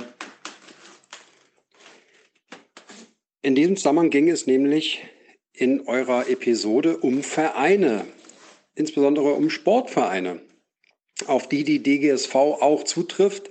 Zu Recht, denn ein Verein ist auch nichts anderes als äh, ein Unternehmen. Und äh, ich kann euch so viel mitteilen, als dass diese Meinung des Herrn, der dort, äh, der mir da mitgeteilt wurde und den ich mir anhören durfte, eines Sportvereins, der das Ganze also sehr dystopisch ähm, rübergebracht hat. Ich teile diese Meinung nicht. Das liegt daran, dass also Vereine brauchen keinen Datenschutzbeauftragten, um DGSV-konform äh, handeln zu können. Denn es gibt äh, für Vereine, zum Beispiel genauso wie auch für Betriebsräte in Unternehmen, so gibt es auch für Vereine äh, Magazine, die man abonnieren kann. Und die sind tatsächlich recht gut. Also da stecken dann auch äh, Fachanwälte äh, mit dem Schwerpunkt Vereinsrecht dahinter. Ähm, ein Beispiel wäre zum Beispiel Vereinswelt. Ähm, und der Verlag Vereinswelt oder wie auch immer man den heraus, der Herausgeber Vereinswelt, hat zum Beispiel speziell für die DGSVO einen Leitfaden für Vereine rausgebracht, wo also drinnen aufgeführt ist, was heißt denn das eigentlich jetzt, woran muss ich mich dann halten, was darf ich dann mit den privaten Daten, äh, mit, den, mit den Mitgliederdaten, mit den Vereinsdaten äh, auf meinem privaten Laptop überhaupt äh, machen, äh, dürfen die da überhaupt noch sein und so weiter. Und äh, so ein paar äh, ganz einfache ähm, Fragen werden in diesem Leitfaden be beantwortet. Und das Ganze ist jetzt nicht so undurchsichtig, äh, wie dieser Herr das darüber gebracht hat. Ähm, und obendrauf kommt dazu noch, dieser Leitfaden ist kostenlos rundladbar, äh, runterladbar. Also mh, ich habe auch einen Sportverein in Berlin gegründet, bin Vorsitzender und ähm, also ich mache mir jetzt nicht in die Hose, und ich habe ein sehr gutes Gefühl dabei, alle Vereinsdaten auf meinem privaten Laptop zu haben. Natürlich sind die verschlüsselt. Ähm, und ich führe auch eine Liste, wenn ich dort an den Daten etwas mache. Aber also ich breche mir dabei keinen ab und ich kann mir auch nicht vorstellen, ähm, dass äh, bei einer Kontrolle äh, da es zu ähm, äh, einer ähm, Ermangelung kommt auf meiner Seite. Also dass, ähm, dass sie festgestellt wird. Das ähm, ja, also ich bin sehr sicher, dass auch äh, jeder Verein die neue äh, DGSVO stemmen kann. Äh, nochmal, der Leitfaden ist kostenlos runterladbar von Vereinswelt. Ich weiß, die, Internetadresse habe ich jetzt nicht im Kopf, aber vielleicht ist damit schon diesem Herrn geholfen und äh, vielleicht brauchen Sie gar keinen Datenschutzbeauftragten mehr und dann schon können Sie weitere Übungsleiter für den Verein bezahlen, noch mehr Mitglieder bekommen. Und also das wäre ja auch mal eine andere Herangehensweise. Und abschließend off-topic, ich habe mein eigenes Soundboard, das ich jetzt ähm, in den Podcast äh, hier reinhacke. Und zwar in diesem Sinne.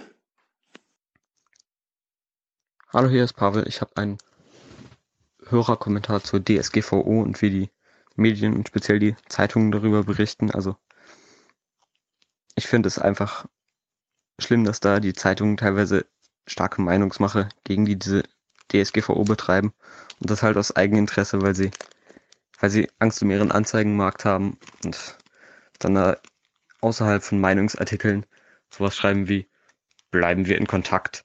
Durch die DSGVO sollen wir die Hoheit über unsere Daten zurückbekommen. Klingt prima, aber wie steht es um die Hoheit über unsere Zeit und dann beschweren sie sich darüber, dass dass man so viele E-Mails von Betreibern kriegt, die jetzt ihre Datenschutzverordnung aktualisieren und dass das ja so schlimm sei und dass man dafür, dass sich da so viele Leute drüber beschweren und dann wird dann auch ganz laut Mimimi gemacht. Und ja, also in dem Fall finde ich, lohnt sich einfach sehr stark, öffentlich-rechtliche zu hören, weil die haben da kein Geschäftsinteresse. Und also öffentlich-rechtlich zu hören, speziell Deutschlandfunk lohnt sich eigentlich immer, aber naja, in dem Fall noch mehr. Und ja, mm, das war jetzt mein Kommentar und habt noch einen schönen Tag und sprecht mehr Hörerkommentare ein, weil die bereichern den Podcast und gerade sind es ja echt wenige. Tschüss. Hallo Stefan, hallo Tilo und hallo Hans. Äh, ihr habt in der 297 den Clip abgespielt, wo nach einer Alternative zu Google, Facebook und Co. Äh, verlangt wurde. Ähm, es gibt tatsächlich einen Übersetzer, äh, den ich für absolut super halte. Äh, der kommt sogar aus Deutschland, nennt sich DeepL, also wie Deep Learning, DeepL. Funktioniert unglaublich gut. Es gibt leider noch nicht allzu viele Sprachen. Ähm, Englisch, Französisch, Deutsch, Spanisch, Italienisch, Niederländisch und auch Polnisch. Es funktioniert unglaublich gut. Es ist absolut nicht vergleichbar mit den äh, Ergebnissen, die Google und Facebook und Co., äh, Google und Microsoft äh, da so zustande bringen. Äh, würde ich jedem mal empfehlen. Schaut euch das mal an. deepl.com. Äh, sehr, sehr äh, gutes Projekt, was wirklich Potenzial hat. Hallo Aufwachen-Zuhörer, hier ist Bernd und ich möchte einen Kommentar zum Podcast 295 abgeben. Äh, Thilo hatte ja gefragt, wer denn dieser Herr von Baumbach ist, der mit der Kanzlerin nach China gefahren ist. Ähm, ich arbeite seit 20 Jahren für Böhringer Ingelheim im Außendienst und kann, denke ich, ein bisschen was über diesen Herrn von Baumbach erzählen, beziehungsweise über die Firma Böhringer.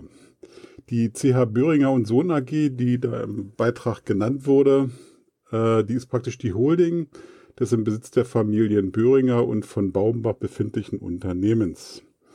Böhringer Ingelheim gehört also zu den wenigen Pharmaunternehmen, die sich im Familienbesitz befinden. Ähm, vielleicht ein paar Stichpunkte zu diesen Familien. Die Familien sind äh, ja mehrere Milliarden Euro schwer, gehören also zu den Multimilliardären in diesem Land. Man legt hier höchste Wert auf Diskretion, äh, möchte also zum Beispiel in keiner Liste, keiner Forbes-Liste oder ähnlichen Liste erscheinen. Äh, man, man arbeitet mehr im Hintergrund. Man sieht es ja auch an der Reise nach China mit der Kanzlerin, dass man da sehr diskret unterwegs ist. Also das ist ja kaum eine Meldung wert. Ähm, was noch interessant ist, dass äh, zu Hubertus von Baumbach, ich habe es gerade mal recherchiert, überhaupt keinen Wikipedia-Eintrag gibt. Ist ja auch sehr ungewöhnlich, dass ein Multimilliardär in Deutschland also ohne Wikipedia-Eintrag ist. Ähm, dieser Mann hat unter anderem mit dem Christian Böhringer ähm, das Unternehmen in den letzten Jahren gnadenlos auf Rendite getrimmt. Ähm, ich habe gerade den letzten Geschäftsbericht bekommen und ein paar Kennzahlen dazu. Und daran sieht man eben, wie profitabel dieses Unternehmen inzwischen ist. Äh, 2017 hat das Unternehmen 18 Milliarden Umsatz gemacht ein Reingewinn von 3,5 Milliarden, was eine Umsatzrendite von 19,3 Prozent entspricht. Also davon träumt jeder äh, kleinen, kleinen Unternehmer sozusagen von so einer Umsatzrendite. Warum ist Hubertus von Baumbach in China unterwegs? Äh, Böhringer investiert momentan massiv in, in Biotech in China am Standort Shanghai. Im letzten Jahr wurde dort ein großes Unternehmen eine große Investition von 70 Millionen Euro getan, die Biosimilars und ähnliche, ähm, ähm, ich sag mal, Methoden, die werden dort entwickelt. Stichwort sind hier monoklonale Antikörper, die maximalen Profit äh, versprechen. Ähm, der Pharmaumsatz als solcher, der ist nicht ganz so wichtig, sondern hier jetzt wirklich, also in China geht es darum, die, die äh, Möglichkeiten der der äh, billigen Arbeit sozusagen auszunutzen. Ähm, vielleicht noch zum Abschluss, ähm, woran man sieht, dass das Böhringer sich in den letzten Jahren eben weg von einem Familienunternehmen der alten Schule entwickelt hat, also Leiharbeit, äh, fristlose Kündigungen, Zeitverträge, das ganze Repertoire der Neoliberalen, äh, das ist inzwischen ganz normaler Standard bei Böhringer und äh, wird mich sicherlich noch, bin jetzt 53, die nächsten zehn Jahre begleiten. Ähm, Böhringer war mal einer der beliebtesten, begehrtesten Arbeitgeber in Deutschland, aber durch diese Änderungen sozusagen, diese neoliberalen Änderungen muss man ja sagen, äh, hat sich auch dieses äh, Image gewandelt. Ähm, Thilo und äh, Stefan, ich danke euch für euren wunderbaren Podcast. Macht weiter so und tschüss. Ja, hallo Thilo, hallo Stefan, ähm, hier spricht Joschka aus Wien. Ähm, und zwar bin ich gerade im Rahmen vom Studium auf, äh, über ein Buch gestolpert, das schon etwas älter ist, ähm, das ich kurz hier vorstellen möchte, weil ich finde, da gibt es äh, Anschlussmöglichkeiten für einen Aufwachen-Podcast. Und zwar ist es von Andrew Sayer, das ist aus dem Jahr 1992, und zwar nennt sich das Method in Social Science a Realist Approach. Ähm, man findet es auch auf Google, wenn man einfach den Titel eingibt, ähm, kommt ziemlich schnell, kommt man zum Link, wo das PDF verlinkt ist, kann man sich das einfach runterladen. Und insbesondere so die ersten äh, ein bis drei Kapitel, das sind, glaube ich, sehr interessant. Ähm, und zwar, äh, Sayer ist ein, ähm, also ist Sozialwissenschaftler und gleichzeitig aber auch äh, tief verankert in der Philosophie. Und da ist, äh, kommt er äh, vom Critical Realism, ähm, indem man einmal davon ausgeht, dass es zwar eine also real existierende Welt im Grunde gibt, also was ein bisschen anders ist als zum Beispiel Konstruktivismus, ähm, dass aber diese reale Welt, äh, wir die nicht als solche direkt wahrnehmen können, weil alles, was wir ähm, beobachten, alles Wissen, das wir generieren, ja immer schon äh, quasi wir in gewissen Strukturen irgendwo wieder ablegen. Das heißt zum Beispiel, wenn wir lernen, also wenn ein Kind lernt zu sehen, ein Baby das erste Mal sieht, kriegt es lauter Daten ja quasi ja, äh, über die Augen und kann damit erstmal überhaupt nichts anfangen. So, und es lernt aber im Laufe der Zeit dann irgendwie dann eine Sinngebung reinzugeben. Und genauso ist es im Grunde bei allem weiteren, was wir äh, dann auch später lernen oder in der Wissenschaft dann Wissen generieren. Ähm, das heißt, wenn jetzt zum Beispiel ein Biologe durch sein Mikroskop schaut und äh, gewisse Sachen äh, sich halt eben anschaut und sucht, ähm, dann äh, findet er natürlich gewisse Dinge heraus, stößt auf genau, äh, Dinge und legt andere als äh, irrelevant wieder ab. Und das läuft natürlich ähm, nur, oder funktioniert nur aufgrund von ähm, quasi äh, ja, Theorien oder, oder Ordnungsmechanismen, die er einfach quasi in seinem Studium oder sie dann in ihrem Studium erlernt hat. Ja? Das heißt, das ist einfach strukturiert. Wir betrachten die Welt strukturiert. Ähm, so, wo ist da jetzt, glaube ich, warum ist das interessant? Weil das natürlich dann ähm, sich dem entgegenstellt, dass man es einfach immer, was ja gerade irgendwie medial auch gern gemacht wird, immer dieses Verweisen auf, auf Fakten. Ja, es sind irgendwie die Faktenchecker und Fakten hier, Fakten dort. Und man dann aber eben sagen muss, ne, Fakten in dem Sinne als äh, irgendwie rein objektiv äh, ist halt sehr sch schwer zu halten, weil ähm, was auch immer wir an beobachten, sehen, hören, lesen, läuft bei uns sofort durch, allein wenn schon nur die Sprache ist, er läuft sofort durch irgendein System durch, quasi, ähm, in dem wir Sinn und Ordnung geben. Ähm, und deswegen glaube ich, ja, sollte man einfach äh, auch ein bisschen vorsichtig sein. Ja? Genauso wie jetzt zum Beispiel irgendwie dieses permanente äh, Russland-Bashing auch. Also sobald, ich habe das Gefühl, sobald in dieser Mainstream-Blase ähm, sind da einfach schon die, also die Theorien Anführungszeichen so abgelegt, dass sobald da Infos kommen, sobald Berichte kommen, Ereignisse geschehen, dann wird es sofort halt in diesen Frame dann auch gepackt, weil das die Theorien, die man irgendwie verinnerlicht hat und die man kennt und dann wird es da eingepackt. Das ist jetzt grundsätzlich erst einmal nicht äh, per se schlecht, weil es ist eben quasi menschlich ist und Wissen gar nicht anders generiert werden kann. Das Wichtige wäre aber der Reflexionsschritt, dass das passiert. Und Sayer zielt natürlich äh, in seinem Buch auf die Wissenschaftler ab, aber ich denke, man kann das wesentlich äh, weiter auffassen. Deswegen glaube ich, ist es eben auch für den Aufwachen-Podcast hier sehr interessant. Ähm, eben dieser Umgang äh, mit Theorien und dem Anführungszeichen empirischen, ähm, ja, und deswegen meine Empfehlung von dem Buch Andrew Sayer, Method in Social Science, a Realist Approach von 1992. Genau, liebe Grüße und Baba. Hallo zusammen, Thomas hier. Ich höre gerade die Folge 296 und bin bei der Stelle ähm, über den 30-jährigen Krieg. Und ich muss sagen, ich bin überhaupt nicht einverstanden damit, ähm, wie ihr, Stefan und Thilo, ihr hier darüber redet, also wie sind ihr darüber redet. Und zwar ähm, also zum einen, ihr unterstellt ja quasi, dass das Ganze ein, äh, ne, ein Witz wäre, weil sich ja heute keiner mehr dran erinnern würde. Also, dass ähm, heute keiner äh, eine Lehre draus gezogen hätte ähm, oder Dinge nicht macht, weil er an den 30-jährigen Krieg denkt. Und ähm, ja, das finde ich eigentlich, äh, also da muss ich einfach widersprechen. Weil natürlich, also natürlich denkt keiner dran, okay, ne, also vor 300 Jahren war halt eben dieser Krieg und darum mache ich das jetzt nicht mehr.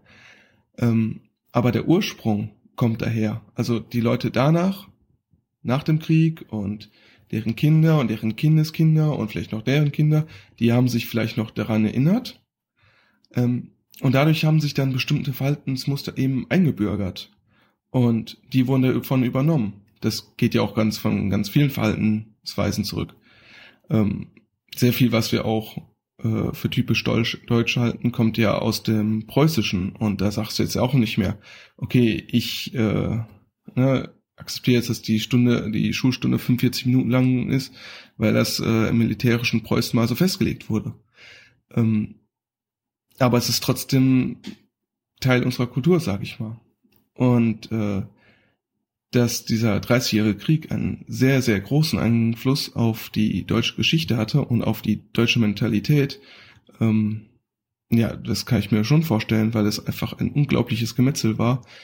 Ähm, ich glaube sogar am Ende war jeder dritte Deutsche tot. Ähm, also wer sich da näher interessiert, kann auch, kann ich nur empfehlen, auf Netflix gibt's die Serie Die Deutschen. Äh, da gibt es auch eine Folge eben über den 30-jährigen Krieg. Ähm, ja, und da wurden wirklich ganze, ganze Städte äh, zerstört und eben nicht nur, sag ich mal, eben Kriege geführt, sondern ne, Schlachten geschlagen, sondern es war, wurde wirklich Bevölkerung massakriert. Es gab Foltermethoden an nicht Gefangenen oder so, sondern einfach normalen Bauern. Also äh, den, zum Beispiel den Schwenentrunk, der heute noch so heißt, wo äh, schwedische Söldner einfachen Bauern so lange Gülle eingefüllt haben, bis ihre Bäuche aufgebläht waren und dann darauf gesprungen sind oder mit Brettern drauf eingeschlagen haben. Ähm, ja, und dass sowas einfach einen Traum hinterlässt und ähm, sich deswegen die Deutschen sehr lange schwer getan haben mit Revolution ähm, und Bürgerkriegen, sage ich mal, äh, kann ich da mir der sehr gut vorstellen. Ähm, und dass dass äh, es in Deutschland vergleichsweise sehr wenige Revolutionen und vor allem sehr wenig erfolgreiche Revolutionen gibt, äh, das steht ja auch außer Frage. Hey Stefan, es hängt ganz davon ab, welchem Weltbild man folgt. Geht man nach der Evolutionstheorie, war die heutige Form des Huhns als Mutation zuerst im Ei vorhanden. Als Kreationist steht selbstverständlich das Huhn an erster Stelle. Bis dann.